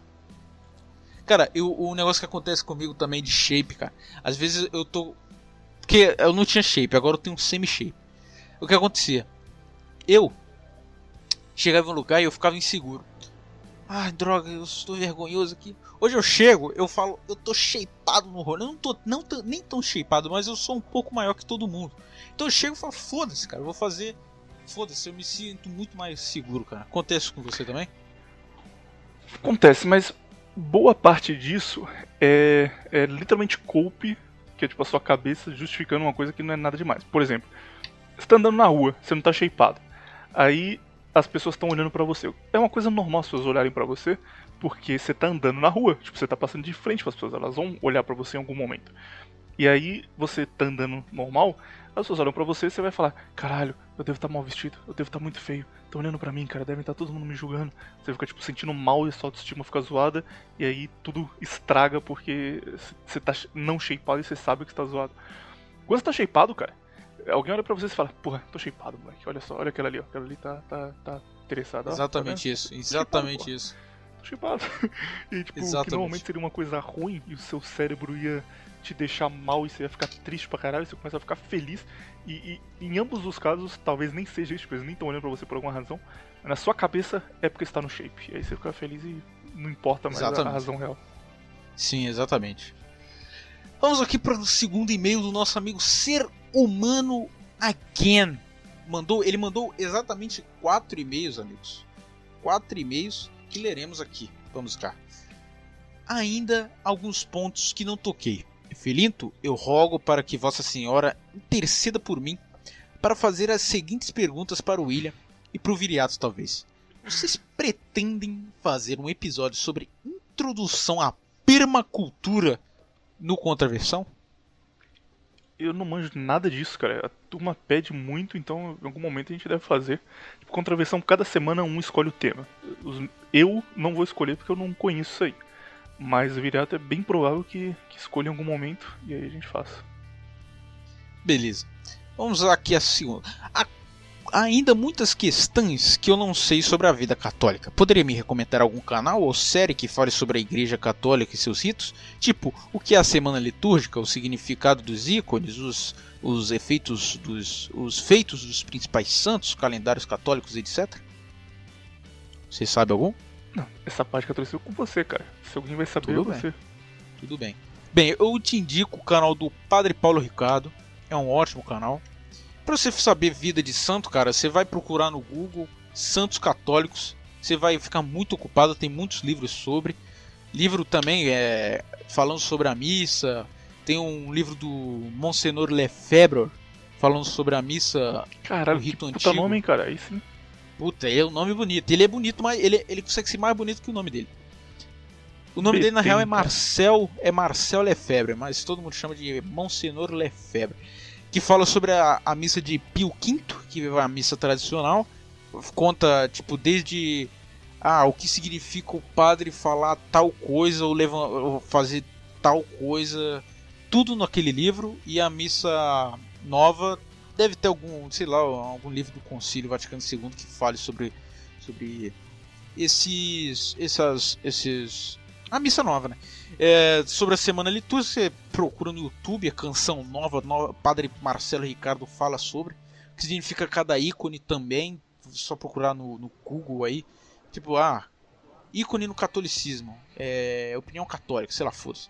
Mas os canais que eu indico aqui é o canal do Padre, Ricardo, Padre Paulo Ricardo, do Via Romana também, e sei lá, mais alguns aí que eu não lembro porque, sei lá. William, segue as dicas de Pode falar. Você esqueceu um canal, cara. Qual? Eric Pilcast. Porra, de Eric Stefani. Também Tinha ótimo. Você deixar canal. passar. Não, meu grande amigo. Precisamos aqui falar aqui. Pilcast, vamos lá. William. Pior que, cara, essa turma católica é chata, cara. Puta que pariu. Vai se fuder, meu. Cara, o católico de internet tem que morrer, cara, tem, meu. Tem um bagulho Caralho, que é, é foda que é tipo chato existe um, um, poder que é o poder do carisma LOL, que é quando você é gente boa e as pessoas falam, caralho, o cara é gente boa, eu quero ser mais parecido com ele. Hernani é um cara com muito carisma. Tipo, o Hernani, Sim. ele torce pro São José e, e ele fazia a transmissão da final do São José há tipo dois meses atrás e tinha 500 pessoas num sábado à tarde vendo o São José jogar uma final porque o Hernani gosta disso, porque é interessante pra ele. Tipo, ninguém liga pro, pro São José, tá ligado? Mas é o Hernani, foda-se. O pessoal gostava porque era o Hernani e, e ficava divertido. A, forma que você convence as pessoas de algo é através do carisma louco, cara. Você tem que ser alguém de gente boa, vão olhar pra você. Um outro exemplo, menino Nano. Menino Nano chegou lá no, no, no grupo do Menefrego, no Infanto Negro, e então falou, caralho, cara, que cara maneiro, olha só, ele manja das coisas, ele é inteligente pra caralho, gostei desse cara aí. E do nada ele começou a falar, ah, eu gosto de idol. E a gente, idol, cara, o que, que é idol? Aí ele explicava, pô, tá maluco, idol é doideira. E aí passava um tempo e falava, não, o Nano é tão gente boa que idol deve ser legal, porque não é possível o Nano gostar de algo que não seja legal. E aí a turma começou a ouvir música de idol porque o Nano era Sim. muito gente boa e a gente foi nisso. Ou seja, meninos católicos da net, esse é o caminho ideal, cara. Seja alguém legal, seja alguém que, que Sim, a turma olha e fala, porra, que foda, cara, quero ser igual a esse cara. E aí o, o catolicismo é uma coisa de, de, de lado, que vão olhar e falar, ah, que foda, o, cara é católico e é gente boa, quero ser igual a ele. Se você já chega mandando um, olha aqui, porque o catolicismo é certo e todas as religiões estão erradas, e se você não seguir o catolicismo, você vai pro inferno. E manda, tipo, um puta textão pra converter a pessoa, ninguém vai gostar de você, cara. Vão ficar, puta que mala. Eu, eu não quero ser católico porque esse cara é católico. Você tem um efeito contrário. E a turma não percebe, cara. Católico na net é mala Não, por, cara, isso, por isso eu tenho essa literalmente. Cara, e é. Cara, eu sou católico e eu odeio católico de internet, cara. Eu não consigo. Eu não consigo, simplesmente, cara. Eu fazer parte de grupos assim, mas é ruim. É só ruim, eu só tô, só tô lá porque tem, sei lá, é, curso do Padre Ricardo de gra... do Padre Paulo de Ricardo de graça e eu não quero perder isso. Mas se não fosse por isso, cara, tchau. Ai se fuder, muito chato. Tá louco. Um bagulho que parece grupo de mulher do, do Face, cara. Tipo, ah, vamos doxar o coroa católico porque ele não é um católico de verdade. Cara, Aí junta pega... 10 negros pra fazer isso. É, cara, você pega os retardada. pagãos, os pagãos desse. Cara, um pagão, sei lá, pagão hindu, cara. Eles são pessoas, assim, eu, o Raj, o Lobo, por exemplo, são pessoas que são legais. Entendeu? Você dá. Vão cara, pro agora, inferno, mas são legais. São legais, cara. Tipo assim, entre eles, eles são legais. Assim, ele conversa comigo, pô, o Diorno conversou comigo um dia desses. Pô, o cara é show de bola, gostei dele. Mesmo ele não sendo pagão, eu não vou tentar converter ele. Se ele quiser converter, ele tem sanidade mental suficiente pra saber o que é certo na vida dele. Eu não tenho nada a ver com isso. É, mas esses caras católicos, cara, é um contra o outro. É um negócio chato. Não, que você tá sendo herege porque você bebe água que é não é de filtro de barro. E você tá sendo herege. Cara, muito chato. Não, e vem, cara. Eu, eu, eu, eu zoo aqui. Nossa, você tá sendo herege porque Santo Tomás de Aquino falou em sua suma teológica que zoar o amiguinho é pecado. Como se ele seguisse a suma teológica cara, toda. Nossa, cara, é muito chato. Coisa que pagão não faz, por isso que nego vira pagão. Porque pagão é mais legal que católico. Essa é a grande verdade. É igual comunismo e, e o que no passado era terceira posição o fascismo na internet. Comunismo tá errado? Tá errado, tal qual o paganismo. Mas é muito mais legal. Você vai lá no Entre Planos, é o cara falando de filme de um jeito legal, te mostrando um filme maneiro, e do nada ele manda ali um, um discursinho que você nem percebe que é de esquerda, e você fala, porra, que cara foda. Aí você queria ver o outro lado, era só os caras com uns puta discurso longo, querendo dar palestrinha. Aí você fala, pô, não quero ficar aqui, cara. Não, não tem pra Pô. que eu perder tempo com esse cara. Exatamente. Catolicismo e, e paganismo hoje em dia. Exatamente. Podemos ir pro próximo e-mail do nosso amigo ser humano também. Digo, bora. Baseado, mas baseado em que? Do nosso amigo ser humano. Ao decorrer do tempo, eu fui percebendo que o judaísmo seria comparável a uma hidra. Foda-se, cara, foda-se. Ou simplesmente um dragão de três cabeças, em que cada cabeça é responsável em dar força ao sionismo internacional, consequentemente teria como objetivo a desestabilização das nações em que o Goim habita. O comunismo seria uma força que iria contra o liberalismo. O liberalismo seria uma, uma força que financiaria o progressismo e o comunismo e o comunismo, mas dando a entender que ambos seriam opostos. Os dois são os lados da mesma moeda e quem sempre ganha no final com as desgraças internacionais são os banqueiros narigudos. Mas e a maçonaria? O que é ela? Qual foi sua influência no mundo e por ela e por que ela é abo- abo- abominada pela igreja? você, você, William Felinto talvez, pensa o que você e o William, calma aí, o que você e o Felinto talvez pensa em, pensa em fazer um podcast com temas sobre maçonaria, big beijo. Caraca, quatro horas de podcast, cara manda as perguntas nesse nível. É. O- cara, sai contravenção toda semana e a gente não pretende parar de fazer, tipo, amanhã, então vai continuar saindo toda semana.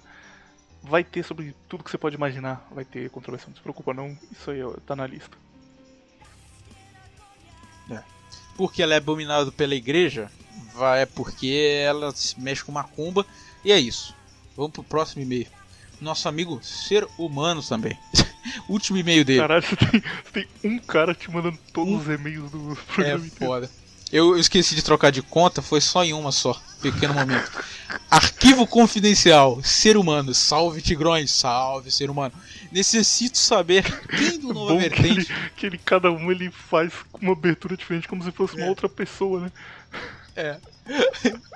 Incrível. Ele muda o jeito de escrever de e-mail pra e-mail. É, necessito saber quem do Nova Vertente é puro e quem já usou o veneno. Necessito também saber quem é o satanista da turma. Existe um argumento católico contra tatuagens? Se você criasse uma vila com os, com os casas, como seriam as regras internas? Puta, olha lá, lá, lá teria hierarquia. Como funciona uma família extensa, vertical, que o Viriato disse ser a tradicional? É errado Cara, minha cabeça tá explodindo já, cara. Calma, Eu calma, não sei- calma. Eu não sei mais. Não, calma aí, deixa eu terminar de ler. É errado predefinir com quem o filho irá se casar? Qual seria o modelo ideal de mulher pra você? Ah! Quer começar? Esses são os ouvintes aqui. cara. Meu amigo, cara. Meu amigo. Ó, quem é puro e quem já usou veneno? Eu já posso, eu, de antemão, falar que lá do Nova Vertente quem treina somos eu, o William e Viriato. Que eu saiba. É, o resto é Raj usou, mas hoje em dia ele não, Ah, é o Raj. não usa mais. Faz tempo. Mas, tipo, há uns três anos atrás ele ciclou. E o Hermetic Magic prometeu pra turma que ele ia fazer um podcast baseado e desapareceu. E aí ficou me cobrando, não tem nada a ver com o negócio. O cara só sumiu, eu não tenho nada a ver com isso.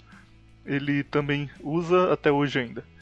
É, fora isso, ninguém. Eu, o, o menino Felinto, o Viriato Tapetinho, nenhum de nós usamos não. Eu acho macaquice porque os ganhos que você ganha usando veneno, você tem pra manter é, outro dinheiro posto e você vai perder aquilo se você não botar mais dinheiro naquilo. Então é só treinar, ficar no shape tranquilo e é isso. Concorda? Você tá dando indireta pro Raj aí, o problema é seu, cara. Eu não vou concordar com nada não. é exatamente o indireto pro rádio. Cara, são três horas, cara. Eu não, eu não sei mais o que eu tô fazendo aqui. Três Continua, horas temos mais 86 perguntas pra responder só nesse e-mail. Digo bora. Só nesse amigo. Calma aí. Existe um argumento católico contra tatuagens? Tem um Você reclamava padre- que, que a turma não mandava e-mail, esse cara falou, não, vou mandar e-mail pro ano inteiro agora. É, exatamente. Não vai ter mais esse problema. Exatamente. Se- tiver faltando e-mail, eu vou voltar nesses e-mails aqui que eu já li só pra ler de novo, cara. Então aqui. Existe um argumento católico contra tatuagens? Existe. Tem um vídeo do Padre Picard. Calma aí. Meu irmão tá literalmente com um som aqui ligado. Calma aí, deixa eu, deixa eu anotar aqui o, o segundo que eu falei isso. pra ouvir depois. Tá. É, beleza, calma aí. É, vamos, cara. Existe um argumento católico contra tatuagens? Existe, tem um vídeo do Padre Ricardo falando sobre isso? É, é só ele falando que ah, você vai querer tatuar algo que vai ficar permanentemente na sua pele e tudo mais. Você tem que pensar bastante nisso. Mas vê lá. Você tem alguma, alguma coisa a acrescentar, William? Concordo com o Paulo Se vo-. Se você criasse uma vida, uma vila com, as, com, casa, com os casas, como seriam as regras internas? Lá teria hierarquia?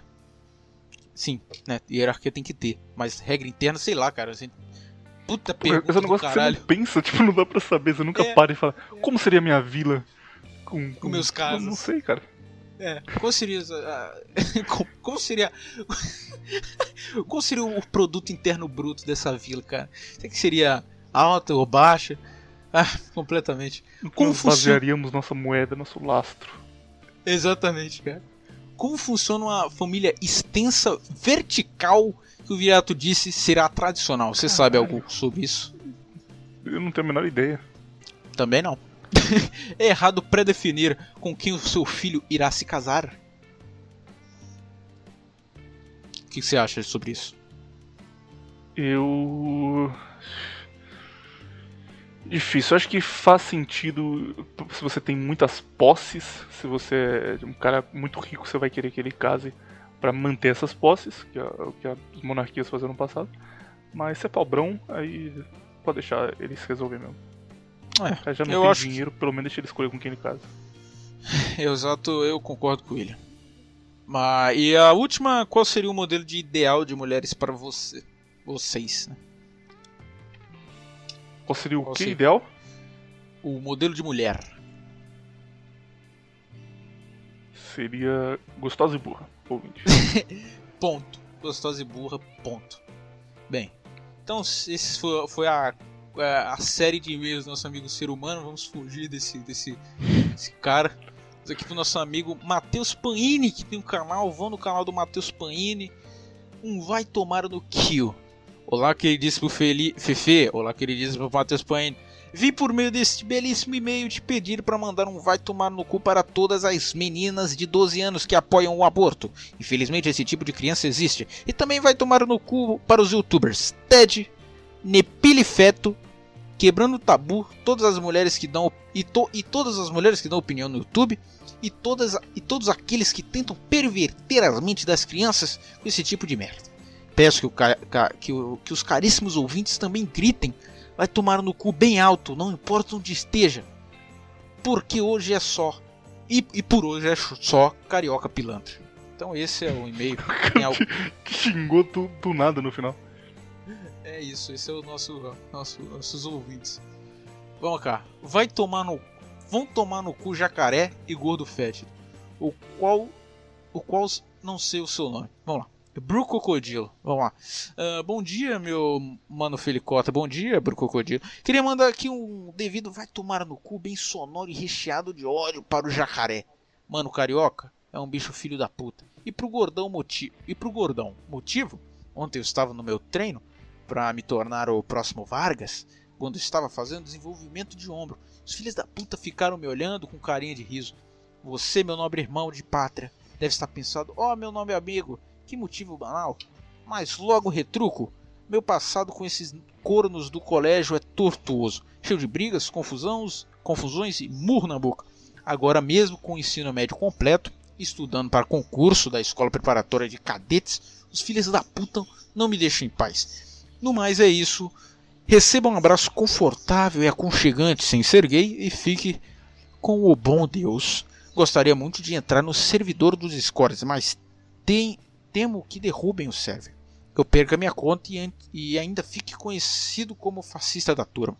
É só entrar lá, cara. Você é só não entrar com seu nome que é isso. E aí, William? Alguém já ficou te encarando? Algum inimigo seu de escola? Já te encarou em algum momento fora da escola.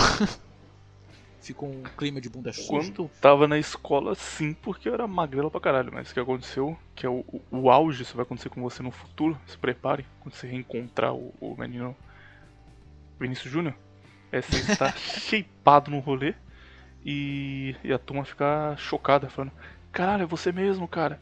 Nossa, nem te reconheci, caralho, está muito diferente. E aí você, você obviamente está treinando há oito anos, cinco dias por semana, mas você fala, não, o que, que é isso? Eu vou pra academia. De Literalmente isso que eu faço, cara.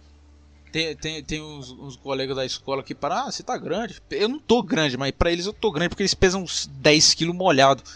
Aí eu falo, ah, cara, eu sou todinho, ah, tem que tomar muito todinho, né, cara? Ah, feijão, é, é isso. Também, cara, eu falo, não, de vez em quando eu, eu treino lá um pouco, nada demais não. Eles ficam, pô, mas como assim, cara? Pô, de vez em quando, tá maluco? E é um grande momento, um momento que o beta tem vez. Você fica feliz que deu tudo certo. Então vamos pro próximo e-mail. Histórias de quando um provável sociopata tentou me matar. As ideias, meu irmão. Nosso amigo Vinícius. Salve William, salve Felinto, salve Vinícius. Manda um salve aí pro Vinícius. Salve Vinícius. É isso. Se o e-mail for lido em outro podcast, não faz mal, não. Vou contar uma história de metade engraçada e bizarra que aconteceu comigo, mas antes gostaria que mantesse o menino Digas, mandasse o menino Digas tomar no cu. Manda o menino Digas tomar no cu, William. Eu não me conheci ele, cara, que ele é gente boa. Ah, então eu mando. Digas vai tomar no seu cu. Demora Coitado um do cara, pra- nem sabe quem ele é. Ah, mas pelo nosso amigo Vinícius, que é muito confiável. Eu sei, pode parecer uma pessoa de não boa índole. Bem, demora um mês para conseguir um chip novo e entrar em um grupo do Telegram, enfim. A história começa dois anos atrás, quando um perfil fake chamado Aspectra. Spectra me chama no Facebook, faz umas perguntas estranhas, tenta puxar papo e some depois. Até aí, beleza, nem lembrava disso. Calma aí que eu, tô, eu, eu preciso do meu óculos. Calma aí. Ah, fazendo umas perguntas estranhas. Aí tá aí, beleza, lembrava disso. Mas ano passado, um perfil também fake me chama no Facebook de madrugada falando: João, você é cobrinha? Não me ignore, rapaz. Fico online até agora e quando eu te chamo, inventa de dormir. E eu achando que é um velho, com gírias de velho, velho gay, e dou o bloco. No dia seguinte, a, a Spectre me chama no Facebook dizendo para eu desblo- desbloquear ela e tal perfil. Vou lá e faço. Daí o arrombado do perfil fake fica dizendo que estava obcecada. Que durante a madrugada queria saber tudo sobre mim. E ficou pesquisando meu nome e passou uma hora num site de vestibular para ver se me achava. Fico em choque e pergunto por que caralhos logo eu fui escolhido a ela. E ela fala que é porque eu tenho cara de quem usa chan. Vê se pode. Passa umas semanas de conversa e tem aqueles papos de adolescentes excluídos dessa merda de bolha que a gente tá. Fica falando sobre évola, catolicismo fascista, etc. e manda umas fotos. Ocasionalmente, mas sempre de uma forma bizarra e social, e sociopata do caralho. Explana a conversa para os amigos, meus que manjam de programação e não se, não se conhece. Que não se conhece e ambos dizem que é um cara que quer me matar e tá me baitando para tirar informação. E como a criatura já. Como é? Como a criatura tinha me dito, que tinha uma época que ela assistia CP e que ela não come carne, e eu dei bloco. Que daí eu, pass- eu parei de falar com esquizo doente e ainda por cima fiquei com menos chances de ser esfaqueado. Moral na história, se a pessoa usa o Pô, dogó, calma aí, né, cara? é Pô, calma aí. Ah, não, peraí, calma aí, calma aí, calma aí, calma aí. Já vai terminar a história, mais um segundo. O cara começa falando como eu escapei de ser morto por um psicopata. Você fala, caralho, o cara deve estar andando na rua, para um, um maluco de moto do lado dele saca uma arma e ele tem, sabe? Você espera um bagulho Fala assim. do Vasco pra escapar. É, ah, o que, que aconteceu?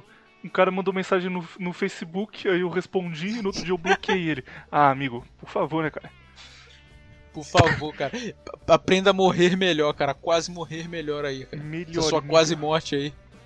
Essa quase morte aí não serviu de nada. Moral da história: se a pessoa usa o Dogola, é pra passar longe. Sim, cara. Você não viu o episódio de. com o. do. do no, no Boca do Crime, cara? Esse Sobre negócio de luz aí chance. que vocês fazem, esse negócio de luz aí, isso é criminoso. Como é, como é esse luz aí? Criminoso. Como é que é? Como é que é isso daí?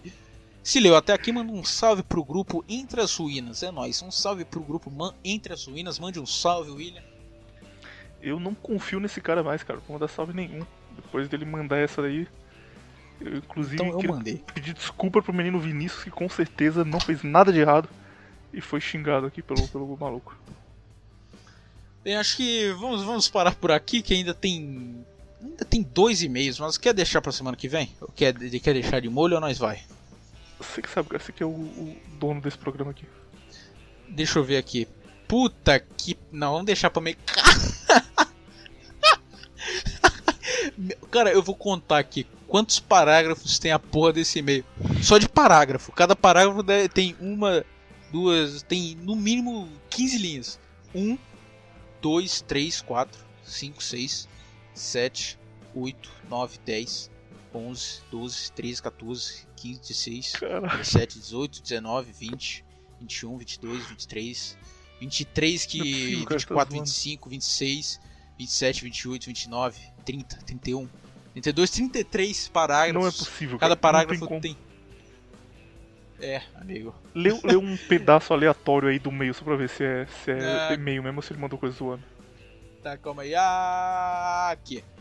Uma das coisas que ainda me deixa um pouco mal é só a questão de encontrar uma pessoa pra me relacionar. Putz, cara. E-mail de É. mulher. E-mail de Vai. mulher, cara. Ai, como eu faço pra menina gostar de mim? 33 parágrafos. Meu amigo, semana que vem Meu vai ser longa. E vamos ver o outro. Ah, o outro é curtinho. Então vamos deixar só aquele daquele cara ali.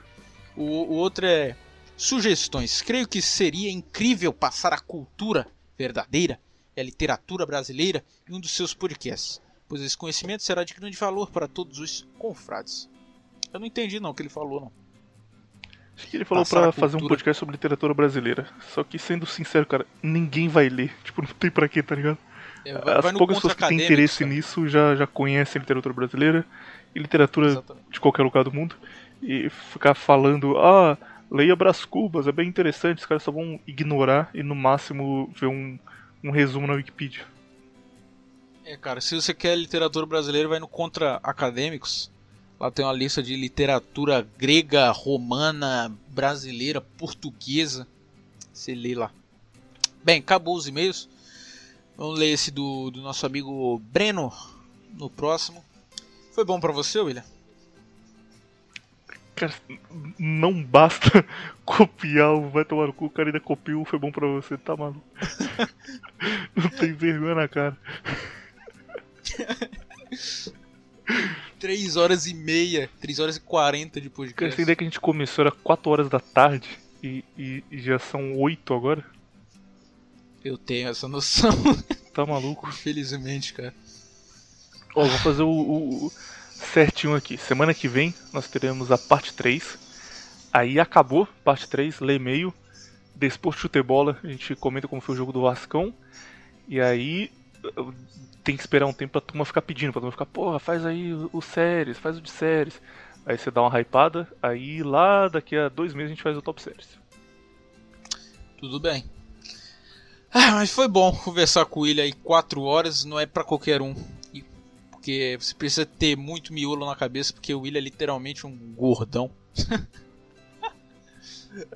é muito bom. Semana que vem eu já vou ter feito meu treino de kickboxing. Eu vou te, como diziam os jovens de 2008, ounar e falar várias coisas de kickboxing que você nem, nem vai saber o que, que é. Eu vou só mandar. Do nada eu vou estar falando, eu vou falar assim: Ah, e aí eu mandei um left blow kick. O quê? O que, que é isso aí? Eu falo, não, só a turma do kick sabe. E aí você vai ficar em choque. Se prepara, agora. A Kick Gang. Kick Gang É Unida. isso. Unida, cara, muito bom. Então, tchau ouvintes. Última pergunta, última pergunta, tchau? calma aí. Última pergunta. Não, vou te Você acha responder que não. depois dessas quatro horas aqui, alguém vai ver esses filmes? ou ou Eu- não, a turma só vai falar, ah, parece legal e pronto. Eu acho que. Não, alguns. Eu, pelo menos um eu, tenho, eu posso te dar certeza que, que vai ter. Mas. Olha, pra você que quer escutar, ver o filme 10 Mandamentos, o filme 10 Mandamentos tem quase literalmente a mesma duração desse podcast. Então. Se você aguentou já- esse podcast, você aguenta o filme. Sim. Faz uma pausa também, pô. Você... Os caras ficam, não, esse filme é muito longo. Cara, você tá, você tá no computador, você pode clicar no pause e fazer outra coisa depois você volta. Não é obrigado a ver direto, não. Sim, cara. Parem de ser macacos. Então é isso. Vamos acabar por aqui? Então dê o seu tchau aí, William. Vou, vou. Ah, não, tem que fazer uma última piada, cara, esqueceu. Ah, uma última piada. Ah, é verdade. Primeiro, eu vou mandar um tchau bonito, que, que é assim, tchau, tchau. Imagina, o- imagina o, o Teletubbies fazendo tchau com a mão assim, tchau, tchau, tchau, tchau. Tô imaginando tu, tu com a mãozinha estendida no seu quarto. Tchau, tchau, com a carinha de Tchau. Debiloid. Eu estou literalmente assim, cara, tchau, tchau, tchau, tchau. Agora vem a, a, a piada. Tá preparado? O é que essa, calma aí. cara, você tem que ser muito high IQ pra entender. Muito, muito, muito, muito, muito. Tá. Não Beleza, sei se, se a turma vai. Seguinte. Belinto, você sabe qual é o jogador favorito do Everson Zóio? Qual? É o menino Neymar, caralho.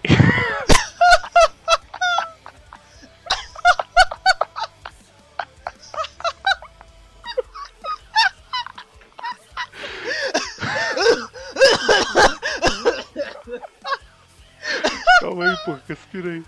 Ai, calma aí. Ai, deixa eu tomar um ar. Entender essa, você tem que ser especialista em Emerson Zóio, mas quem for Ah. vai perder muito duro agora. Deixa eu tirar meu óculos.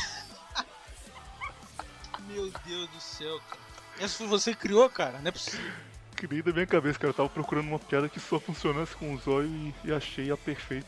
Nossa, cara, mas foi perfeito, cara. Neymar. Oh, Ai, ai, ai. Vamos, aí da turma, senão a gente vai, vai morrer de gargalhar ao vivo. morrer literalmente. Tchau, tchau! Adeus, tchau, tchau também.